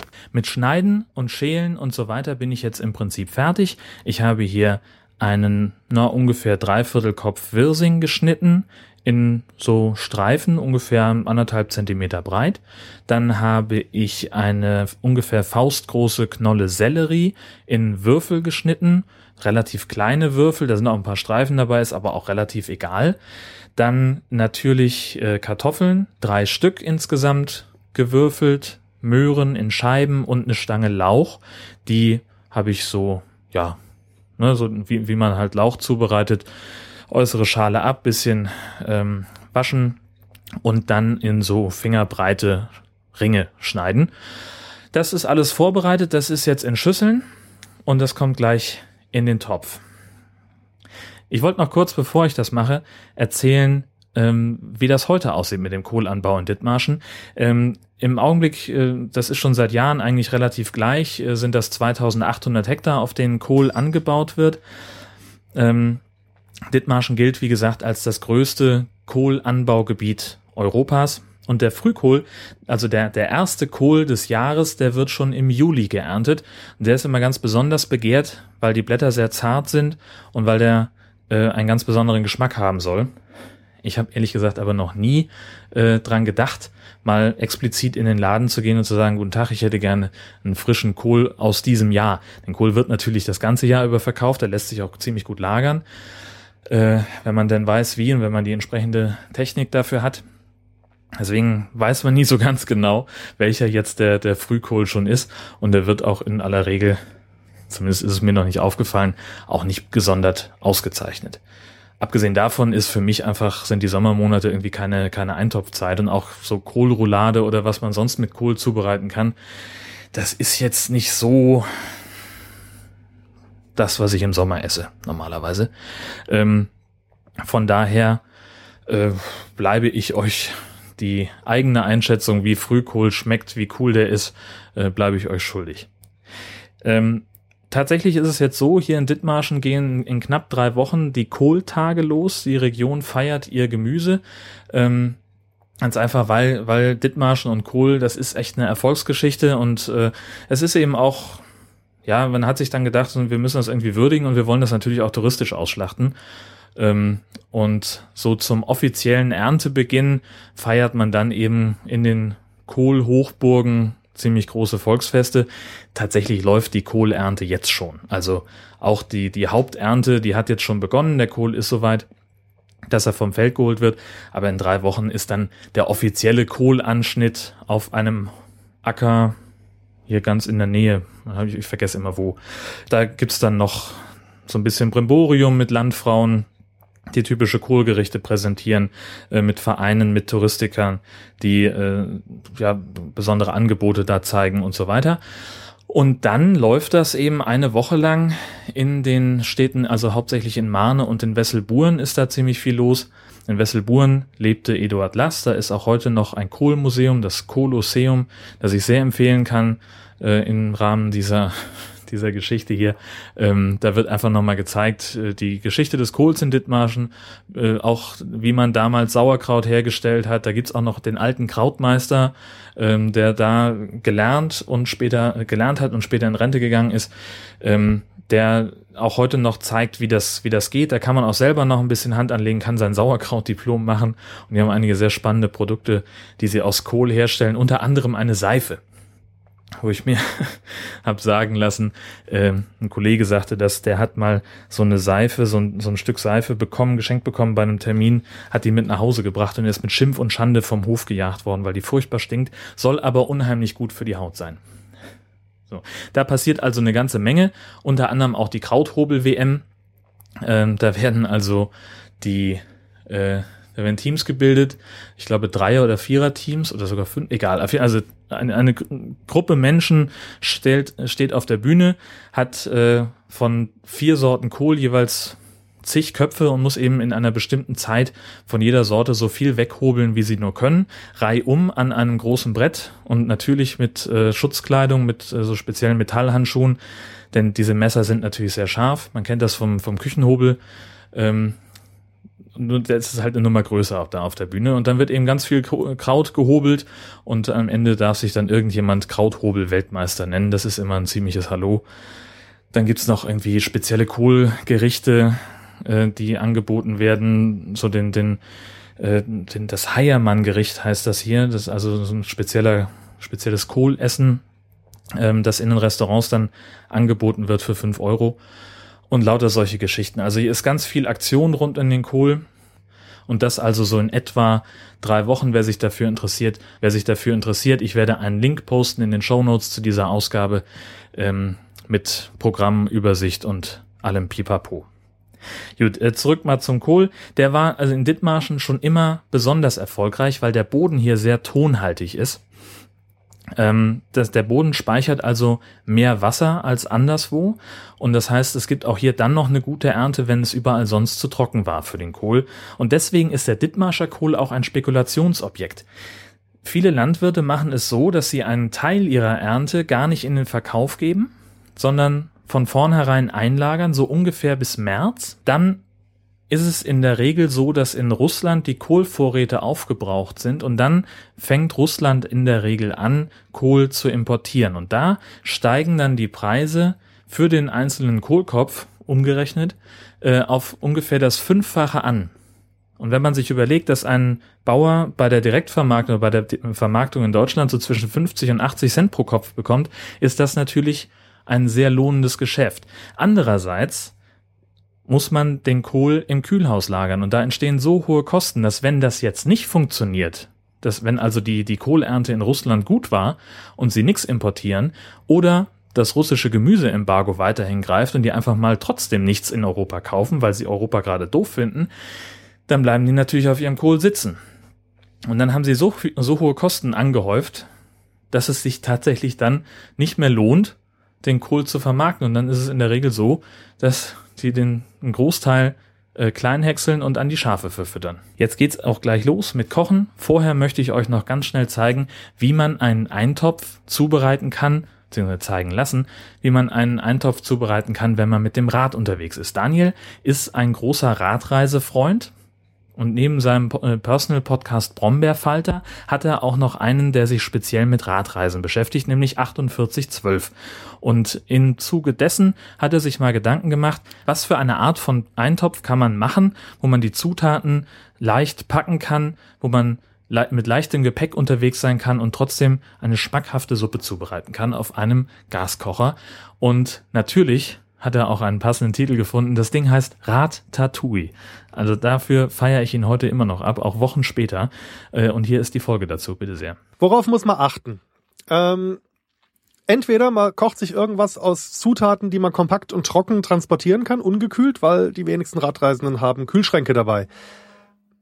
Oder aber man macht sich, äh, man kauft sich tagsüber im Supermarkt frisch Zutaten, die aber dann auch ungekühlt transportiert werden sollen könnten und äh, im Idealfall nicht so richtig super druckempfindlich sind. Also ich sag mal lose, frische äh, Tomaten, die man dann irgendwo unten in die in die Packtasche quetscht, das ist vielleicht eher äh, ungünstig. Und dann muss man halt auch gucken, dass man alles noch in den Topf reinbekommt, noch halbwegs rühren kann und dass das Ganze am Ende dann auch sättigend genug ist. Also die Trangia-Töpfe, die haben, glaube ich, so zwischen 1,5 und 2 Litern äh, Nutzinhalt in der großen Variante. Das also reicht auf jeden Fall, wenn man alleine unterwegs ist. Äh, wie gesagt, man kann mit dem großen Topf bis zu äh, äh, Rad-Tatui für bis zu vier Leute machen, wenn man dann im zweiten Topf äh, noch eine Sättigungsbeilage macht. Das machen wir heute nicht, weil das Thema ist ja ein Topf und nicht zwei Topf. Deswegen äh, gibt's da äh, zum, zum Ratatouille einfach Brot wie zu jedem ordentlichen Eintopf. Schmeckt nämlich auch. So, einkaufen tun wir frisches Gemüse. Und zwar nehmen wir äh, äh, mit äh, alles, was man so lose bekommen kann. Das ist ja äh, inzwischen erfreulich viel. Es gab ja mal irgendwie so eine Zeit, dass die meisten Supermärkte Zeugs nur so im 5-Kilo-Gebinde verkauft haben, gefühlt. Man kann ja inzwischen heutzutage alles lose kaufen. Im Zweifelsfall lieber mal zu einem Edeka, Rewe oder so gehen oder einem anderen Supermarkt und nicht gerade zu den großen Discountern, wo dann die Zwiebel vielleicht doch nur im 2-Kilo-Netz verkauft wird. Und wir kaufen für äh, äh, einen hungrigen Esser kaufen wir eine mittelgroße Zucchini. Wir kaufen eine Gemüsepaprika äh, in der Farbe nach Wahl. Ich mag da ganz gern, um so einen Farbakzent zu setzen, immer ganz gern die knalle gelben, weil Rot und Grün kommt auch ohne Paprika schon genug in der Rad Tatui vor. Äh, was ich darin sehr, sehr gerne mag, was jetzt vom, äh, vom Energie-Volumen-Verhältnis her absoluter Nonsens ist, aber mir schmeckt's halt, ist äh, eine Handvoll Champignons, so zwei, drei, vier Champignons, die sind ganz lecker. Ähm, paar Zwiebeln, also zwei große, zwei, drei große Zwiebeln oder vielleicht so ein kleines 250 Gramm Netz Schalotten, die, die schnurzeln dann zusammen und man kann nie, man kann nie genug Zwiebeln am Essen haben, äh, außer vielleicht auf Nutella-Brot. Aber äh, wir machen heute Eintopf. Und äh, dann äh, de denken wir mal kurz daran, dass äh, in einem normalen Ratatouille Aubergine vorkommt. Die lassen wir weg. Die lassen wir weg aus dem einfachen Grund, äh, oder aus zwei Gründen. Die ist dann wirklich viel zu voluminös und schnurzelt nicht schnell genug in sich zusammen. Äh, und der inoffizielle Grund ist, ich mag keine Aubergine, aber erzähl's nicht weiter. Also äh, in der Ratatouille hat eine Aubergine nichts, nichts, aber auch gar nichts zu suchen. So, dann haben wir Zwiebeln, Pilze, Paprika, Zucchini, dann nehmen wir noch zwei Karotten mit, genau. Karotten sind immer gut und die schmecken fein und die, die kommen da auch. Also zwei, zwei große oder drei kleine, das passt schon so. Und anstatt der frischen Tomaten äh, verlassen wir die Gemüseabteilung, laufen bei den Konservendosen vorbei und kaufen uns entweder eine Dose Schältomaten für 39 Cent oder eine Dose gehackte Pizzatomaten für 45 Cent. Dann hat man noch ein bisschen weniger Arbeit, äh, je nachdem, wie viel einem der Luxus wert ist. Äh, äh, funktionieren tut das Ganze mit beidem. Und ähm, das setzt aber dann voraus, dass man irgendwas zum Würzen dabei hat. Also Salz, eine Prise Zucker sollte man im Gepäck dabei haben. Und wenn man dann noch irgendwie so ein Filmdöschen mit, mit Kräutern der Provence oder irgendeiner ähnlichen Gewürzmischung, irgendwelche getrockneten Kräuter hat und ein bisschen Pfeffer, dann ist schon gut. Wenn man jetzt so ganz gewürzlos unterwegs ist, dann würde ich die, die, die, die Pizzatomaten lieber weglassen und lieber irgendwie einen knappen Euro investieren und so eine fertige Pizzasoße, die gibt's ja auch fertig gewürzt, so aus Tomaten und Basilikum oder aus Tomaten und gemischten Kräutern, um da ein bisschen Geschmack reinzubekommen. Das aber gut, ein bisschen Salz und Pfeffer hat man eigentlich immer dabei und eine Prise Zucker schadet auch nicht. Und äh, das ist so ungefähr die Menge, die man für einen hungrigen Esser ansetzen kann.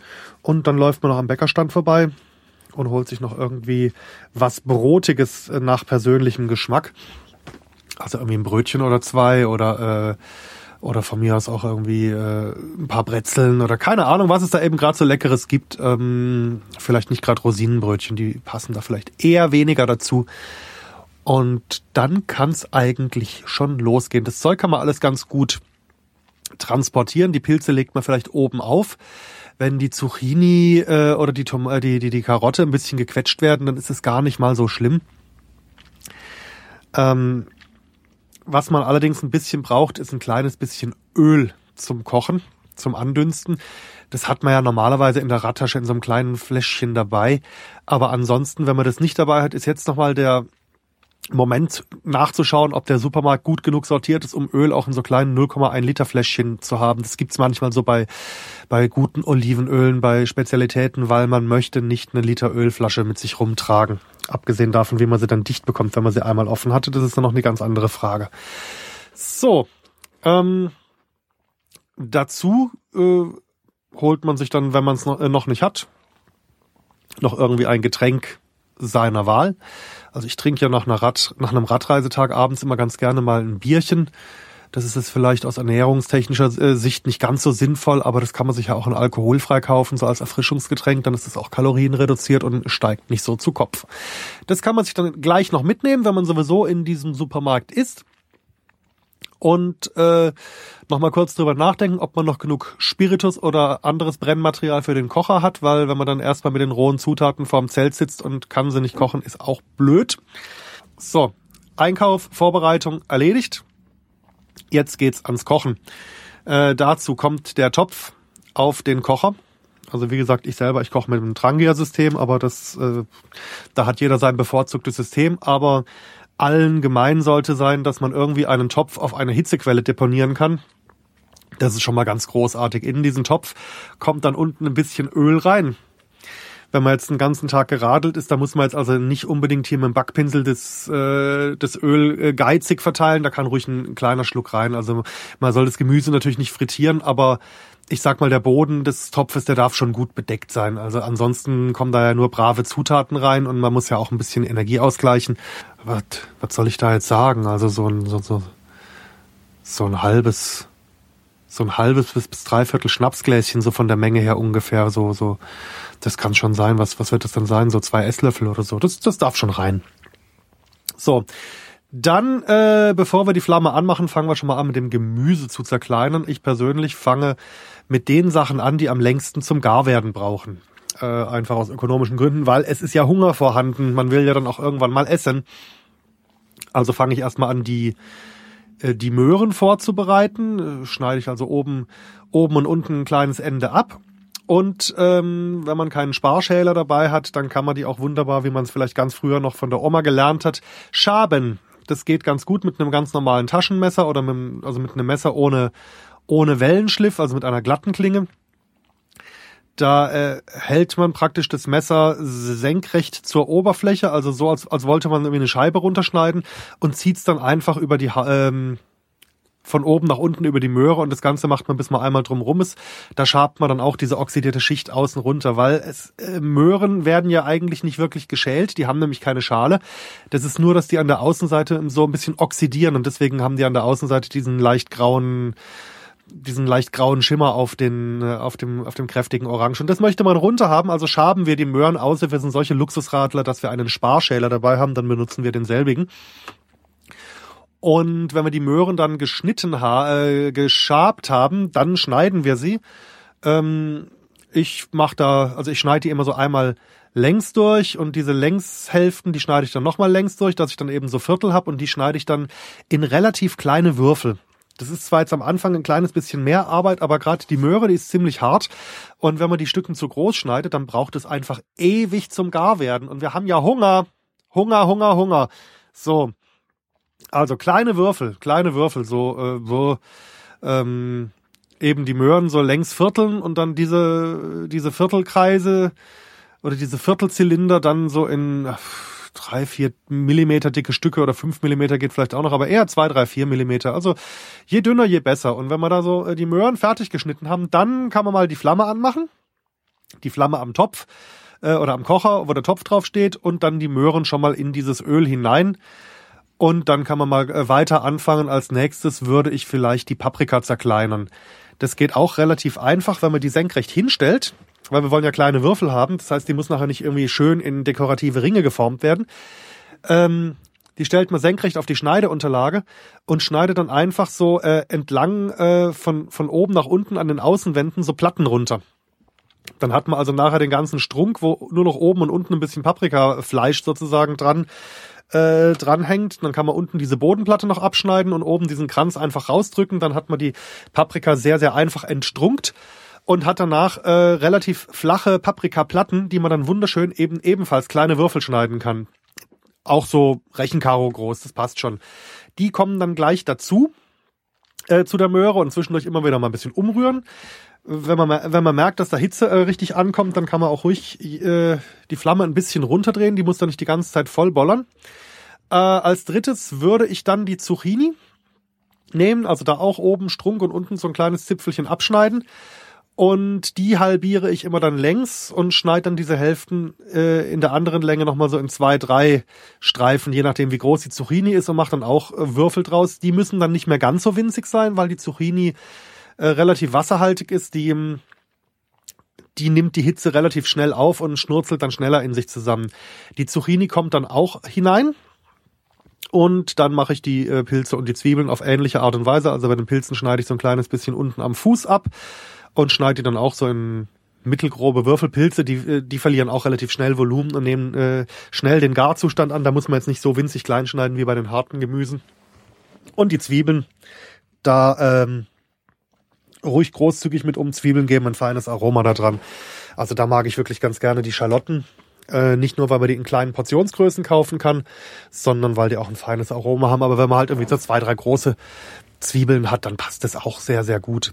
Äh, die Zwiebeln also dann entsprechend äh, häuten und auch so in, in so mittelgroße Würfel schneiden und das dann dazu und einmal ordentlich rühren, äh, bis das Ganze dann schön nach Gemüse riecht, dass also die, die Hitze überall schön drankommt. Und wenn man noch irgendwie einen Teller oben drauflegen kann, so als Deckel, das ruhig dann mal drauf tun, dass nicht das ganze Wasser verdampft und äh, Flamme ein kleines bisschen runter, ja.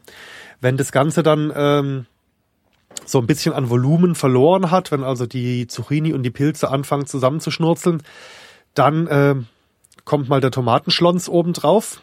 Also entweder die Dose mit den gehackten Tomaten oder eben auch die, ähm, die fertige Pastasoße, je nachdem, wie viel Arbeit man sich machen will. Wenn man sich für die ganz billige Variante entschieden hat und die 39 Cent äh, Dosen Tomaten am Stück genommen hat, äh, dann hat man jetzt ein kleines bisschen mehr Arbeit. Dann würde ich also mit dem Dosenöffner die Dose erstmal so ein bisschen anstechen und halb aufmachen äh, oder den Deckel auf keinen Fall ganz lösen. Und dann erstmal den Tomatensaft in den Topf reintropfen lassen und ein bisschen unterrühren und das Ganze ruhig ein bisschen ausdrücken, dass dann die, die, die Schältomaten so trocken sind wie, wie möglich und dann halt die Schältomaten einzeln rausnehmen, auf dem Brettchen nochmal zerschneiden.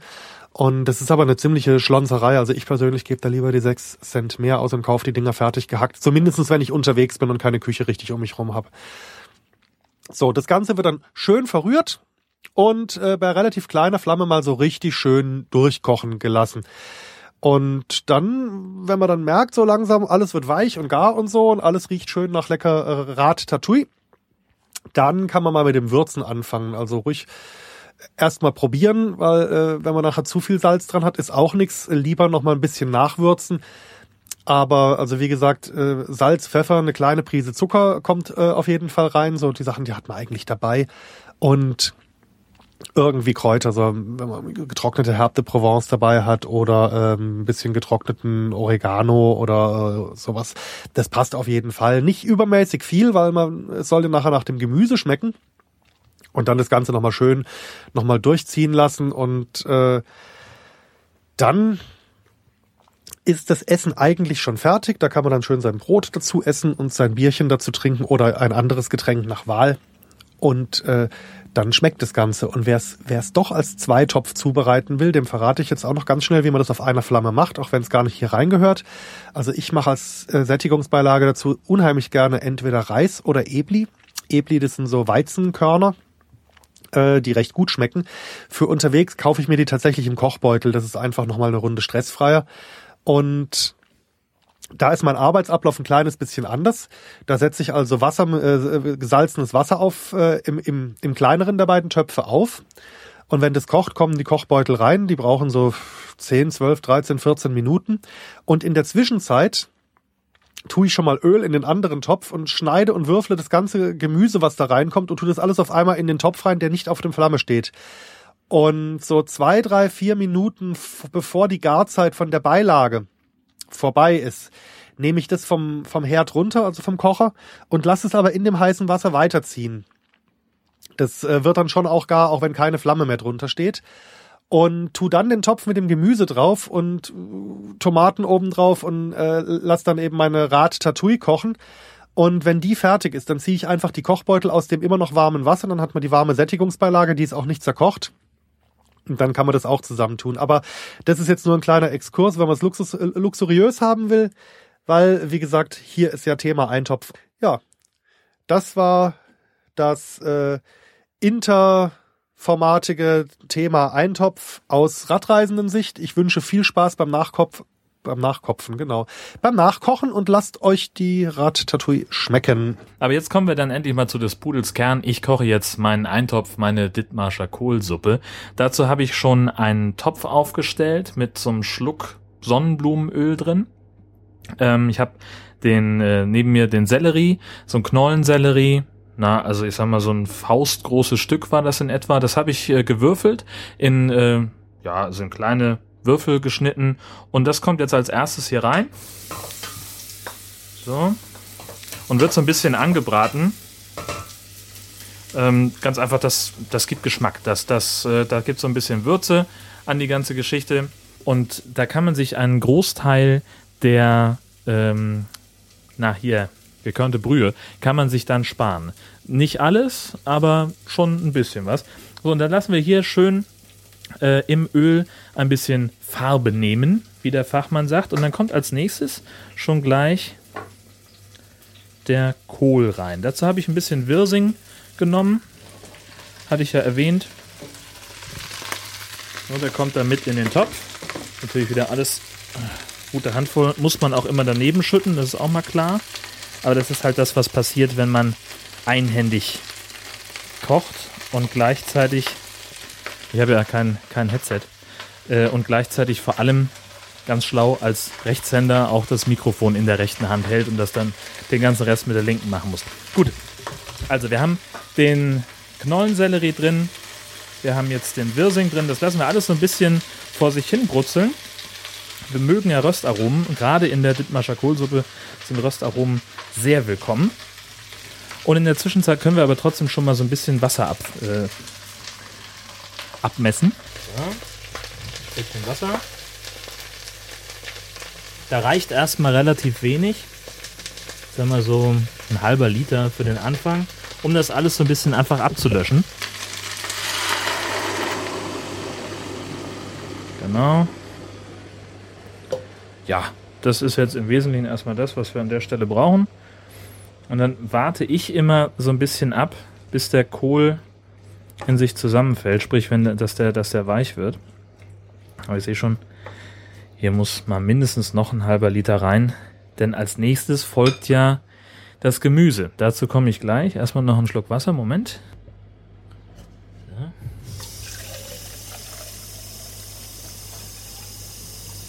Geht hier alles schon direkt in den, in den Messbecher rein, nicht, dass ich ungefähr auch einen groben Überblick habe, wie viel das nun ist. So.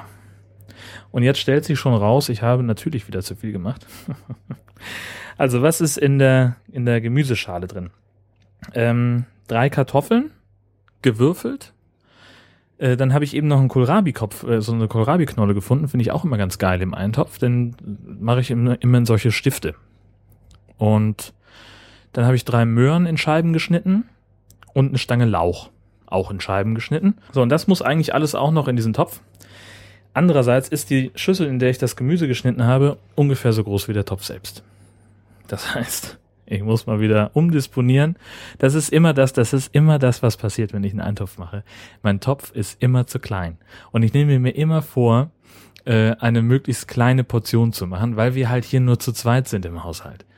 So, jetzt ist aber andererseits Dittmarscher Kohlsuppe etwas, das, das macht man nicht auf zwei Portionen. Ja? Das ist einfach sehr, sehr schwierig äh, abzuschätzen, wie viel man da schneiden muss an Gemüse. Insofern werde ich jetzt einfach mal hier den nächstgrößeren Topf rausfummeln und das Ganze ein bisschen umfüllen. Wenn ich äh, damit fertig bin, dann lasse ich das Ganze einfach vor sich hin köcheln. Dann kommt dann irgendwann noch, kommt noch das Glas weiße Bohnen rein.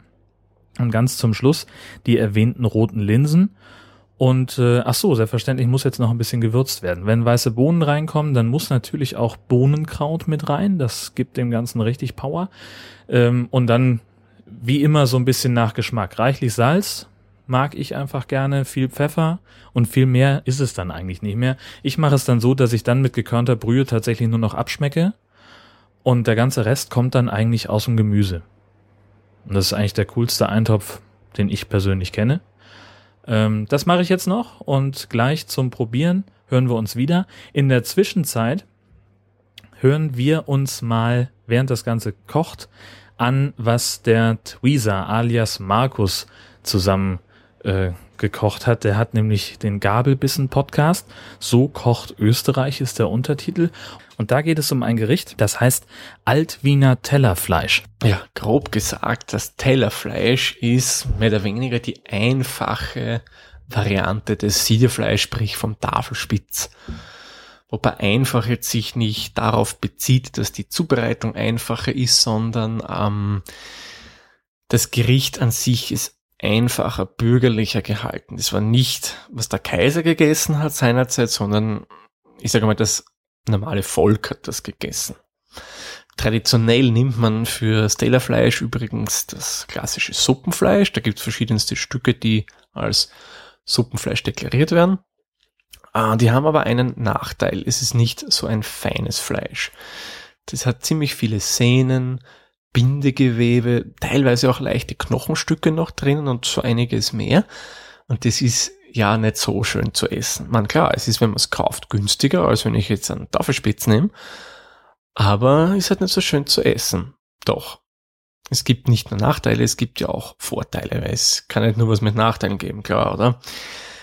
Dafür hat das Suppenfleisch einen Vorteil, wenn ich daraus eine Suppe mache, die, das gibt extrem viel Geschmack ab und ich habe eine wirklich super kräftige Suppe. Das erreiche ich halt mit dem Suppenfleisch. Wie gesagt, man kann es natürlich essen, ist es halt nicht so schön, weil wenn ein kleines Knochenstückel drinnen ist, muss man das rausschneiden. Dieses Galertartige von Bindegewebe mag nicht jeder unbedingt haben. Sehnen ist auch nicht jedermanns oder jeder Frau's Sache, etc. etc. Aber an sich ist Suppenfleisch meines Erachtens unbedenklich zu essen. Ist auch vom Geschmack, finde ich, eigentlich ganz gut.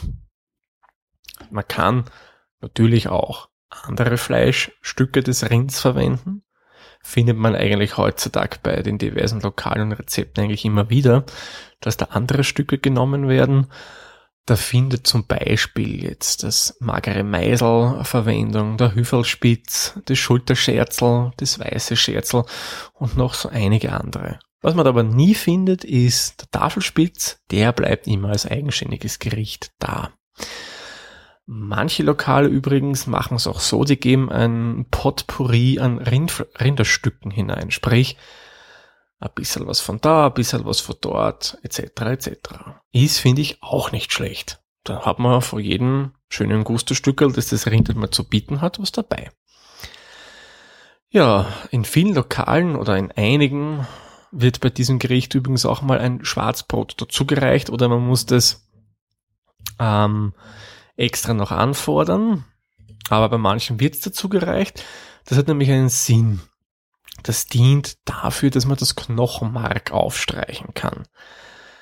Ähm, ich habe bis jetzt noch nie Brot äh, bekommen, beziehungsweise habe auch noch nie gesagt, ich möchte es haben, weil ja irgendwie für mich ist Knochenmark auf ähm, Brot aufstreichen jetzt nicht so appetitlich. Soll angeblich gut schmecken. Angeblich. Mein Fall, ja, sorry, das ist es nicht. Vielleicht, weiß nicht, habt ihr das schon mal probiert? Falls ja, würde mich echt mal interessieren, eure Erfahrung damit ist, wie das schmeckt, ob das herzhaft ist, ob das so komisch auf der Zunge ist. Würde mich mal interessieren, wie eure Erfahrungen damit sind und ja, schreibt bitte einen Kommentar zum Beitrag der aktuellen Folge auf gabelbissen.at. Aber der eigentliche Grund ist jetzt nicht, dass man das Innere vom Markknochen isst, warum die da reinkommen. Der Grund dafür ist, wenn man die Knochen mitkocht, macht das die Suppe noch aromatischer. Es ist wieder ein bisschen fettreicher, sprich die Rindsuppen ist dadurch um einiges gehaltvoller. Was auch noch sehr wichtig ist beim Tellerfleisch, beim Altwiener Tellerfleisch, sind die Nudeln. Hierbei nimmt man traditionell die klassischen Fadennudeln oder wie man bei uns auch sagt, einfach Suppennudeln. Es sind kleine, dünne Nudeln. Man könnte sagen, es sind quasi Nanospaghetti. Also wirklich kleine, dünne Nudeln, die relativ schnell gekocht sind. Die wird standardmäßig genommen, aber manchen Lokal weicht auch ein bisschen ab und die verwenden dann zum Beispiel Stern oder auch Buchstabennudeln, wenn es für Kinder ist. Aber das hat man dann doch eher ziemlich selten. Ja, jetzt habe ich euch mal grob erzählt, äh, was das Tellerfleisch ist. Ich würde mal sagen, wir machen noch einen kleinen historischen Exkurs und widmen uns mal dem Thema Eintopf. Wieso habe ich gerade dieses Gericht für, zum Thema Eintopf ausgesucht? Vermutlich werden viele von euch sich unter Eintopf etwas ganz anderes vorstellen, weil hm, das, was ich gesagt habe, das Tellerfleisch ist ja eigentlich eine Suppe mit Essen drin, die jetzt aber sehr sättigend ist, muss man auch dazu sagen, weil es ja viel Fleisch drin, viele Nudeln.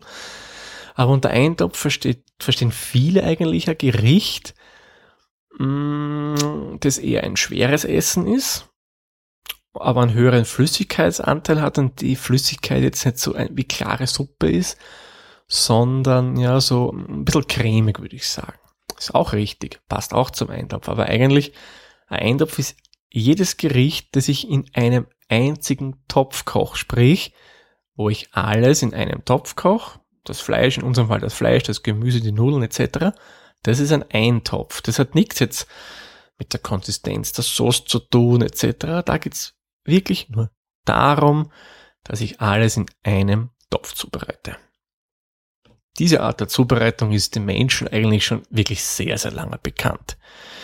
Äh, de facto kennt diese Art der Zubereitung wirklich jede Kultur auf der ganzen Welt. Funde belegen zum Beispiel, dass die Römer das gemacht haben. Die haben so äh, breiige Gerichte daraus gemacht. Das hat man zum Beispiel den Gladiatoren gegeben, es sollte ihnen Kraft geben. Man findet es aber auch übersee bei Funden der First Nations auf dem Gebiet des heutigen Kanada oder den USA. Die haben auch spezielle Maisgerichte vor allem gemacht und das alles in einem Topf zubereitet. In Österreich wäre einer der ältesten Vertreter, ich habe es vorher schon erwähnt, das Richard.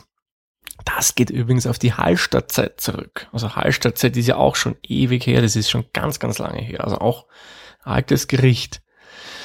Ja, und im arabischen und asiatischen Raum, da hat man diese Eintopf-Thematik fast ein bisschen mehr perfektioniert als bei uns. Da hat man sogenanntes mehrstöckiges Kochen in einem einzigen Topf äh, erfunden, mehr oder weniger. Ihr kennt sicherlich von diversen asiatischen Restaurants oder China-Restaurants diese äh, Bambusdämpfer. Das sind diese Bambuskörbchen, die man übereinander stapelt und auf einem Topf setzt. Das zählt übrigens auch zu den Eintöpfen, weil eben das ist es, was man da erfunden hat. Und auch die Araber kennen da zwar nicht das Bambus und die verwenden, was ich weiß, eher Metall oder haben damals Metall- und Tonsachen verwendet, haben auch etwas in der Art erfunden. Ich meine, ihr seht, das Ganze kennt man schon lang, aber den Begriff Eintopf, das habe ich selbst nicht gewusst, welche war immer der Meinung, okay, ist was Altes, kennt man lang. Den Begriff gibt es eigentlich erst seit den frühen 1930er Jahren. Da habe ich nämlich nachgelesen, das Wort wurde erstmalig erst im Duden des Jahres 1934 aufgenommen. Davor war es de facto in der deutschen Sprache nicht äh, offiziell präsent, sage ich jetzt einmal.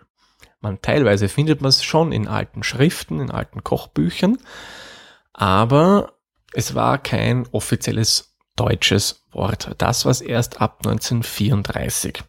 Zum Beispiel googeln, wie wir ja wissen, ist ja auch ein mittlerweile offiziell deutsches Wort, denn es gibt es ja auch seit einigen Jahren im Duden. In den 30er Jahren hat übrigens auch der Eintopf eine Art mh, mm, Hochblüte, sagen wir mal so, dann wieder miterlebt. Da war das sehr beliebt. Da hat unter anderem, ja, muss man sagen, hat auch das, die NS-Propaganda hatte ein wenig damit zu tun und zwar hat die das mehr oder weniger als das deutsche Gericht oder das deutsche Essen propagiert. Ja, hat man sicher gemacht. Ich persönlich glaube eher, dass man den Eintopf gerade zu der Zeit gemacht hat, weil ja, man hatte nicht so viel zu Kriegszeiten und ja, da, was man hatte, hat man einen Topf geschmissen und was draus gekocht. Kann mich aber auch täuschen, vielleicht ist wirklich das andere, was ich so gelesen habe, auch richtig. Ich meine, es wird sicherlich ein gewisser Funken an Wahrheit dahinter stecken. Ja, mit der Zeit aber wurde der Eintopf dann immer mehr belächelt. Das ja, war nicht mehr das, was man so gegessen hat. Das war so, ja, klassisches, schweres Winteressen. Das wollte man einfach nicht mehr. Ja, und mittlerweile erlebt er aber wieder so eine Art Renaissance, würde ich sagen. Nur, jetzt heißt das Ganze nicht mehr ein Topf. Wenn man so ein Kochbuch jetzt haben möchte, dann kauft man sich ein One-Pot-Kochbuch. Also im Endeffekt das Wort Eintopf einfach ins Englische übersetzt. Und siehe da, auf einmal ist es total trendy und schick, dass man wieder alles in einem Topf kocht. Man, es hat sich ein bisschen weiterentwickelt.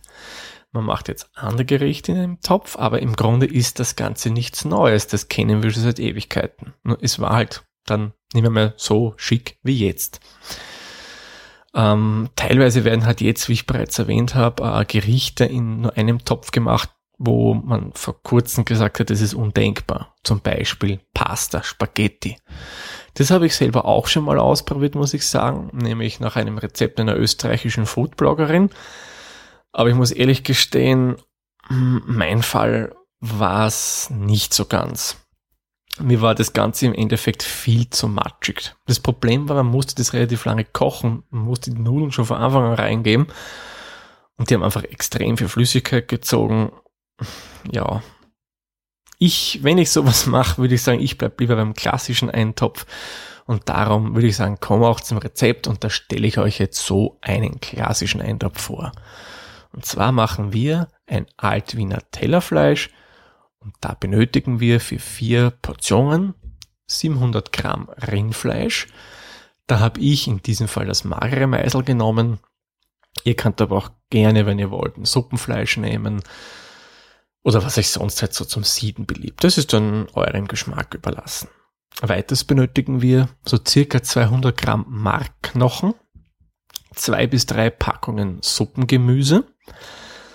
Das kommt halt ganz darauf an, wie groß die sind. Ähm, wenn ihr viel Gemüse wollt, auf alle Fälle drei Packungen nehmen. Wenn es nicht so gemüsig sein soll, reichen auch zwei aus. Ich habe so circa drei Packungen genommen, weil ich gerne ein bisschen mehr Gemüse drinnen wollte. Und weiters benötigen wir noch 200 Gramm Fadennudeln, Salz, Wasser und geschmacksneutrales Öl. Da empfehle ich immer wieder gerne das Rapsöl. Auf der einen Seite, weil man es hoch erhitzen kann, auf der anderen Seite, weil es doch geschmacksneutral ist. Und dritten Vorteil hat es auch noch, es hat nicht so einen typischen Geruch, wenn Öl heiß wird. Es ist relativ auch geruchsneutral. Und das muss ich sagen, gefällt mir beim Rapsöl besonders gut. Zunächst einmal müssen wir etwas Öl in einen großen Topf geben und den dann mal erhitzen. Dann geben wir die Markknochen hinein und braten die von beiden Seiten an. Mit beiden Seiten meine ich natürlich jene Seiten, wo geschnitten wurde, nicht die, wo der Knochen ist, sondern da, wo das Mark mehr oder weniger zu sehen ist. Und das würde ich übrigens so lange anbraten, bis das Mark ganz eine leichte bräunliche Färbung hat. Dann wenden und weiter anbraten. Danach nehmen wir, das, nehmen wir Wasser und löschen das Ganze mal ab. Ähm, ich habe im ersten Step so circa zwei bis drei Liter verwendet. Kommt ganz drauf an, wie groß euer Topf ist. Also zwei bis drei Liter in etwa braucht ihr auf alle Fälle. Wenn ihr das abgelöscht habt, gebt sofort das Stück Rindfleisch rein sollte noch zu wenig Wasser drin sein, fügt noch ein bisschen was nach. Das Rindfleisch sollte wirklich nicht viel aus dem Wasser herausragen, nur ganz dezent darf es rausstehen. Im Idealen wäre es genau mit dem Fleisch abschließen würde. Wenn ein bisschen was raussteht, wie gesagt, überhaupt kein Problem. Danach lassen wir das Ganze mal schön aufkochen und wenn es richtig wallend kocht, drehen wir die Temperatur zurück auf eine relativ niedrige Stufe eures Herz und lassen das Ganze für so circa 45 Minuten köcheln. Ja, in der Zwischenzeit können wir, ähm, müssen wir nicht untätig sein. Da könnt ihr auf der einen Seite eine aktuelle Folge meines zweiten Podcasts im Sprechkreisler anhören. Wird sich sicherlich von der Zeit ausgehen. Und nebenbei aber auch noch ein bisschen weiter kochen, denn das Suppengemüse will zunächst gewaschen werden und danach geschält. Ja, wenn dann die 45 Minuten vergangen sind, geben wir das Gemüse in den Topf. Im Ganzen übrigens, äh, nicht, noch nicht klein geschnitten, im Ganzen, weil damit es länger äh, garen kann, weil sonst haben wir es relativ früh matschig, das wollen wir ja auch nicht. Und lassen es für mindestens 30 Minuten weiter köcheln. Hm, wieder also auf der gleichen Temperatur bleiben, nur ganz leicht ziehen lassen. Nach der Zeit holen wir mal das Fleisch und Gemüse aus dem Topf heraus. Fleisch sollte dann schon relativ schön äh, angenehm weich sein, ein bisschen Biss hat's noch, nicht ganz weich, aber ein bisschen Biss hat's noch. Äh, und das Stück wickeln wir mal in Alufolie ein, es beiseite, damit es ein bisschen rasten kann. Danach nehmen wir die Karotten. Beim Suppengemüse haben wir normalerweise Orange und Gelbe dabei. Und die Peterswurzel und die schneiden wir mal in Scheiben. Die müssen jetzt nicht ganz dünn sein, ich würde sagen so circa ein halber Finger dick in etwa. Also kann ruhig ein bisschen äh, rustikaler sein, wie ich es auch gerne sage. Ja, und Sellerie, der in der Regel auch immer dabei ist, den äh, würfelt immer schön. Muss auch nicht so klein sein, können ruhig ein bisschen größere Würfel sein. Lauch und die Petersilienblätter an sich, die könnt ihr entsorgen, die benötigen wir nicht mehr in weiterer Folge. Ähm, jetzt nehmen wir unsere Suppe wieder und schauen, dass die wieder mal kräftig aufkocht. Also da drehen wir die Temperatur in die Höhe, lassen die mal aufkochen, dann wird sie mal gesalzen. Dann kostet ihr mal, ob sie von, die von euch gewünschte Menge Salz hat, dass sie schön kräftig ist. Und dann kommen die Nudeln hinein und die lasst ihr mal für fünf Minuten kochen. Es kann ruhig offen bleiben, es ist kein Problem, wenn ein bisschen Wasser verdampft. Dadurch erreichen wir eine noch aromatischere Suppe. In der Zwischenzeit schneiden wir unser Fleisch in Scheiben, die, würde ich sagen, circa so dick wie ein kleiner Finger, nur in etwa nicht zu dünn machen, aber bitte auch nicht zu dick, weil das ist ja nicht so schön zu essen. Ja, und wenn wir das gemacht haben, kommen die Fleischscheiben plus das Gemüse wieder in den Topf hinein Und dann lassen wir es noch leicht weiter köcheln, und zwar so lange, bis die Nudeln angenehm weich sind. Ja, und das war's dann auch schon. Dann einfach in einem Suppenteller schön anrichten, sprich eine Fleischscheibe hineingeben, äh, ordentlich viel Nudeln mit Gemüse und der Suppe und man hat ein wirklich extrem sättigendes Essen, das aber auf der anderen Seite auch jetzt nicht so fettreich ist, also schön zu essen und das einen wunderbar herrlichen Geschmack hat. Also wer Tafelspitzen, sowas liebt, also gesiedeltes Rindfleisch, wird auch diesen Eintopf lieben, nehme ich an. Ich persönlich mag Stellafleisch sehr, sehr gerne. Und einen kleinen Tipp habe ich übrigens noch, was das Tellerfleisch betrifft.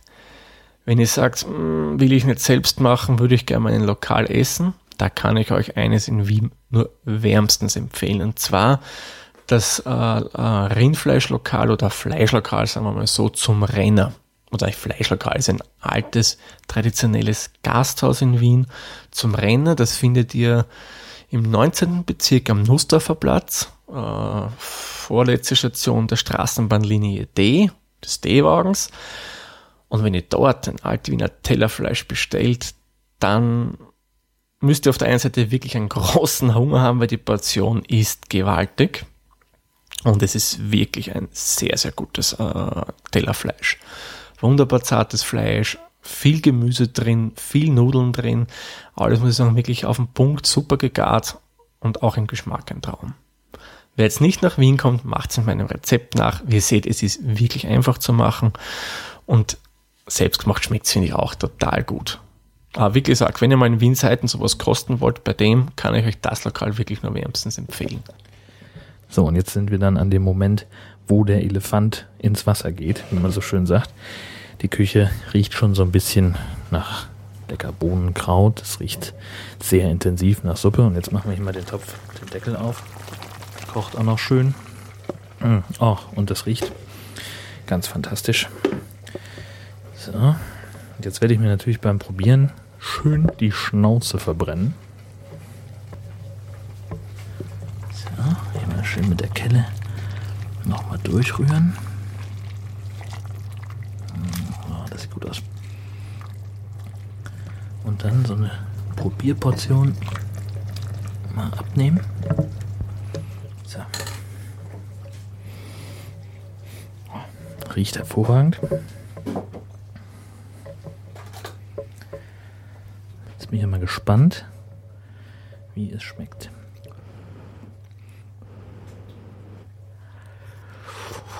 Mhm. Mhm. Ja. Mhm. Aber fehlt noch ein bisschen Salz. Aber ansonsten riecht's schon mal hervorragend, total lecker. Die Küche sieht aus wie Sau. Ich werde jetzt also erst nachwürzen, dann essen und irgendwann räume ich dann auch noch die Küche auf. Ich sage vielen Dank fürs Zuhören. Ganz lieben Dank an alle, die mitgemacht haben bei unserem Podcast Eintopf. Und wie gesagt, wenn wir nochmal ein Thema finden, dann äh, bin ich auf jeden Fall am Start und dann machen wir da nochmal eine coole Geschichte draus. Tschüss!